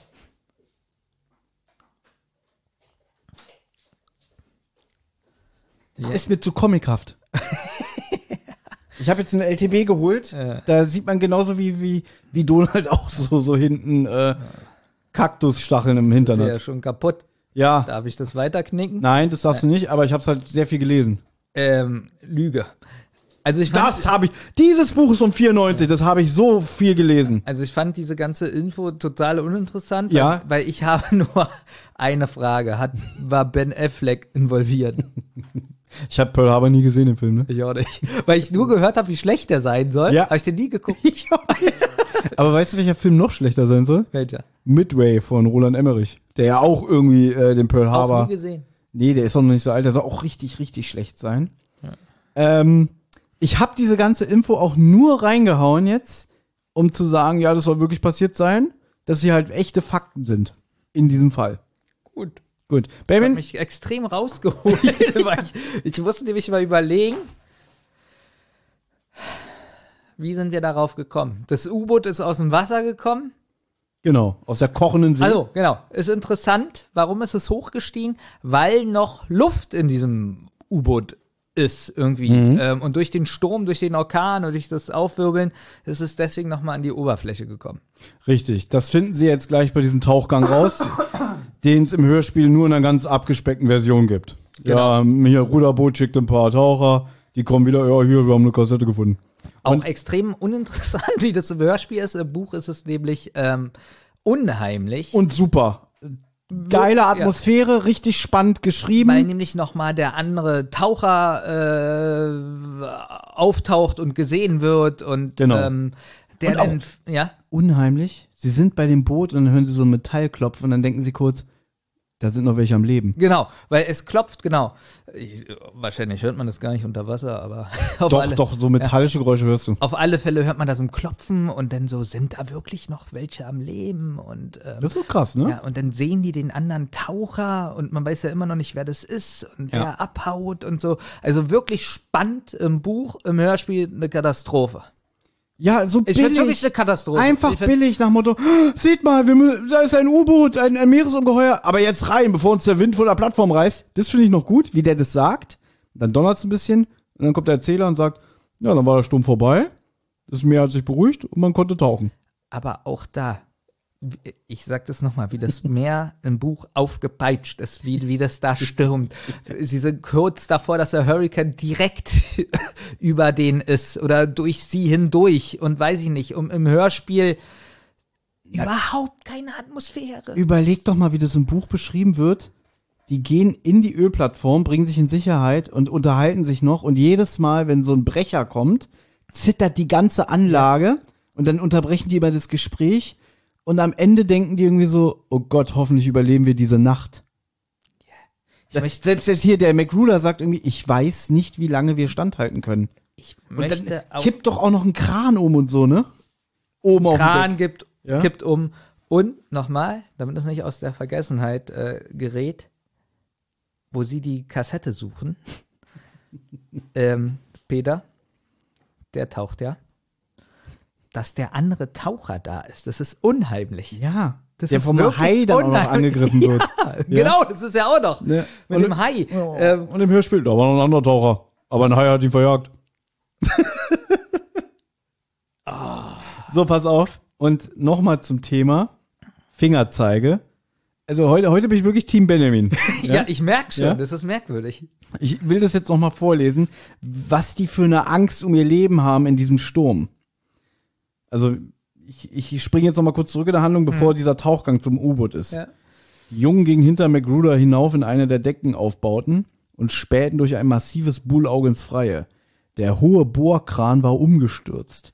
Der Regen fiel so dicht, dass sie den Kran nicht sehen konnten. Gischtgekrönte Wellen, so hoch wie die Plattform selbst, wälzten sich von Süden heran. Ich überleg mal, der Kran kippt um, die hören das nur, die können es nicht mal sehen. Mhm. So wie bei Abyss. ne? Ja, stimmt. Bei Abyss ist doch auch dieser Kran, Ja. der runterfällt, wo die sagen, ihr müsst euch Sicherheit bringen, der Kran kommt runter. Ja? Also, vor den Augen der Jungen krachte eine Welle gegen die Plattform und schleuderte gewaltige Wassermassen über das Oberdeck. Die Plattform erbebte in ihren Grundfesten. Ich weiß nicht, wie lange wir da noch standhalten, rief Mr. Magruder. Stumm schauten Peter und Justus in das fürchterliche Unwetter hinaus und fragten sich, ob sie diese Nacht überleben würden. So, jetzt bin ich Alfred Hitchcock. Warte, ich mach Ja, die Pose mit den Fingern. Ja. Vielleicht stehen euch an dieser Stelle die Haare zu Berge. Aber euer Sessel, dem ihr bequem mit diesem Buch sitzt, äh, bebt ja wohl nicht in seinen Grundfesten. Daher kleine Denkpause. Sind wir nicht schon Angehörigen einer Nation begegnet, für die es nahelege, in diesem versenkten, lang verschollenen U-Boot Vergangenheitsforschung zu betreiben? Also immer in jedem Finger zeigt das auf die Japaner. Das ist wirklich. Wirklich, also ich, wirklich, heute gebe ich dir wirklich recht. Das ist alles schlecht. Das ist wirklich richtig schlecht. So, vor allem irgendwie, oh, richtig spannend, war. Aber ihr sitzt ja in eurem Sessel, ne? Das zieht einen richtig raus. So wirklich gerade gelesen, Peter denkt nämlich, okay, ich sterbe jetzt hier. ne? Aber ihr sitzt ja am Sessel. Ihr könnt weiter überlegen. Was ist mit den, was ist mit den Japanern? Das ist so wie wieder, wo man weiß, so, ihr wisst doch, die überleben am Ende. Passiert nichts. Ja, ja. Gut. Gut. Das mit dem U-Boot hatten wir jetzt, ähm, klar, haben wir jetzt äh, außerordentlich behandelt, dass es im Buch spannender ist. Man kehrt mit einer kleinen Stahlkassette von dem U-Boot zurück. Ein anderer Taucher wurde von einem Hai angegriffen, wurde aber nicht verletzt. Vor Schreck hat er die Metallkassette fallen gelassen. Auf der Kassette ist ein Emblem der kaiserlichen japanischen Flotte. Es muss dem Kommandeur gehört haben. Darin ist ein Ring und ein Logbuch. Justus will die Kassette zu Torao bringen, um sich den Inhalt übersetzen zu lassen. Er ist sich sicher, dass der Taucher genau danach gesucht hat und sich deswegen von der Windrose hat hierher schleppen lassen. Ja, und dadurch, dass jetzt zehnmal Fingerzeig war, Mhm. äh, weiß man genau, wenn er das jetzt zu dem Gärtner bringt, irgendwas ist. Mhm. Ja. Wirklich, das hat die ganze Spannung rausgenommen. Genau. Jetzt funkt man auch noch mal mit Mr. Crow. Und wir wissen ja, das äh, kann man jetzt auch noch mal schnell sagen, in der Zwischenzeit wurden ja Mr. Crow und Bob von Yamura und den Connors-Brüdern überrumpelt und überrascht. Das heißt, die sind jetzt in der Gewalt von denen. Und das hatte ich vorhin, glaube ich, schon kurz erzählt, dass Bob so tun soll, als hätten seine Nachforschung, die er in der Zwischenzeit gemacht hat, nichts gebracht. genau, und er redet so ganz geschwollen damit und hofft, dass Justus merkt, dass er, äh, dass die äh, als Geiseln oder festgenommen Genau. worden sind. Ja, Justus merkt es auch, aber Justus ist zu aufgeregt wegen dem Tauchgang. Genau, weil, weil er sagt immer nur ja, nein, ja, Ja. also ganz komisch Genau. redet Und er. dann sagt er auch Justus später irgendwie, sag mal, ist dir was aufgefallen an, an Bob? Ja, da war so ein bisschen wortkarg. Passt irgendwie nicht zu ihm. Aber irgendwie, sie können da halt leider nicht irgendwie weitermachen. Ja, McGruder stellt Justus und Peter ein kleines Boot jetzt zur Verfügung, da die Windrose immer noch nicht seetauglich ist. Sie nehmen die Kassette mit, also mit dem Ring und dem Logbuch. Kurz vor der Küste wird das Boot langsamer. Peter entdeckt den Haifänger mit dem Taucher unter ihrem Boot, weil das ist nämlich auch aus Metall. Dann wollen sie an den Kai fahren und in die Berge rennen, bevor sie der Taucher erwischt. Genau, man muss es jetzt so erklären. Das ist unten dran, der Haifänger. Ja. Also das ist auch im Buch viel spannender, weil die, weil die sich Gedanken machen, wie fahren die jetzt dahin Mhm. und steigen aus, ohne dass sie gleich geschnappt werden. So. Genau, das, und, und das ist, das ist irgendwie so richtig spannend, so, weil man sich fragt, ja, wie machen die das? Und dann reden die so, naja, wir müssen, wenn wir dann da an Land kommen, sofort wegrennen. Richtig, und es ist auch noch gut gemacht, weil einmal ist, finde ich gut, dass Justus, Justus ist ja wieder hier, der zeigt ja wieder Schwäche, weil der ist ja seekrank. Und da fand ich auch Peter äh, gut, dass er, er will seinen Freund unterstützen und sagt so, na, was könnte denn die Lösung sein, Justus? Und denk doch mal nach. Dadurch lenkt er Justus ab, dass es dem wieder besser geht. So, und Ja. dann fahren die fast in so Treibgut rein, was durch den Sturm im Wasser liegt. Und dann muss Peter abbremsen. Und in dem Moment werden sie langsamer, weil dann kommt der Haifänger unter ihnen. Fand ich alles super Genau. stimmig, weil so wird einfach gesagt so, hey, wir sind ja langsamer. Was ist denn da los? Ja. Oh, er ist unter uns. ne? Aber auch, und das ist auch so irgendwie jetzt alles, ich wiederhole mich stichprobenartig, was die Handlung angeht. Ja, da vorne ist der Kai. Fahr ran. Ah, schnell raus, wir müssen weg. Ja, Justus und Peter verstecken sich im Canyon. Ja, und natürlich ist es dann im Buch, äh, die wollen zur Straße erstmal, weil da ganz viel Verkehr ist, denn äh, äh, da wird der Typ da unterm Boot ja nicht den äh, die Sachen klauen und sowas. Also die, die haben ja wirklich so einen Plan, was die machen. Na, noch besser. Während sie, also sie fliehen aus Ja. dem Boot. Sie wissen, unter uns ist dieser Haifänger mit dem Taucher. Mhm. Und während sie flüchten, drehen sich um und dann kommt das Schiff der Connors mit Yamura an Bord. Und die fahren Stimmt. einfach durch ihr Boot durch. Stimmt, das ist ja auch noch. Ja. Das habe ich ganz vergessen. Das ist ja auch noch. Der, der, der will die ja töten. Ja. Der und will dann- die wirklich töten, und dann dieser denk- Yamura. Und man denkt da auch ganz kurz, scheiße, ist der Taucher noch unter dem Boot? Ja. ja? Stimmt. Und, dann, und witzig im Buch, da merken sie, ah, okay, ich glaube, die arbeiten doch nicht zusammen. Und, und der Yamura, ähm, der sagt ja auch mehr oder weniger, ja, ob die jetzt tot werden oder nicht, Mhm. eigentlich egal. Und jetzt ist es halt so, dass die, ähm, ja, äh, im, im Canyon denn sind, Mhm. flüchten.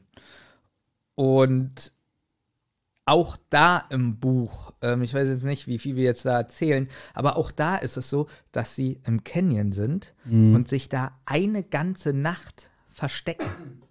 Ja, da, den Punkt habe ich nicht mehr gelesen. Ja, also die sind wirklich eine ganze Nacht da oben Mhm, und verstecken, ja, und verstecken sich Mhm. und so. Und dadurch, dass du weißt, eine Nacht und Justus hat Hunger und Ich denke äh, dann auch immer so, wenn wir das wären, so, Ja. wir, wir sind müde, Ja. Kleidung dreckig, wir haben nichts zu essen, nichts zu trinken, wir müssen scheißen.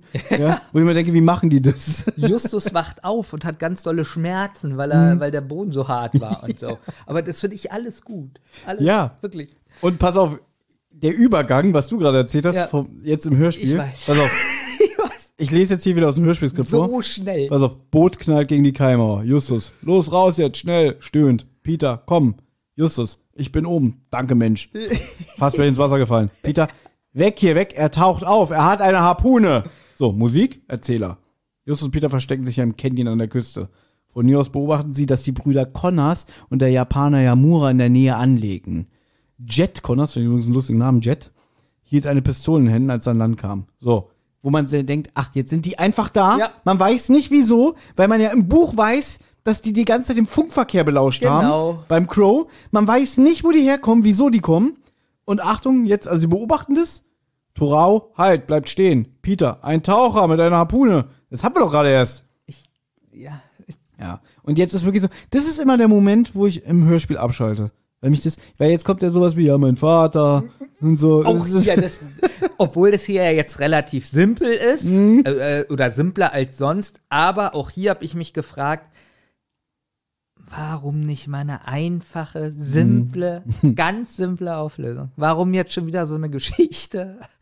Mit Ja. Irgendein Vater und ein Rollentausch, immer das Gleiche. Oder ganz einfach, der Typ hat erfahren, wird ja auch im Buch gesagt, dass, dass dieses Bob recherchiert ja und dann kommt ja raus, dass wirklich Taucher vor Santa Barbara dieses U-Boot entdeckt haben. Das stand ja in der Zeitung. Ja. Warum nicht einfach, dass der Typ sagt, ja, ich bin geldgierig, ich wusste, da ist ein Ring drin, da ist ein Schatz, den wollte ich haben. Ja, fertig. Weißt du? Fertig. Nein, da ist schon wieder, also die Auflösung ist ja eigentlich. So, jetzt muss ich sogar selbst mal überlegen, wie das war. Dieser, wie, wie heißt der Vater? Äh, Gott. Äh, warte mal, der Böse Jo- heißt Joso? Nee, Nein, der Hideo. Gundo oder so, Hideo wa? Gonda ist der Gonda. Böse. Gonda ist der Böse. Und der, hat Vater aber die Rolle getauscht mit, mit, ja, wie hieß denn der Vater? Yamura. Warte, ich lese es einfach vor. Ja, Also, Soko hieß der. Warte mal. Justus weiß auch, dass Torau der Einbrecher in Mr. Crows Haus war. Er wollte den Fahrplan der Windrose einsehen, um zu wissen, wann er sich an das Schiff hängen kann. Torao hängt nicht mit den Connors-Brüdern und Mr. Yamura zusammen. Er ist Torao Yamura, also Shoso, Shoso, der Vorname war Shoso. Ach so. Ich wollte den Vornamen. Okay, der ist aber nur ein Buch, ne? Der ist nicht im. Doch, im Hörspiel ist er auch. Ja, Shoso Yamura? Kann sein. Genau, also er ist eigentlich quasi der Enkel von Yamura. Genau. Und er will jetzt herausfinden, was mit seinem Großvater Yamura geschehen ist. Denn der eigentliche Mr. Yamura, den wir bis jetzt kennengelernt haben, ist ein Betrüger, der so tut, als wäre er der echte Yamura und eignete sich das Familienvermögen an, als er aus dem Zweiten Weltkrieg zurückkehrte. Also vermutlich ist er der Verbrecher Hideo Gonda, der ebenfalls Dienst auf einem Schiff tat. Wahrscheinlich haben die beiden Männer den Dienst getauscht und Toraus Großvater ging mit dem U-Boot unter. Warum tauschen die eigentlich ihre Namen? Wird das erklärt im Buch? Das habe ich ja nicht mehr gelesen. Ich, ich weiß auch nicht, warum sie den Dienst tauschen. Einfach so. dass, dass, vielleicht der Großvater von Torao gesagt hat, ah, ich will gerne ein Held Nein, sein, nein, nein, nein, ich aber weiß, ich, bin, dass- ich darf nicht an Bord. Ja, nein, der, der Gunda oder Gonda, ich weiß nicht, ob er es im Hörspiel oder Gauda. im Buch sagt. Gauda, der sagt, ähm, dass ja äh, Schreibarbeit leichter ist, wie da sein Leben zu geben. Also vielleicht hat er getauscht und gesagt, nee, geh du mal hier, du bist doch so ein Pazif Pazifist. äh, mach du das mal und ich mach hier die Ja Schreibarbeit. gut, da müssen ja Freunde gewesen sein. ja, haben die sich gehasst? Wird ja auch nicht gesagt. Nee, wird nicht gesagt. Auf jeden Fall wird aber gesagt, dass sie sich sehr ähnlich sahen, Ja. aber nicht komplett identisch. Und was noch dazu kommt, dass der Vater Chozo, Chozo Yamura Mhm. mit acht oder so seine Familie verlassen hat. Das weiß ich nicht, habe ich nicht gelesen.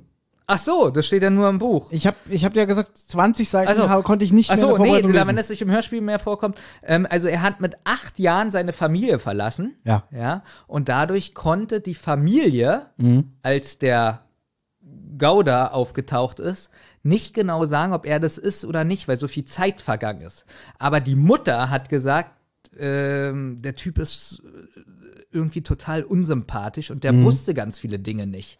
Und er hat gesagt, ja, durch den Krieg und so hat er ganz viel vergessen. Das wird aber im Hörspiel auch gesagt. Das wird auch so. er Hörspiel wusste gesagt. viel, aber viele Sachen wusste er nicht. Hat dann immer gesagt, oh, meine Kriegsverletzung, ich habe Gedächtnisschwund. Okay, also, also im Buch ist es halt noch mehr mit der Familie Mhm. verbunden, wieso die Familie gar nicht gemerkt hat, dass er das nicht ist. Ja. Weil er wohl mit acht Jahren oder irgendwie ganz früh aus der Familie draußen war. Ja. Ah, Gut. als so. Und es gibt einen Beweis, also warum überhaupt jetzt der Torao da runtergetaucht ist, ja. Äh, nämlich der Ring, den der Großvater immer getragen hat. Und der befand sich an der Stahlkassette. Also gut, die Ausgangssituation ist, Torao sagt, der Typ, der sich als mein Großvater ausgibt, ist es nicht. Wir haben aber keinen Beweis. Wir, wir kommen nicht an den ran. Irgendwie, der tut immer, der weiß ganz viel, der weiß aber andere Sachen nicht. Und jetzt kam halt die Meldung, Extrablatt, Extrablatt, äh, U-Boot gesunken vor Santa Barbara, dass er sich denkt, das ist das U-Boot, auf dem mein Großvater war. Und der sagt ja auch, er hat den Ring verloren im Krieg oder so, ne? Genau. Glaub, glaubt er ihm ja alles nicht. Ja. Dass er sagt, alles klar, ich fahre runter zu diesem U-Boot, ich schwimme dahin, gucke, ob ich diese Stahlkassette mit dem Ring finde, weil dann habe ich den ultimativen Beweis, dass Yamura ein Schwindler ist. Und deswegen hat er auch als äh, Gärtner, glaube ich, bei dem Mr. Crow gearbeitet, Ja. damit es nicht so auffällt und eigentlich eine total scheiß Geschichte. Ja, aber jetzt könnte man wieder, äh, Ja. wieder das Alter von der Folge überlegen, dass man überlegt, okay, welchen Stand hatten Japaner zu der Zeit in den USA? Wahrscheinlich richtig Ne? gut. Richtig gut, ne? gut, wir reden jetzt hier von Ende der 70er Jahre, als das Buch entstand. Aber trotzdem, jetzt, Nee, wir wissen doch, wie heutzutage so Tourismus und so funktioniert, ne? Ja. Okay, der Typ hat das Familienvermögen an sich gerissen, Torao hat kein Geld, sagen wir mal so. Weißt du? Das muss ja, der muss ja gerade erst vor drei Tagen bei dem Mr. Crow angefangen haben, als Gärtner. Weißt du? Weil, wie, also pass auf, wie ist die Situation? Ah, ich habe in der Zeitung gelesen, da ist ein U-Boot gesunken, das ist das U-Boot, wo mein Großvater war, da muss der Ring sein. Hm, scheiße, wie komme ich da hin? Ja, ich habe kein Geld, ich kann kein Boot mir leihen und da runtertauchen. Was mache ich dann? Ah, hier gibt's so einen Umweltaktivisten, der fährt da jeden Tag mit seinem Boot hin. Äh, das ist die Route genau, die ich haben will. Ja. Ja, dann fange ich mal bei dem als Gärtner an. Aber ich tue so, als kann ich, verstehe ich den nicht. Ich bin ein Ausländer. Ich rede immer nur so, ja, guten Tag, was kann ich tun? Ich nix weiß. So stellt sich mit Absicht dumm. Er sagt es auch im Hörspiel so, na, habe ich euch beeindruckt als Radebrechner Asiate? So. ich meine, er hätte ja auch sagen können, ich bin auch Umweltaktivist, ich möchte ihr Gärtner sein, darf ich sie jeden Tag begleiten? Weißt du? Gut, wäre dann vielleicht ein bisschen auffällig, wenn er immer, immer tauchen geht. Wollte ich gerade sagen, ich mag sie jeden Tag begleiten und tauchen gehen. Ja, aber Ich der, so gerne. aber, aber der Plan, überleg mal, ich habe mir das auch so, so überlegt, wie viele Stunden ist der Typ im Wasser? Ich habe manchmal das Gefühl, der ist tagelang im Wasser. Wie gesagt, Guck mal, sagen, wir, sagen wir mal, die fahren morgens um neun zu der Bohrinsel raus. Da muss er ja schon eine Stunde vorher mit seinem Haifänger im Wasser sein und warten, bis die kommt. Wie die, gesagt. die Windrose. Pass auf. Sagen wir mal, die fahren eine halbe Stunde raus. ja. Dann kann er mit seinem Elektromotor, den der Haifänger hat, rüberfahren, untersucht das U-Boot. Ja, so. Der muss doch auch irgendwann mal was essen. Oder schleicht er sich auf die Ölplattform und, und sagt, so in sechs Stunden fährt die Windrose erst nach Hause. Ich habe aber nur Sauerstoff für anderthalb Stunden. Ich muss jetzt hier mir die Zeit totschlagen. Oder was macht der? Weiß ich nicht. Ich habe schon mal gesagt, dass ich die Schiffsgröße, die Zeit, ich kann diese Folge ganz schlecht einordnen. Ja, aber der muss doch auch mal was essen und kacken, Benjamin. Der kann doch nicht zwölf Stunden im Wasser ich sein. weiß es nicht. Vielleicht kann er ja kurz mal an Land irgendwo. Na gut, da wird ja gesagt, da ist die Insel vor Santa Cruz. Na, siehst du. Dass er, da wird auch, glaube ich, im Buch Da hat er auch eine gesagt. Playstation. Ja, da wird auch im Buch gesagt, dass er, glaube ich, die erste Nacht hat er, glaube ich, die Windrose verpasst. Da hat er dann übernachtet und deswegen hat auch der Sprit gereicht. Und nächsten Tag auf der Rückfahrt ist er mitgefahren und da hat der Sprit wieder nicht gereicht. Irgendwie so. So. Alles so kompliziert. Aber der kann doch nicht ständig nur im Wasser sein. Doch. Ja? Was, was hat er denn gemacht? Der war jetzt drei, viermal drauf. Okay, er hat das U-Boot vielleicht gesucht. Stimmt. Das wird ja nicht gesagt, dass er das U-Boot sofort beim ersten Mal findet. Dass er da alles absucht. Das kann natürlich sein. Aber trotzdem, ich habe das Gefühl, der ist zwölf Stunden unter Wasser. War ich schon Gärtner. Ja. ne? Ich weiß. Und hat aber, genau. Der hatte, glaube ich, erst zwei Arbeitstage oder so bei Mr. Crow und hat jetzt schon frei oder so. Ich habe keine Ahnung, ne? Aber Aber alle, irgendwie die Idee, ich finde die Idee ist ja für ein Kinderhörspiel super, dass man denkt so, oh, da, da fährt einer unter Wasser mit. Das ist ja voll der geile Gedanke. Ja? Aber mein erwachsenes, zynisches Ich sagt irgendwie, ja, der muss doch mal auf Toilette. so. Wollen wir jetzt noch schnell die Auflösung machen? Ja. Ist ja im Hörspiel auch sehr kurz. Theoretisch wären Justus und Peter gefangen. Ja, gut, andersrum. Wieso andersrum? Dorao hat sich jetzt als ein, in Anführungszeichen, guter äh, rausgestellt. Genau. Und dann sagen sie, ja, scheiße, da kommen der Mura und die Connors, wir müssen weg. Und dann ist es jetzt auch so. Ja, genau, und das geht ja ganz schnell und werden jetzt gefangen genommen. Ja, aber das geht mir zu schnell. Ja, geht ja auch zu schnell. Aber ich mache das jetzt nur so, wie es im Hörspiel ist. Die werden jetzt gefangen genommen. Wie, wie hieß er? Max Berg. Max Berg äh, hat Bob und Mr. Crow gerettet. Befreit, ja. Befreit. Die gehen jetzt theoretisch auch zu diesem Canyon und Justus hat vorher mit Peter eine äh, so, so ein Lagerfeuer gemacht. Ja, und das ist schon wieder der dümmste Bösewicht der Welt. so, guck mal. Die, die verstecken sich im Canyon. Dann kommt Yamura. Halt, stehen bleiben. Ihr habt, was ich will. So, dann sagt noch einer der Connors, hey, da brennt ein Feuer. Und sagt, ist mir egal. Das ist, glaube ich, wenn mich nicht alles täuscht, auch nur so im Hörspiel gewesen, dass Ja. er sagt, das ist, weil das nämlich so schnell geht. Ich glaube nämlich im Buch war das so, weil die waren ja die ganze Nacht da, Mhm. dass die gehen und ähm, das einfach noch nicht ganz aus war. Und weil das jetzt so zusammengestaucht ist, müssen die ja irgendwas machen, weil das so schnell ging. Aber das ist so wie, weißt du noch, wenn wir früher zum Beispiel, oder wenn wir Podcast machen, aber wenn wir früher zum Beispiel ein Chartstummerlied gemacht haben, das zum Schluss immer so bei uns war, ja komm, mach jetzt schnell fertig, ich habe Wir keine wollen es Lust mehr. veröffentlichen, egal ob das noch knackt oder. genau, irgendwie. Ja, wollen wir nicht aber den Refrain zum Schluss singen? Nein. Nein. Denn wir nehmen einfach den von Anfang. genau. Ja, aber da war doch das Störgeräusch, ist egal. Ja. Und hinterher immer so, oh, hätten wir das doch mal gemacht. Jedenfalls ist das Feuer in dem Buch, äh, im Hörspiel jetzt noch nicht lange aus. Justus und so laufen weiter. Ah. Ja. Die sind ein bisschen weiter entfernt und der ja, äh, die, die Jauch, Yamura will wissen, will wissen, wo der Ring ist und die Kassette. Und ähm, ja, Justus sagt jetzt, ähm, weil er jetzt die coole Idee hat, ja, die ist vorne am Am Kai, wo wir mit dem Boot Kai. angelegt haben. Und da müssen sie nämlich am Feuer zurück. Mhm. So.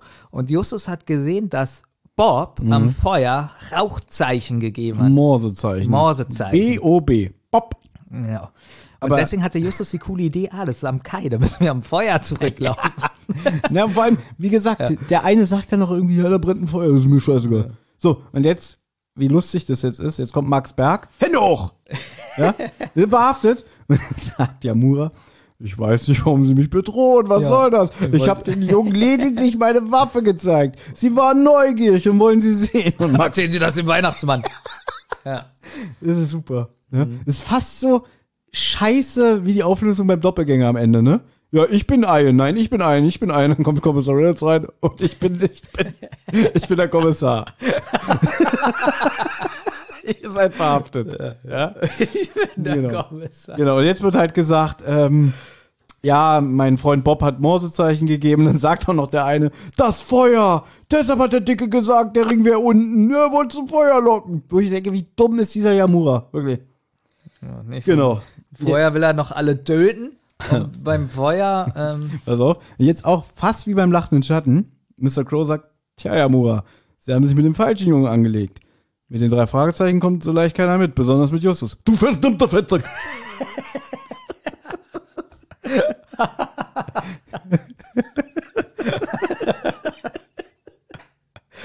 ja.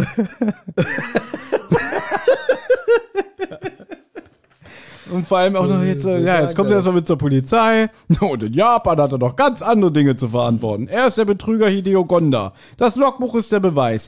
Konnten sie ja nicht lesen, weil er alles in Japanisch, ne? Und jetzt denkt er sich einfach so eine Lügengeschichte aus.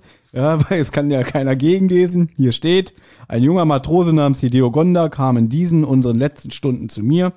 Wie er sagte, heißt er Wahrheit nicht Gonda, sondern Shotzo Yamura. Er möchte nicht unehrenhaft unter falschen Namen sterben. Gezeichnet Kommandant. Genau. Und jetzt auch so dumm, aber das muss man auch zu sagen, ist auch im Buch so. ja. So, erstmal die Frage, wo ist der Ring? Peter, weißt du's? das ist so schlecht. Ja, genau. meine Hand. Ja, guck mal hier. ich hatte den, sie haben ihn nicht da gesucht, wo man den Ring vermutet. Hier wohnen. In meiner Hand.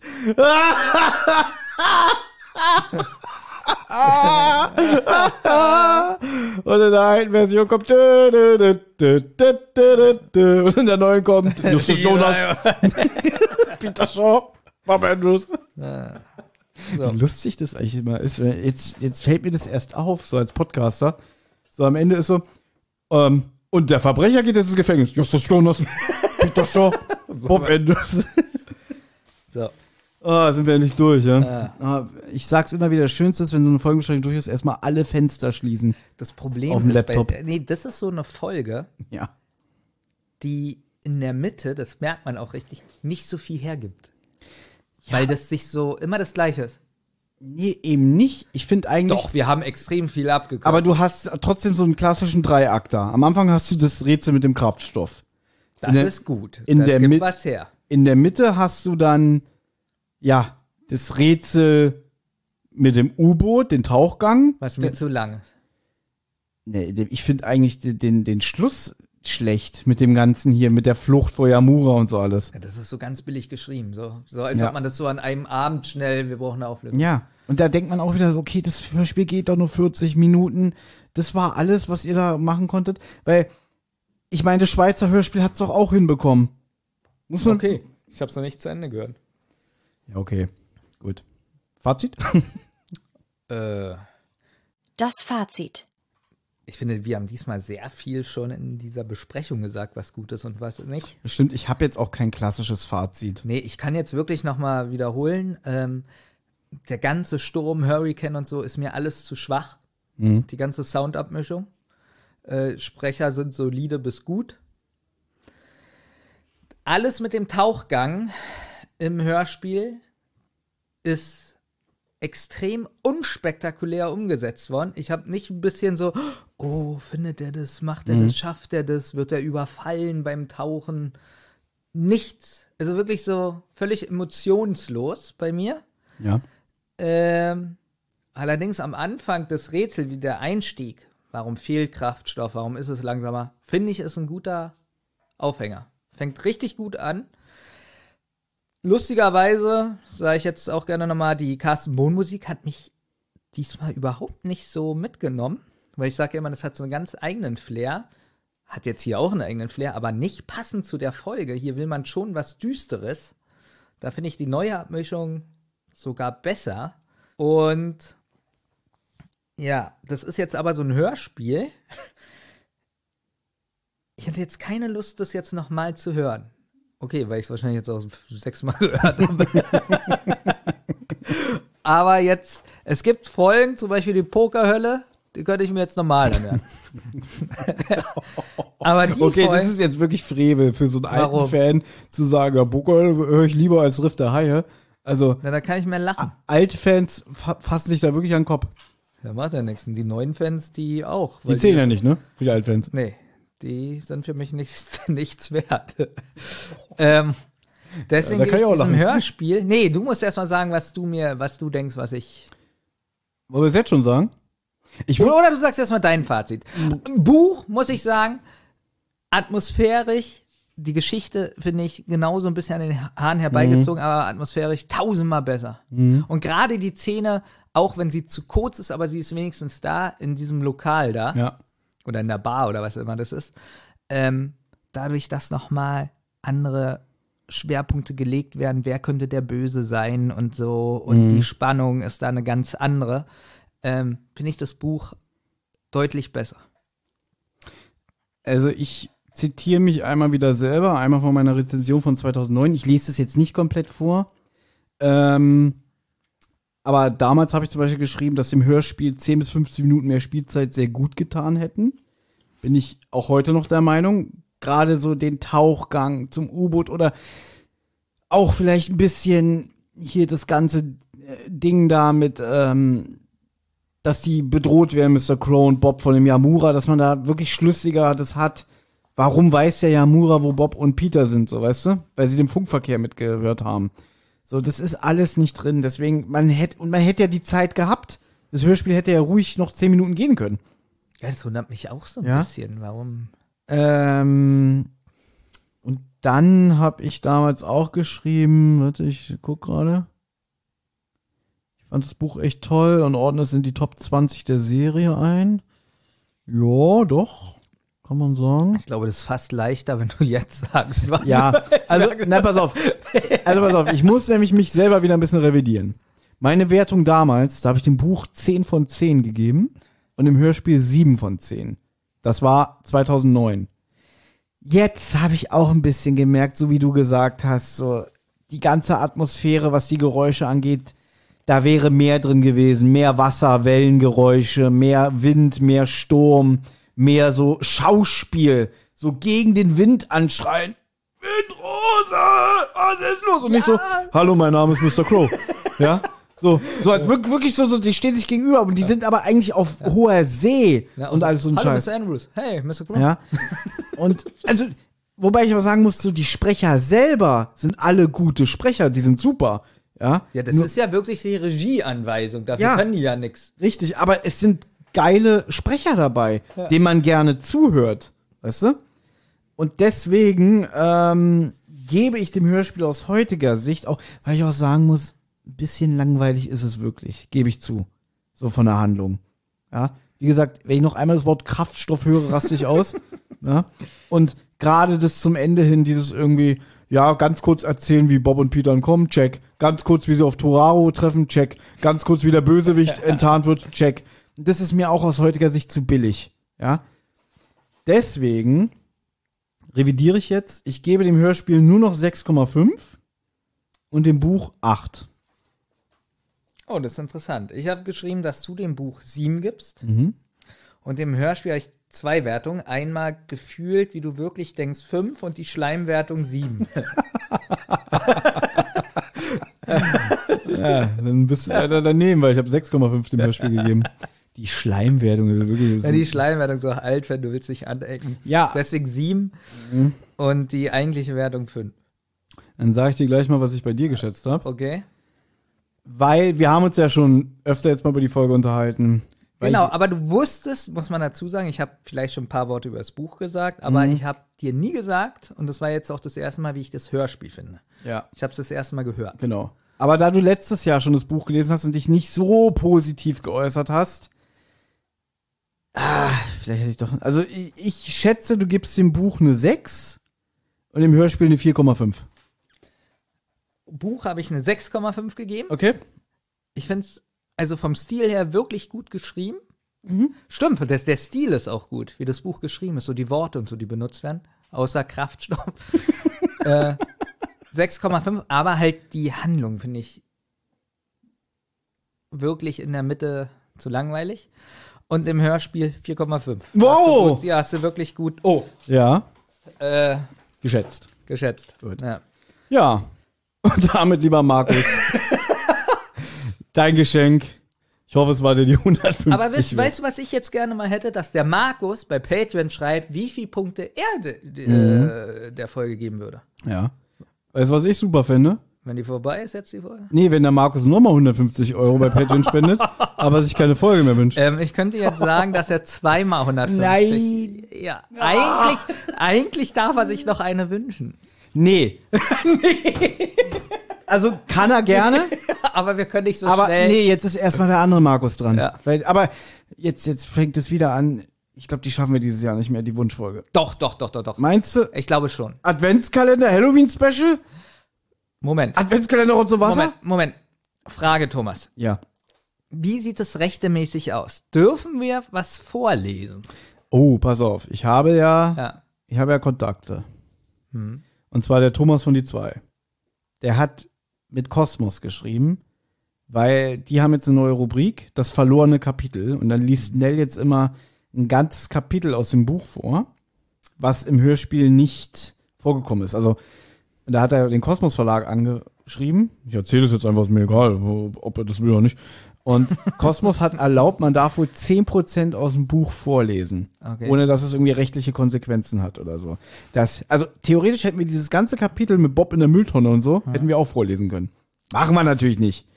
Aber so, oder wir hätten es noch besser, wir hätten das spannende Kapitel mit dem Tauchgang zum U-Boot vorlesen können, weil das fehlt ja wirklich komplett im Hörspiel. So, und um deine Frage zu beantworten, das ist die Antwort vom Kosmos Verlag. Theoretisch könnten wir 10% vorlesen. Und du willst jetzt, dass wir äh, die Wunschfolge von dem anderen Markus vorlesen. Pass auf. Wir sind natürlich mit 10% nicht einverstanden. wir erhöhen auf 20%. Wir werden schreiben, das ist ja ein Buch, was keiner kennt und wir wollen ein bisschen Werbung für das Buch machen. Also wir wollen Werbung für uns machen eigentlich, aber egal. Aber gleichzeitig machen wir Werbung für 20 Kosmos. Prozent, so dass wir sagen, wir wollen gerne von jedem Kapitel die ersten zwei Seiten vorlesen. Ich habe eine bessere Idee. Was? Die Besprechung.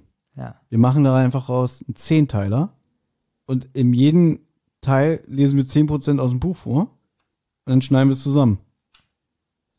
Meinst du, sie merken diesen Betrug? Aber verstehst du? ja, ich verstehe das schon.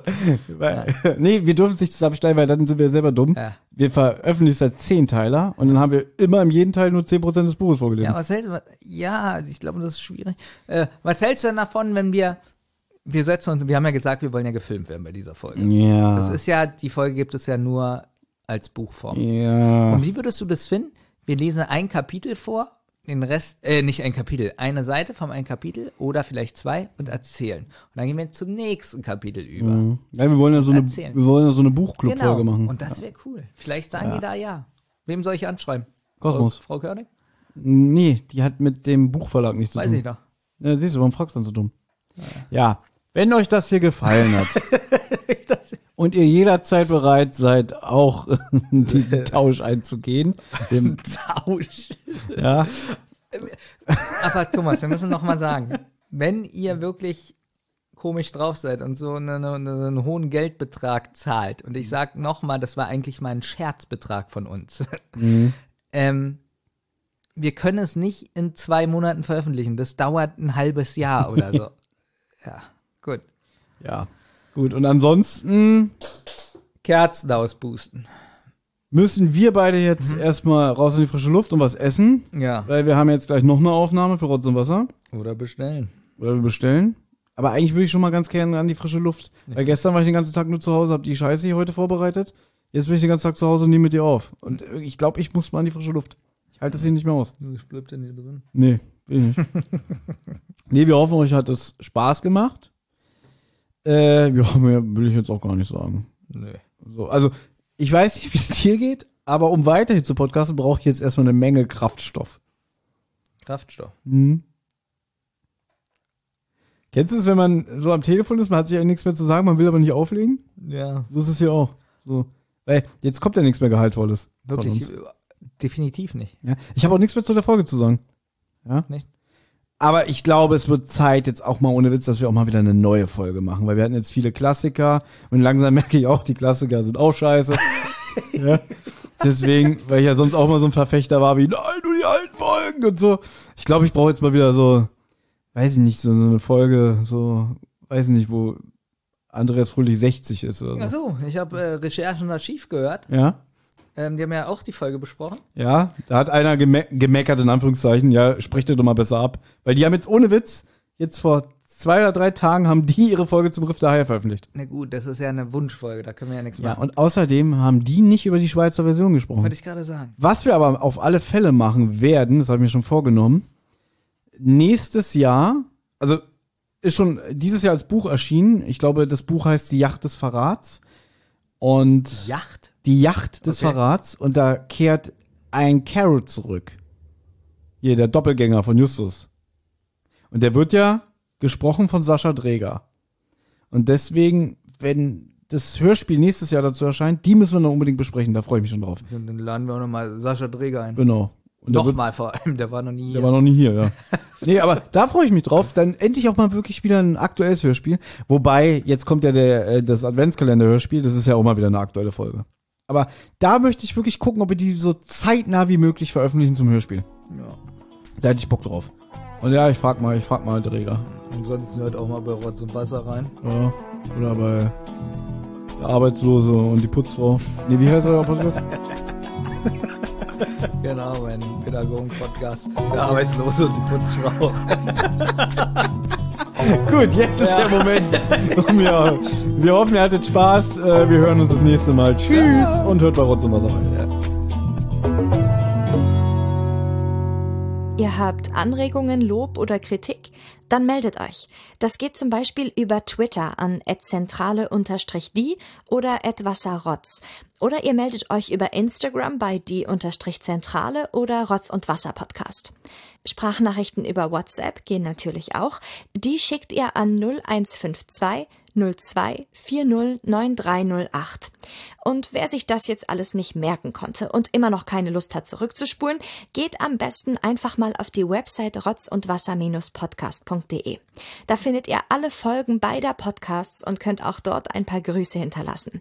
Die Folgen und vieles mehr findet ihr aber natürlich auch auf YouTube im Channel Rotz und Wasser. Das war aber noch gar nicht alles. Wer Thomas, Benjamin und Olli nämlich gern unterstützen würde, damit die drei uns auch weiterhin so wunderbar unterhalten können, der oder die schaut gerne mal auf patreon.com vorbei. Sucht einfach nach Rotz und Wasser. Jede Spende hilft und auf die Spender wartet exklusives Fan- und Bonusmaterial. Also, es lohnt sich.